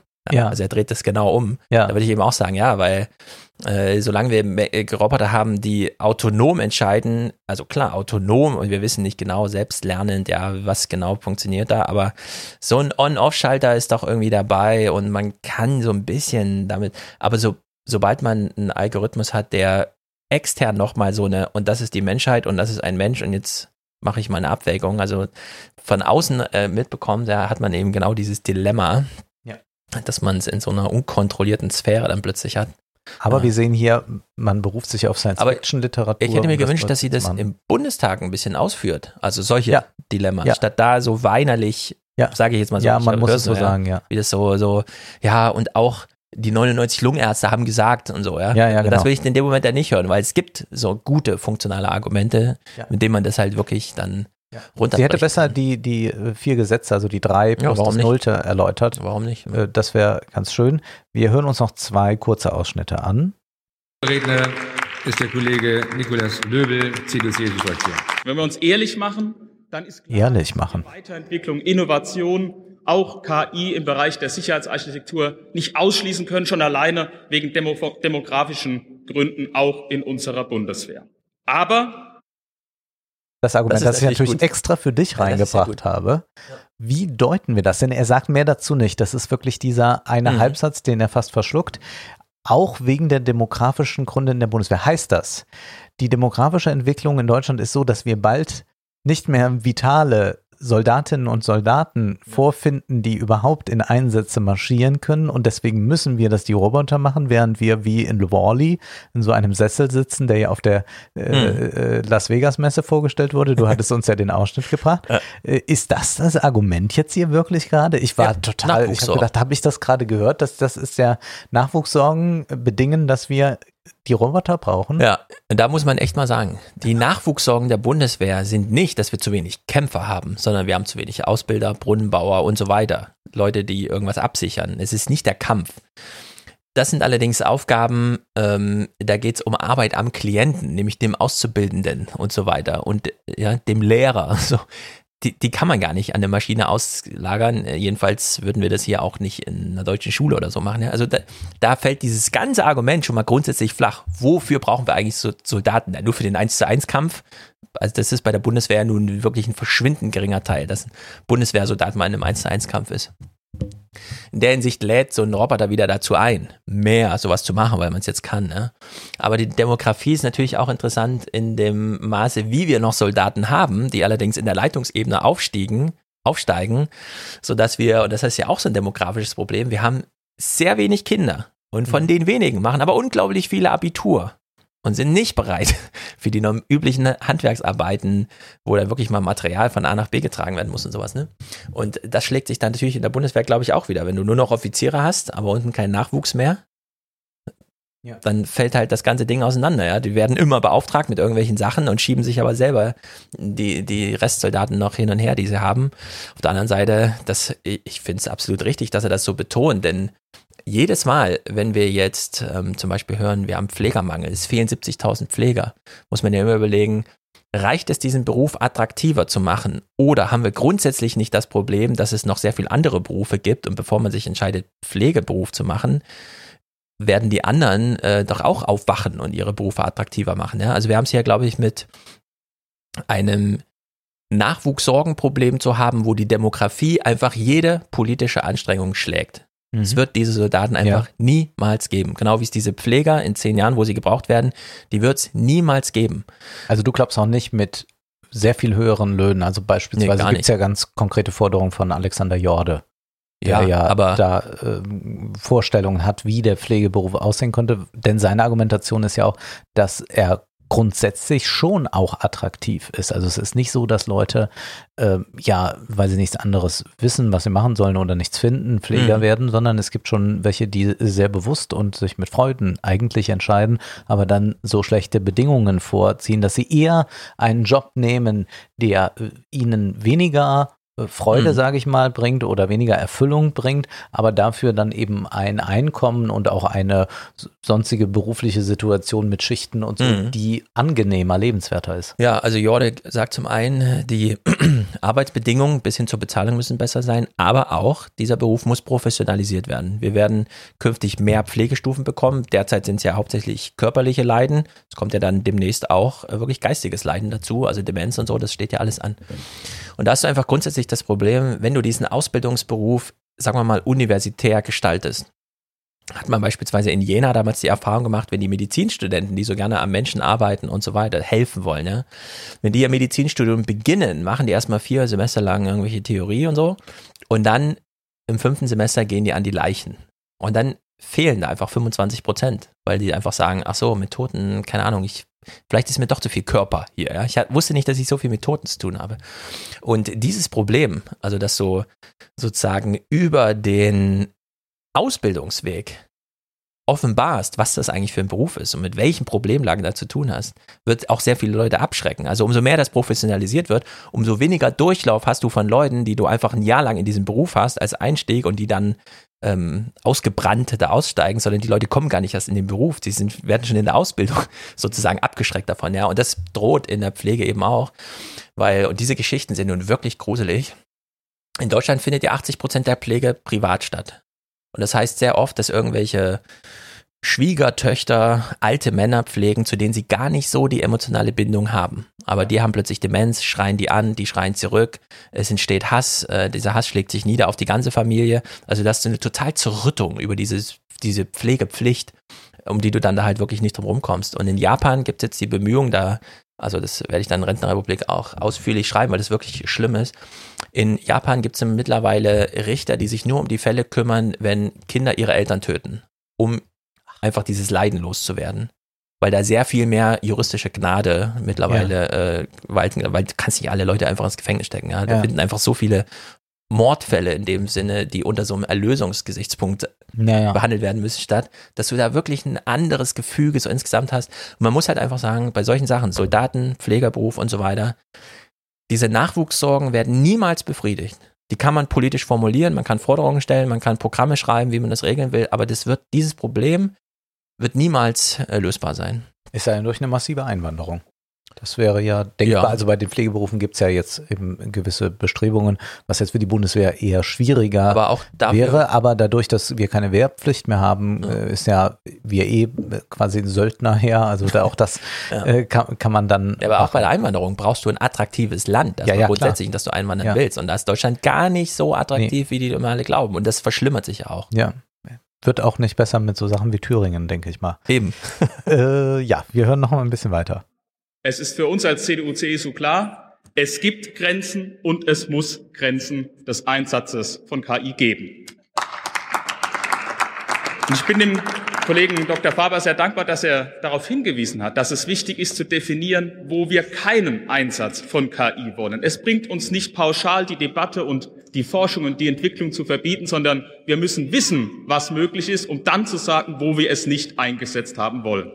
Aber klar ist auch, wer wissen will, welche Innovation, welche technologischen Erneuerungen möglich sind, der muss selbst forschen, der muss entwickeln, der muss mit dem gewonnenen Wissen wissen, wie man Missbrauch verhindern kann. Es geht ja jetzt immer darum, dass man forschen muss, um das zu wissen. Das ist ja auch ein Argument gewesen, als man die Atomkraftwerke vom Netz äh, nahm. Wenn wir Mhm. jetzt keine Forschung mehr in dieser Hinsicht haben, wissen wir gar nicht, ob es vielleicht noch andere Möglichkeiten gäbe der äh, guten Energienutzung, die da daraus entstehen könnte. Andererseits wird hier aber schon gesagt, naja, wir müssen die auch entwickeln. Also das heißt, wir entwickeln Waffen, um dann sagen zu können, wo die Grenzen sind. Und wir haben aber eben auch schon mal festgestellt, wie wir das auch eigentlich bei der Gesichtserkennung schon mal gesagt haben, es gibt Dinge, wenn die entwickelt sind, die sind dann an sich schlecht. Da braucht man, die braucht man auch nicht dafür extra nochmal entwickeln. Naja. Das ist jetzt unsinnig. Das wäre, äh, ich kaufe mir auch nicht zu Hause Waffen und leg mir die in den Hm. Schrank, äh, damit ich mal weiß, was ich nicht verwenden will. Ja, das ist so dieses Argument von Elon Musk, was, weshalb er mit Mark Zuckerberg zusammen eine ähm, künstliche Intelligenzforschung unternimmt, um zu verstehen, wann es vorbei ist, ja, um in der ersten Reihe zu sitzen, wenn es dann Ich passiert. denke aber, man kann das sehr gut theoretisch äh, durchspielen und kann ja auch weiterhin Mhm. Thinktanks betreiben, die äh, das auch sich anschauen, ohne dass man jetzt sagt, wir stellen jetzt mal die Waffen her, damit wir sie nicht verwenden. Also das ist eine eigenartige äh, Argumentation. Man muss natürlich auch dran denken, hier gibt es eine mächtige Lobby, die auch sagt, wir können das in Deutschland gut produzieren. Wir haben ja auf dem Feld KI ganz gut aufgestellte Unternehmen. Mhm. Und wenn man das verknüpft äh, mit der ein bisschen äh, schwächenden Rüstungsindustrie gerade, weil man dann äh, doch irgendwie Nicht mehr nach Saudi-Arabien. Äh, ja, weil man so, so, so Sachen nicht mehr machen darf.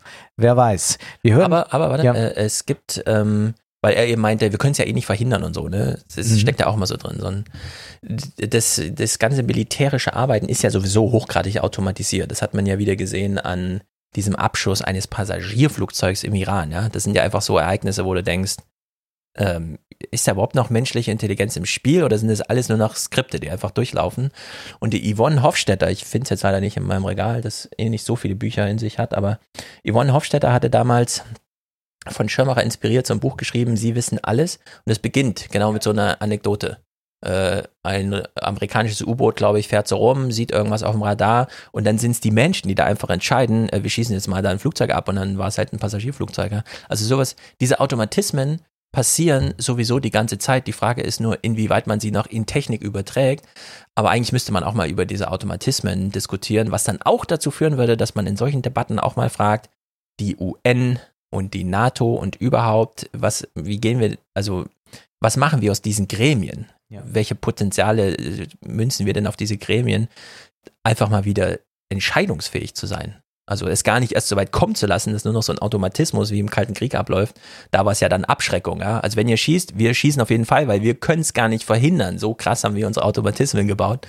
Und das ist natürlich, also dann ist man, dann ist zu spät, ja, wenn man einer Entwicklung entgegensteht, bei der man sagt, also können wir gar nicht verhindern. Es wird darauf hinauslaufen, dass es so kommt. Entscheidung ist ein gutes Stichwort. Wir werden jetzt nach Dürrenmatt und Asimov noch einmal literarisch und zwar bei dem letzten Redner. Wir kommen zum Schluss. Letzter Redner zu dem Tagesordnungspunkt ist der Kollege Christian Schmidt, CDU-CSU-Fraktion. Ein Soldat des Ersten Weltkrieges hat ähm, seine Vorstellung von Ethos in der Schlacht wie folgt formuliert. Ich darf zitieren mit Genehmigung des Herrn Präsidenten. Zitat. Es ist im Kriege immer mein Ideal gewesen, den Gegner unter Ausschaltung des Hassgefühls nur im Kampfe als solchen zu betrachten und ihn als Mann seinem Mute entsprechend zu werten. So beschreibt das Ernst Jünger in seinen Stahlgewittern in einer archaischen Vorstellung des Kampfes Mann gegen Mann. Ähm, das ist spätestens seit der Nutzung der Artillerie so nicht mehr möglich. Die ist zwar nicht autonom, aber sie ist so weit entfernt, dass natürlich äh, dieses Ethos nicht ausreicht. Wir brauchen ein anderes, ein stärkeres Ethos. Der Begriff Ethos ist das, ist das Zutreffende. Ja, so ist das. Ernst Jünger hat das als Ethos verstanden. Ob Sie es mögen oder nicht. Ja, da ist leider die Linke nicht so auf Zack. Die verstehen nämlich diesen Begriff Ethos nicht Mhm. und die verstehen darunter jetzt gleich ähm, irgendwie was Gutes, äh, gut, gut meinendes, ist, äh, was und sie schreiben dann, das sei Stahlhelmromantik, schreit, äh, schreit äh, eine Abgeordnete dann rein. Das ist selbstverständlich Unsinn. Was ähm, Ernst Jünger hier beschreibt, ist, das sind zwischenstaatliche Kriege. Also wir hatten und das sind keine Kriege, die mehr von diesem Paradigma eines gerechten Krieges ausgehen, sondern wir haben mit dem Westfälischen Frieden eigentlich eine Kriegsordnung zugleich, nicht nur eine Friedensordnung, sondern die sagt, es darf zwischenstaatliche Kriege geben. Diese sind dann die zwischen Freund und Feind, je nachdem, auf welcher Seite man dann gerade steht, ist der andere dann der Feind.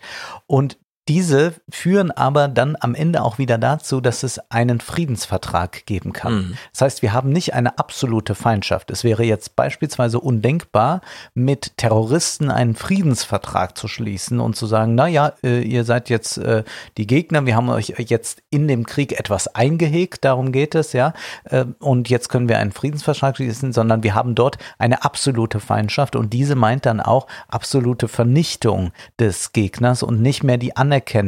Und was Ernst Jünger sagt, ist, dass diese zwischenstaatlichen Kriege am Ende dann auch dazu führen, dass man in dem anderen zwar den Gegner erblickt, aber nicht ein hassenswertes Subjekt, sondern dass es eigentlich ein, äh, eine Begegnung auf Augenhöhe, in dem Fall Mann gegen Mann, stehen sich gegenüber und dann ist der, der am mutigsten ist, der am, am besten zielen kann oder so, der ist dann in der Schlacht der Gewinner, aber das heißt nicht, dass man dadurch dann den Feind ähm, diskriminieren soll. Und dieser äh, antidiskriminierende Kriegsbegriff war ein ganz entscheidender.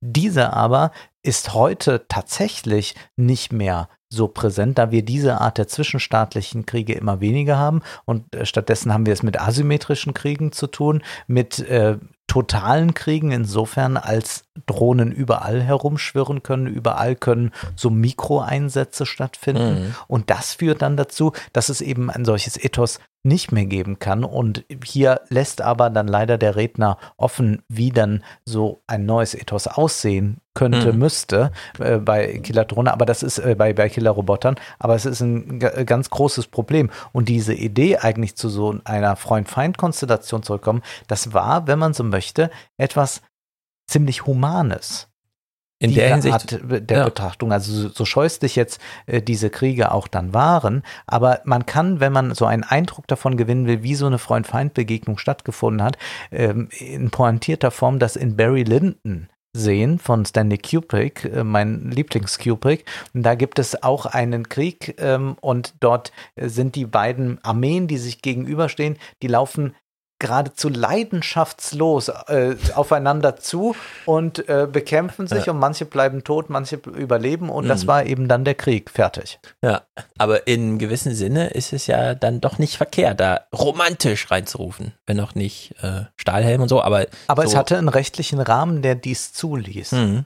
Ja, aber im Sinne von der Vergleichswert, wie heute Krieg geführt wird. Also man macht erstmal eine clandestine äh, digitale Aktion in der Hoffnung, viel auszuschalten und dann überfällt man nachts mit irgendwelchen Robotern, ferngesteuert von der anderen Seite der Welt. Da ist dann Ernst Jünger doch noch, und auch da muss man ja mit dem Begriff Romantik nicht übertreiben, aber es ist äh, doch irgendwie so eine, Ja. eine gewisse Romantik steckt schon drin. Ja.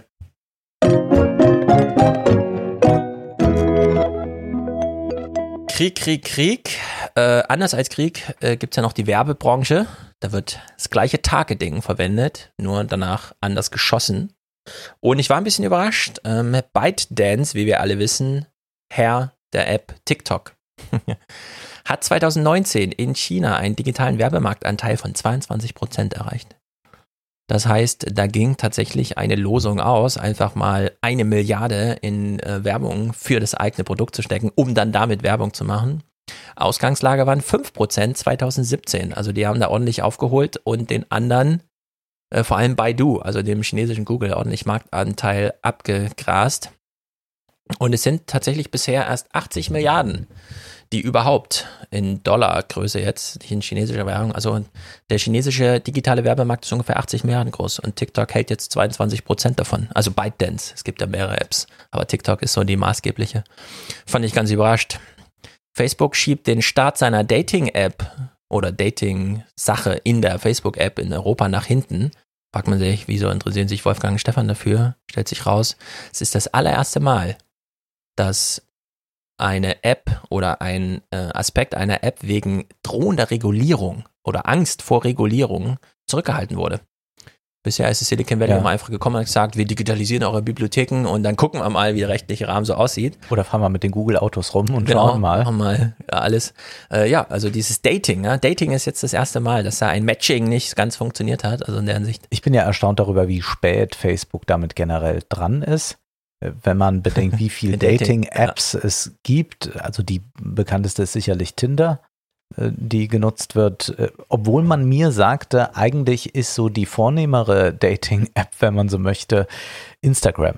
Also man schreibt sich Mhm. über Instagram an, man hat ja dann auch schon viel voneinander gesehen und schreibt sich dann an, Mensch, du hast ja so voll inspirierende Stories Mhm. ja, und darüber ergeben sich dann auf ganz neue Art Matches. Ja, wie Instagram die Seele auffrisst, lesen wir gleich im Salon nachher. Ah. Also dann nächste Woche. Ja. Äh, wenn es nicht so gut funktioniert, also wenn du ähm, alleine bleibst und zu Hause bist und auf Snapchat Angst, Depression, Stress, Trauer, Suizid oder Bullying oder irgendwas anderes suchst, dann reagiert die App wie ein Freund mit einer neuen Funktion Here for You. Mhm. Ja, also äh, so wie man die Zeit zu Hause verbringt und sich denkt, ich nehme lieber an den Freundschaften der anderen teil als Zuschauer, äh, springt dann die App selbst in die Bresche, ja, wenn man das ein bisschen zu deutlich zeigt, dass man hier einsam ist und so. Und Darüber dann- schreiben auch schon äh, Nostov und Maschewski in dem Buch äh, Die Gesellschaft der Wearables. Mhm. Also wir werden nicht nur überwacht, was unseren Puls, EKG, all diese Dinge anbelangt, sondern auch solche Apps haben, äh, Gesundheits-Apps werden immer wichtiger. Genau, die gehen jetzt auf den Gemütszustand und Snapchat bietet dir dann Kontakt zur Hilfseinrichtung in deiner Nähe. Also gar nicht so schlecht. Eine groß angelegte Studie, Stanford, 60 Seiten lang, von Bloomberg fasst zusammen. Leute sind ähm, bereit, für 100 Dollar im Median und für 180 Dollar im Durchschnitt auf Facebook zu verzichten, was ähm, eine Hochrechnung ist, eine volkswirtschaftliche Hochrechnung. Das werde ich dann im Salon ein bisschen noch ausführlicher verlinken. Wenn man den volkswirtschaftlichen Wert von Facebook danach bere äh, berechnet, wie viel Leute, also ab wann Leute bereit sind, auf Facebook zu verzichten, welche finanzielle Kompensation sie haben wollen, dann kommt man auf einen finanziellen Mehrwert von Facebook von ungefähr eine Milliarde pro Tag. Ach ja. Also wenn, wenn Ja. man die Leute aus Facebook rauskaufen wollte, müsste man ungefähr eine Milliarde am Tag Mhm. mobilisieren. Dann wären die Leute bereit, freiwillig zu verzichten. Das wäre Alles. doch mal ein schönes Investitionsprogramm für die Bundesregierung. Ja, also in der Hinsicht, das ist äh, gar nicht so interessant irgendwie. Jetzt gerade fanden, das ist auch interessant, am 12. bis 14. Februar die ersten Verhandlungstage statt. Äh, Google steht ja vor Gericht, haben sie selbst sich ausgesucht, weil sie Vestager widersprochen haben. Die meinte, ihr bezahlt jetzt mal schön hier 9 Milliarden für euer Ausnutzen. Da haben wir das letzte Mal drüber gesprochen, dass ihr gleichzeitig der Marktplatz seid für Suchergebnisse und dann dort noch eure Produkte über euer Shopping-Ding verkauft. Da gab es ja großen Widerstand. Äh, den hat Vestager einfach, nachdem Google schon dieses Ding gar nicht mehr hatte im Angebot, aber dann gab es einfach die Strafe dahinter und diese ersten 2,4 Milliarden, die werden jetzt vor Gericht verhandelt und insgesamt geht es um 9 Milliarden und da gucken natürlich viele drauf. Vor allem neue Personalie in Frankreich hat ja Macron nicht seine äh, ehemalige Dingsterbums-Ministerin durchbekommen als EU-Kommissarin. Und jetzt ist ja Thierry Breton da, der irgendwie Kaufhäuser geleitet hat und auch ähm, französische große in, ähm, hier Mobilfunkkonzerne und sowas. Und der ist ja jetzt Verteidigungs-, äh, Binnenmarkt, Industrie und äh, Verteidigungs-, ähm, sofern es Verteidigung in der EU gibt, äh, Kommissar und springt jetzt einfach auch Vestager da an die Seite. Also die beiden sind jetzt ein Tag-Team, haben sich da jetzt offiziell verbündet. Gerade auch wahrscheinlich, so meine Vermutung, weil Macron doch noch ein Hühnchen rupfen will mit dem Silicon Valley, nachdem Trump da reinging und meinte, ihr dürft gar keine Digitalsteuer erheben, es ist ja unser Geld, das ihr da einsammeln wollt.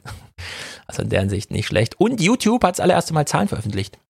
Mhm. Ja, und YouTube- die sind äh, viel größer als gedacht. ja, die dass sind die vor so, allem größer als die amerikanischen Fernsehsender zusammengenommen. Ja, und die sind auch für das Unternehmen wichtiger als gedacht. Also für Google wichtiger als gedacht. Genau, 10% von Google ist YouTube und es geht hier um 5 Milliarden Quartalsumsatz.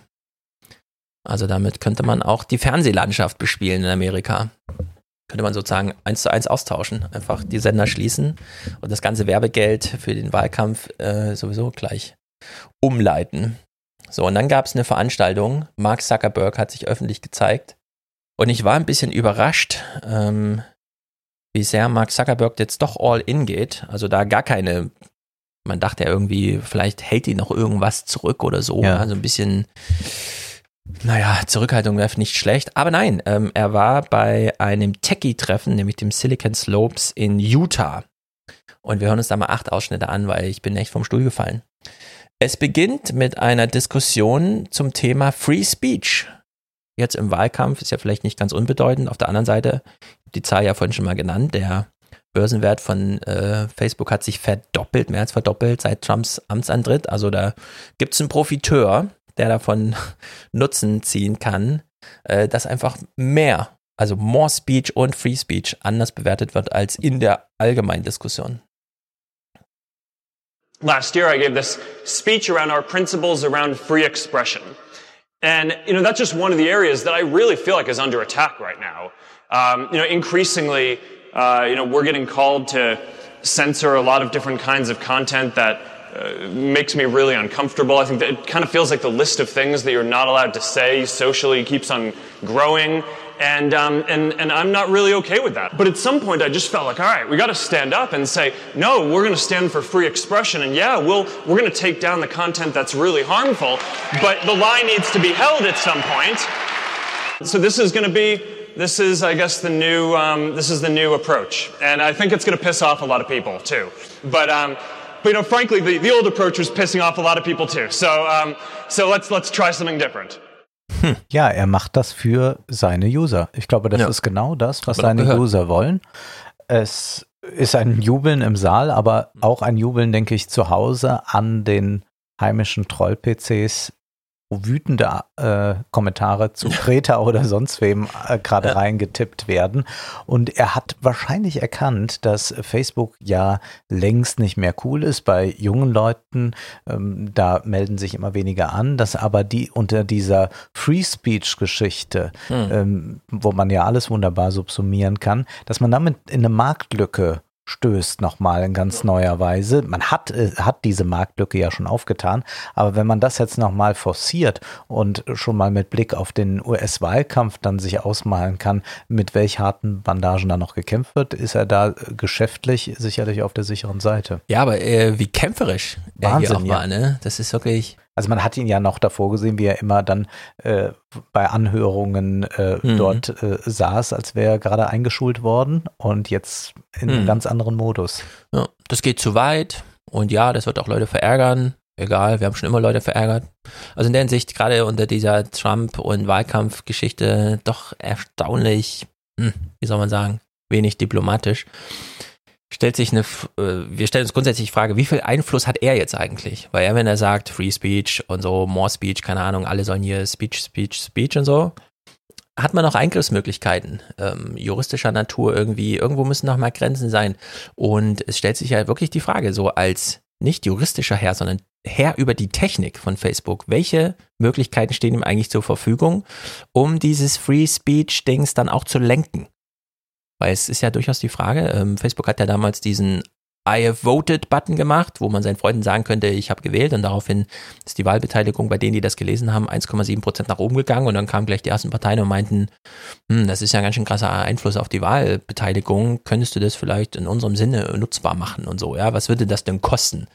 Und äh, in welchem Rahmen er mittlerweile eingreifen kann jetzt durch technische Unterstützung, äh, ist wirklich besorgniserregend. Er führt das hier so salopp ein, weil es natürlich inhaltlich ein Fall ist, wo wir erstmal alle sagen, oh, das ist aber ganz toll, aber trotzdem.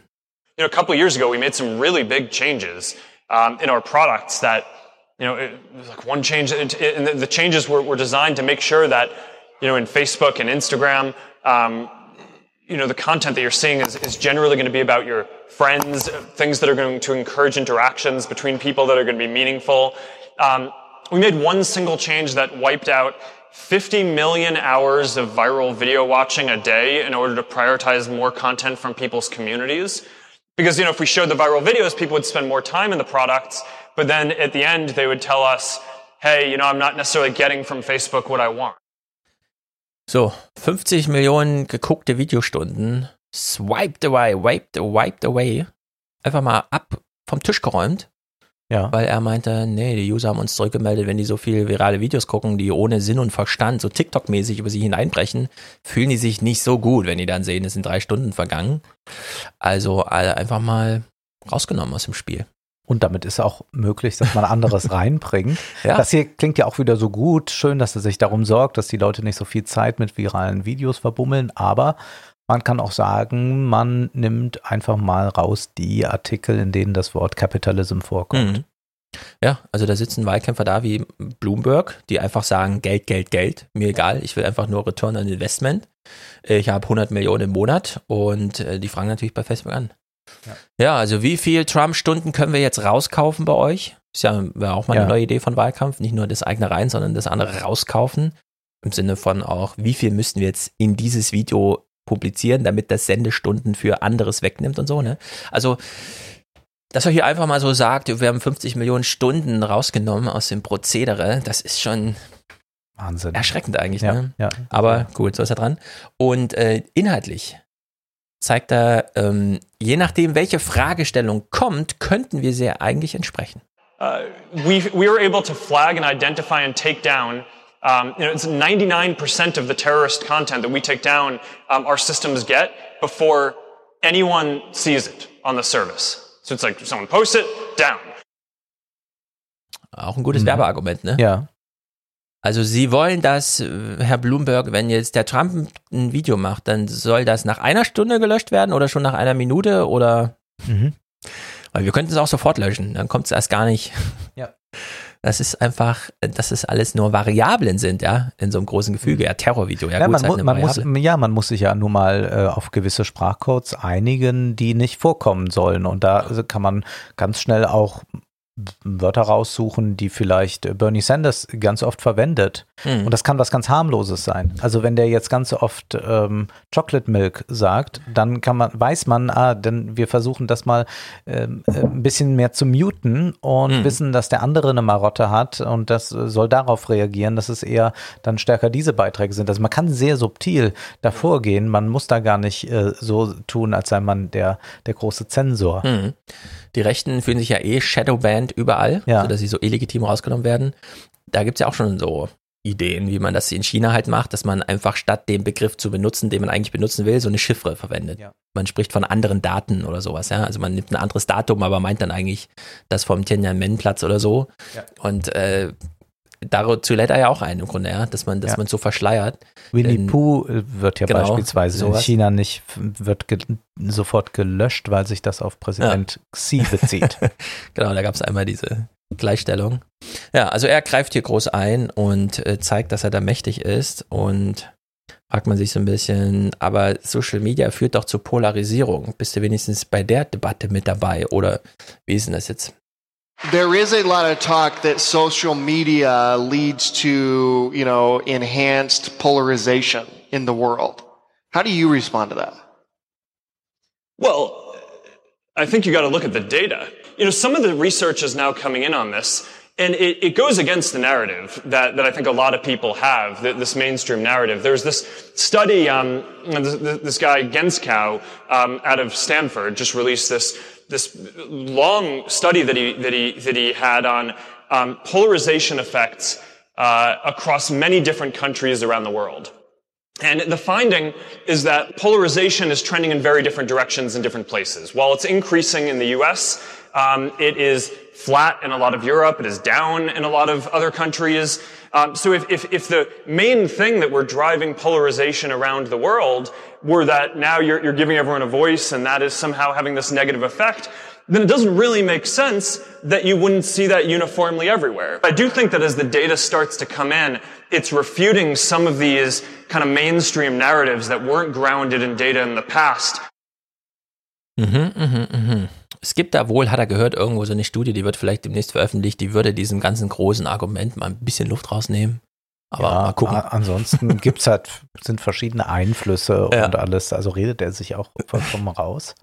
Er redet sich im Grunde im Kopf und Kram, denn es gibt ja die Argumentation, dass es, was weiß ich, in Ländern wie Myanmar oder so oder Indien so große, äh, wie nennt man sie, Selbstjustiz, Rage, Ansammlung, Happenings gibt irgendwie und äh, sein Argument dagegen ist, naja, man sieht ja Polarisierung so ein bisschen zurückgehen und es wäre nicht denkbar, dass es in einem Land so funktioniert, in einem anderen anders, oder? Es wäre doch überall dasselbe irgendwie. Also in der Hinsicht ist das schon ziemlich Banane. Und jetzt stellt man sich die Frage, ähm, aber eigentlich willst du doch König sein, oder? Was so viel Macht und so. In welchem Land könntest du dir vorstellen, König zu sein? Und da kommt er jetzt mit seiner virtuellen Realität. I I don't know how many of you have used virtual reality or any, any of the the um, the Quest or the Rift or, or any of the stuff that we're we're building. Awesome. The experience of virtual reality, what it really is, is it's delivering a feeling of presence. Right? You feel like you're right there with another person or in another place, no matter where you actually are physically, right? You could be playing ping pong with someone halfway across the world. Um, you know, in the future, we could be doing um, this interview, and this could be like hologram you interviewing me. Right. And I, I really think we're gonna we're gonna get that, and I think that that's going to be a huge thing for for economic growth um, and for equalizing opportunity, not just across the country but around the world.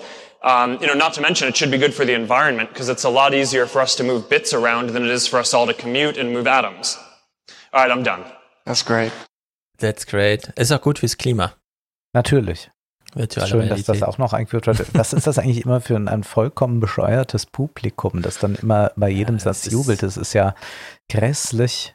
Also verliert man ja wirklich den Glauben. Bisschen ironisch, dass du die Frage stellst, während er über virtuelle Realität spricht, weil es ist natürlich die Anwesenheit, Ja, genau. die dazu führt, genau. ja, während er Ja, ja. darüber spricht. Ja. Oh, ich hatte mal König im Virtuellen, weil Ja. da Ja. habe ich den Finger drauf.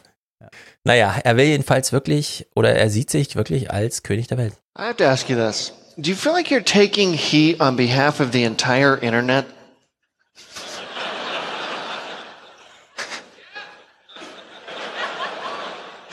Um, that's what leading is.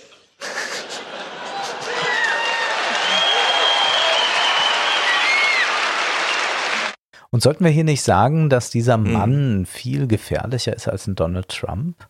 Sollten Mächtiger wir, und gefährlicher. Mächtiger, gefährlicher und sehen wir nicht hier ein Publikum, das äh, noch bekloppter ist als jeder Trump-Wähler? Na, man ist ihm ja freiwillig ausgeliefert. Genau.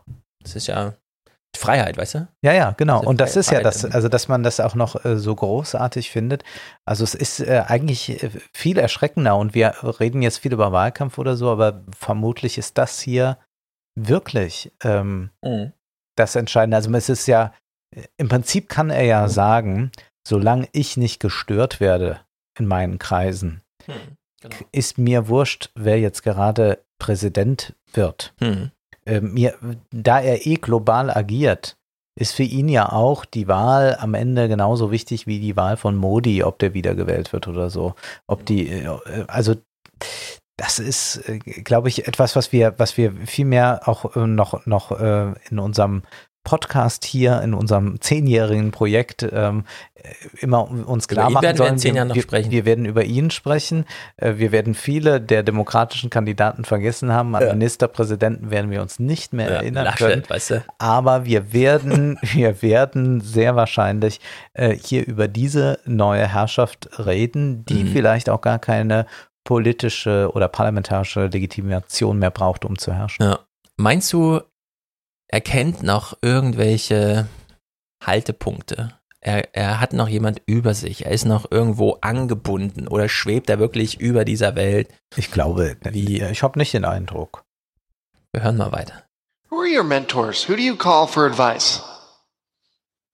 Um, well, there are, I, I think that it, it's different people for different things. I've become more religious. Really? Yeah. Um, I think that there's a. I mean, that's not really a mentorship thing, but it's um. but I do think that there's a scale. I don't know. I, the last few years have been really humbling for me. Right? I mean, I, I, I thought I like knew a lot about how to build something, and I don't know. I think that there's just a comfort in knowing and having confidence that there are things that are bigger than you. That's, that's incredible. You're religious. I love it. What can you teach us about creating mission and, and values for a company? You've talked a lot about that already, but um, I mean, how do you actually create a mission? How do you actually create values for a company that means something? Ja, die Antwort ist egal. Äh, der Typ stellt gerade fest, mein Gesprächspartner, der mächtigste Internetmann der Welt, akzeptiert im Grunde nur noch Gott über sich, aber Ja. fühlt es ganz gut, da nochmal Orientierung Ja. zu finden. Ja. Und dann schließt er das ab mit, oh, das ist aber großartig, weil wir sind ja eh gerade alle auf einer Awareness-Welle, ist ja gut, dass wir da gleich sind. Und die nächste Frage, die er dann von seinem Zettel abliest, ist, Also wie, wie richtet man jetzt den Zwang in seinem Unternehmen richtig aus, wenn man so ein Herrscher ist wie du, so ein Ja. freier Herrscher? Ja. Und es fällt überhaupt nicht auf. Also es geht, er geht es einfach wie so ein Roboter irgendwie so durch. Das ist äh, Westworld äh, Ja. Quadrat. Gruselig zu sehen. Also Bolsonaro gibt ja wenigstens noch zu, dass er dann von so ein paar Berater hat oder so, aber das hier Ja. ist, ähm, ja. Das ist, das ist wirklich schlimm. Naja, das Virtuelle, gut, da kann Und, man wir, und hier müssen wir auch nochmal, Mhm. glaube ich, ganz deutlich machen, das haben wir, wir werden das immer wieder ansprechen, aber ich muss es auch sagen, das müsste eigentlich in der Tagesschau das Top-Thema sein. Das müsste, dieser Talk müsste auf allen Titelseiten stehen. Ja. Das wäre entscheidend und nicht Nachfolgefrage Merkel noch unklar. Das ist Ja. keine Schlagzeile. Also ich habe die Rede, ist mir durch nichts äh, reingespült worden. Ich habe tatsächlich bei Mhm. YouTube einfach gesucht, Mark Zuckerberg, Video länger als 20 Minuten, ein Monat alt. Ja. Und da war das halt dabei mit ein paar Views, ne? Es ist jetzt nirgendwo, auch bei The Verge oder so, es wird jetzt nirgendwo, ich habe es nirgendwo jetzt irgendwie, ich habe jetzt nicht nochmal danach gesucht, aber ich habe es jetzt über diese Kanäle nie gefunden. Ne? Es war einfach nur, es ist wirklich elementare, was sagt Mark Zuckerberg eigentlich gerade? Und das ist dann das Resultat so, ja, man kriegt sowas hier vorgesetzt. Und dieses Finale hier in seinem Gespräch, wir hören einfach mal ein bisschen zu und wir hören äh, zwischen den Zeilen oder auch ein bisschen expliziter so sein Grundverständnis, seine Aufgabe, im Besonderen, dass er sie sich selbst gestellt hat, weil er bekommt ja keine Aufgaben mehr von irgendwem, er kann sich ja selber aussuchen, was er macht.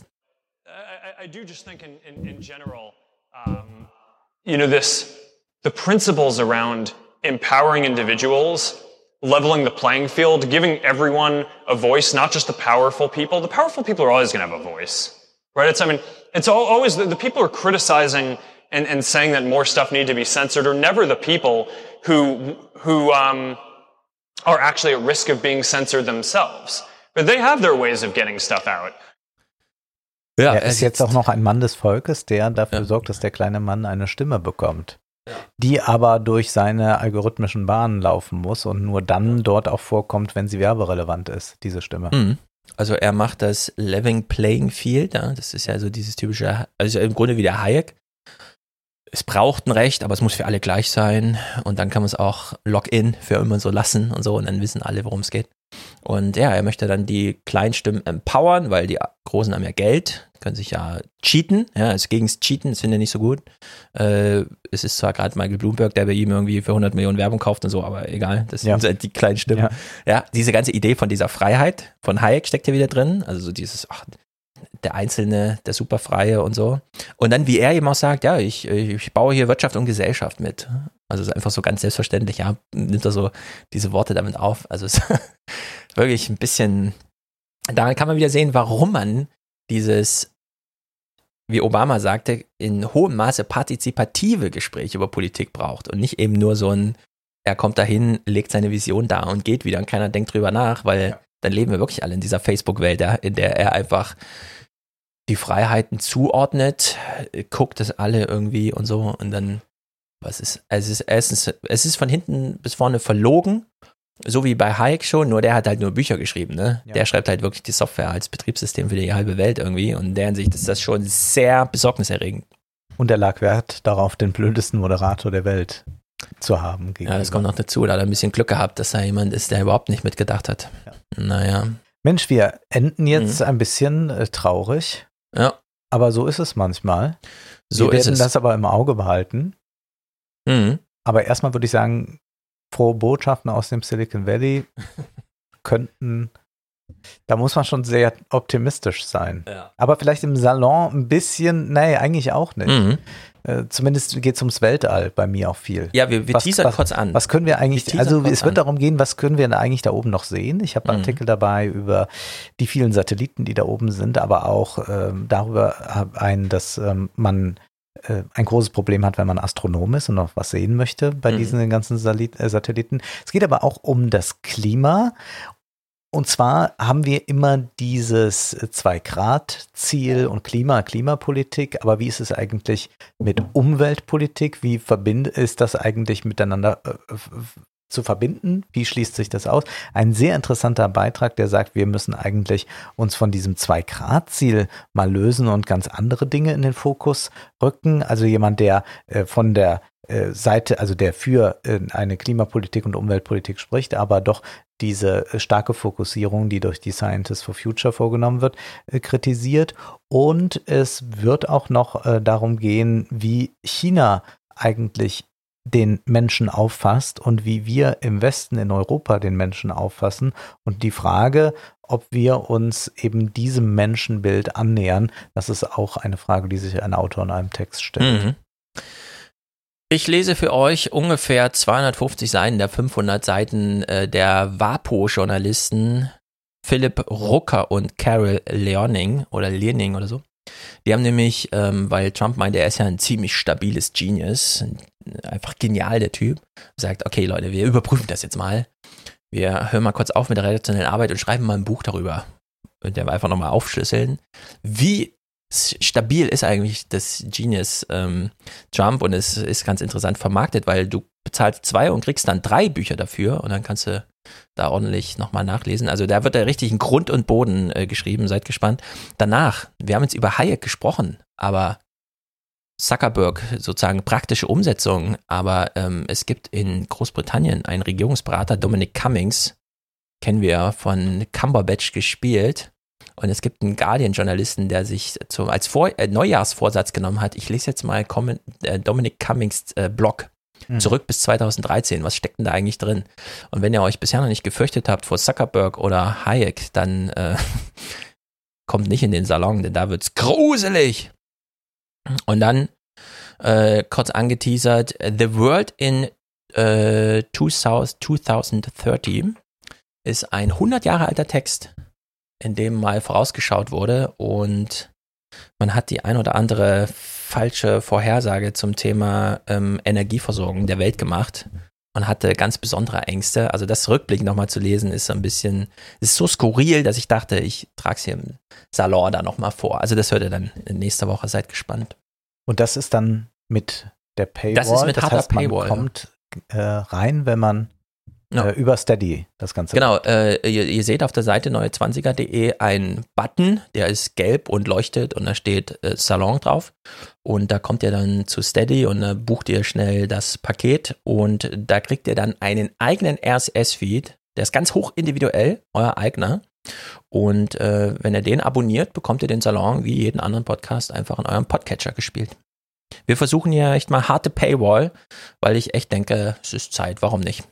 Und wir bereiten uns gut vor. Haben viel gelesen. Richtig, wir haben, äh, äh, also wenn ich diese, es ist unglaublich, ich habe noch so einen äh, Instagram-Text, der ist aus so einem Magazin N plus 1, kannte ich vorher gar nicht. Der ist insgesamt äh, 50.000 Zeichen lang. Also der ist noch so, länger okay, als äh, äh, so ein Merkur-Text, ja, so ein länger langer Merkur-Text. Also ist ja, wirklich ja. krass, die Merkur-Texte sind ja dann doch bei 30.000 irgendwo gedeckelt, aber hier wird nochmal richtig all in Instagram und wie Instagram die Seele auffrisst. Im Salon dann nächste Woche. Tschüss. Ciao, ciao.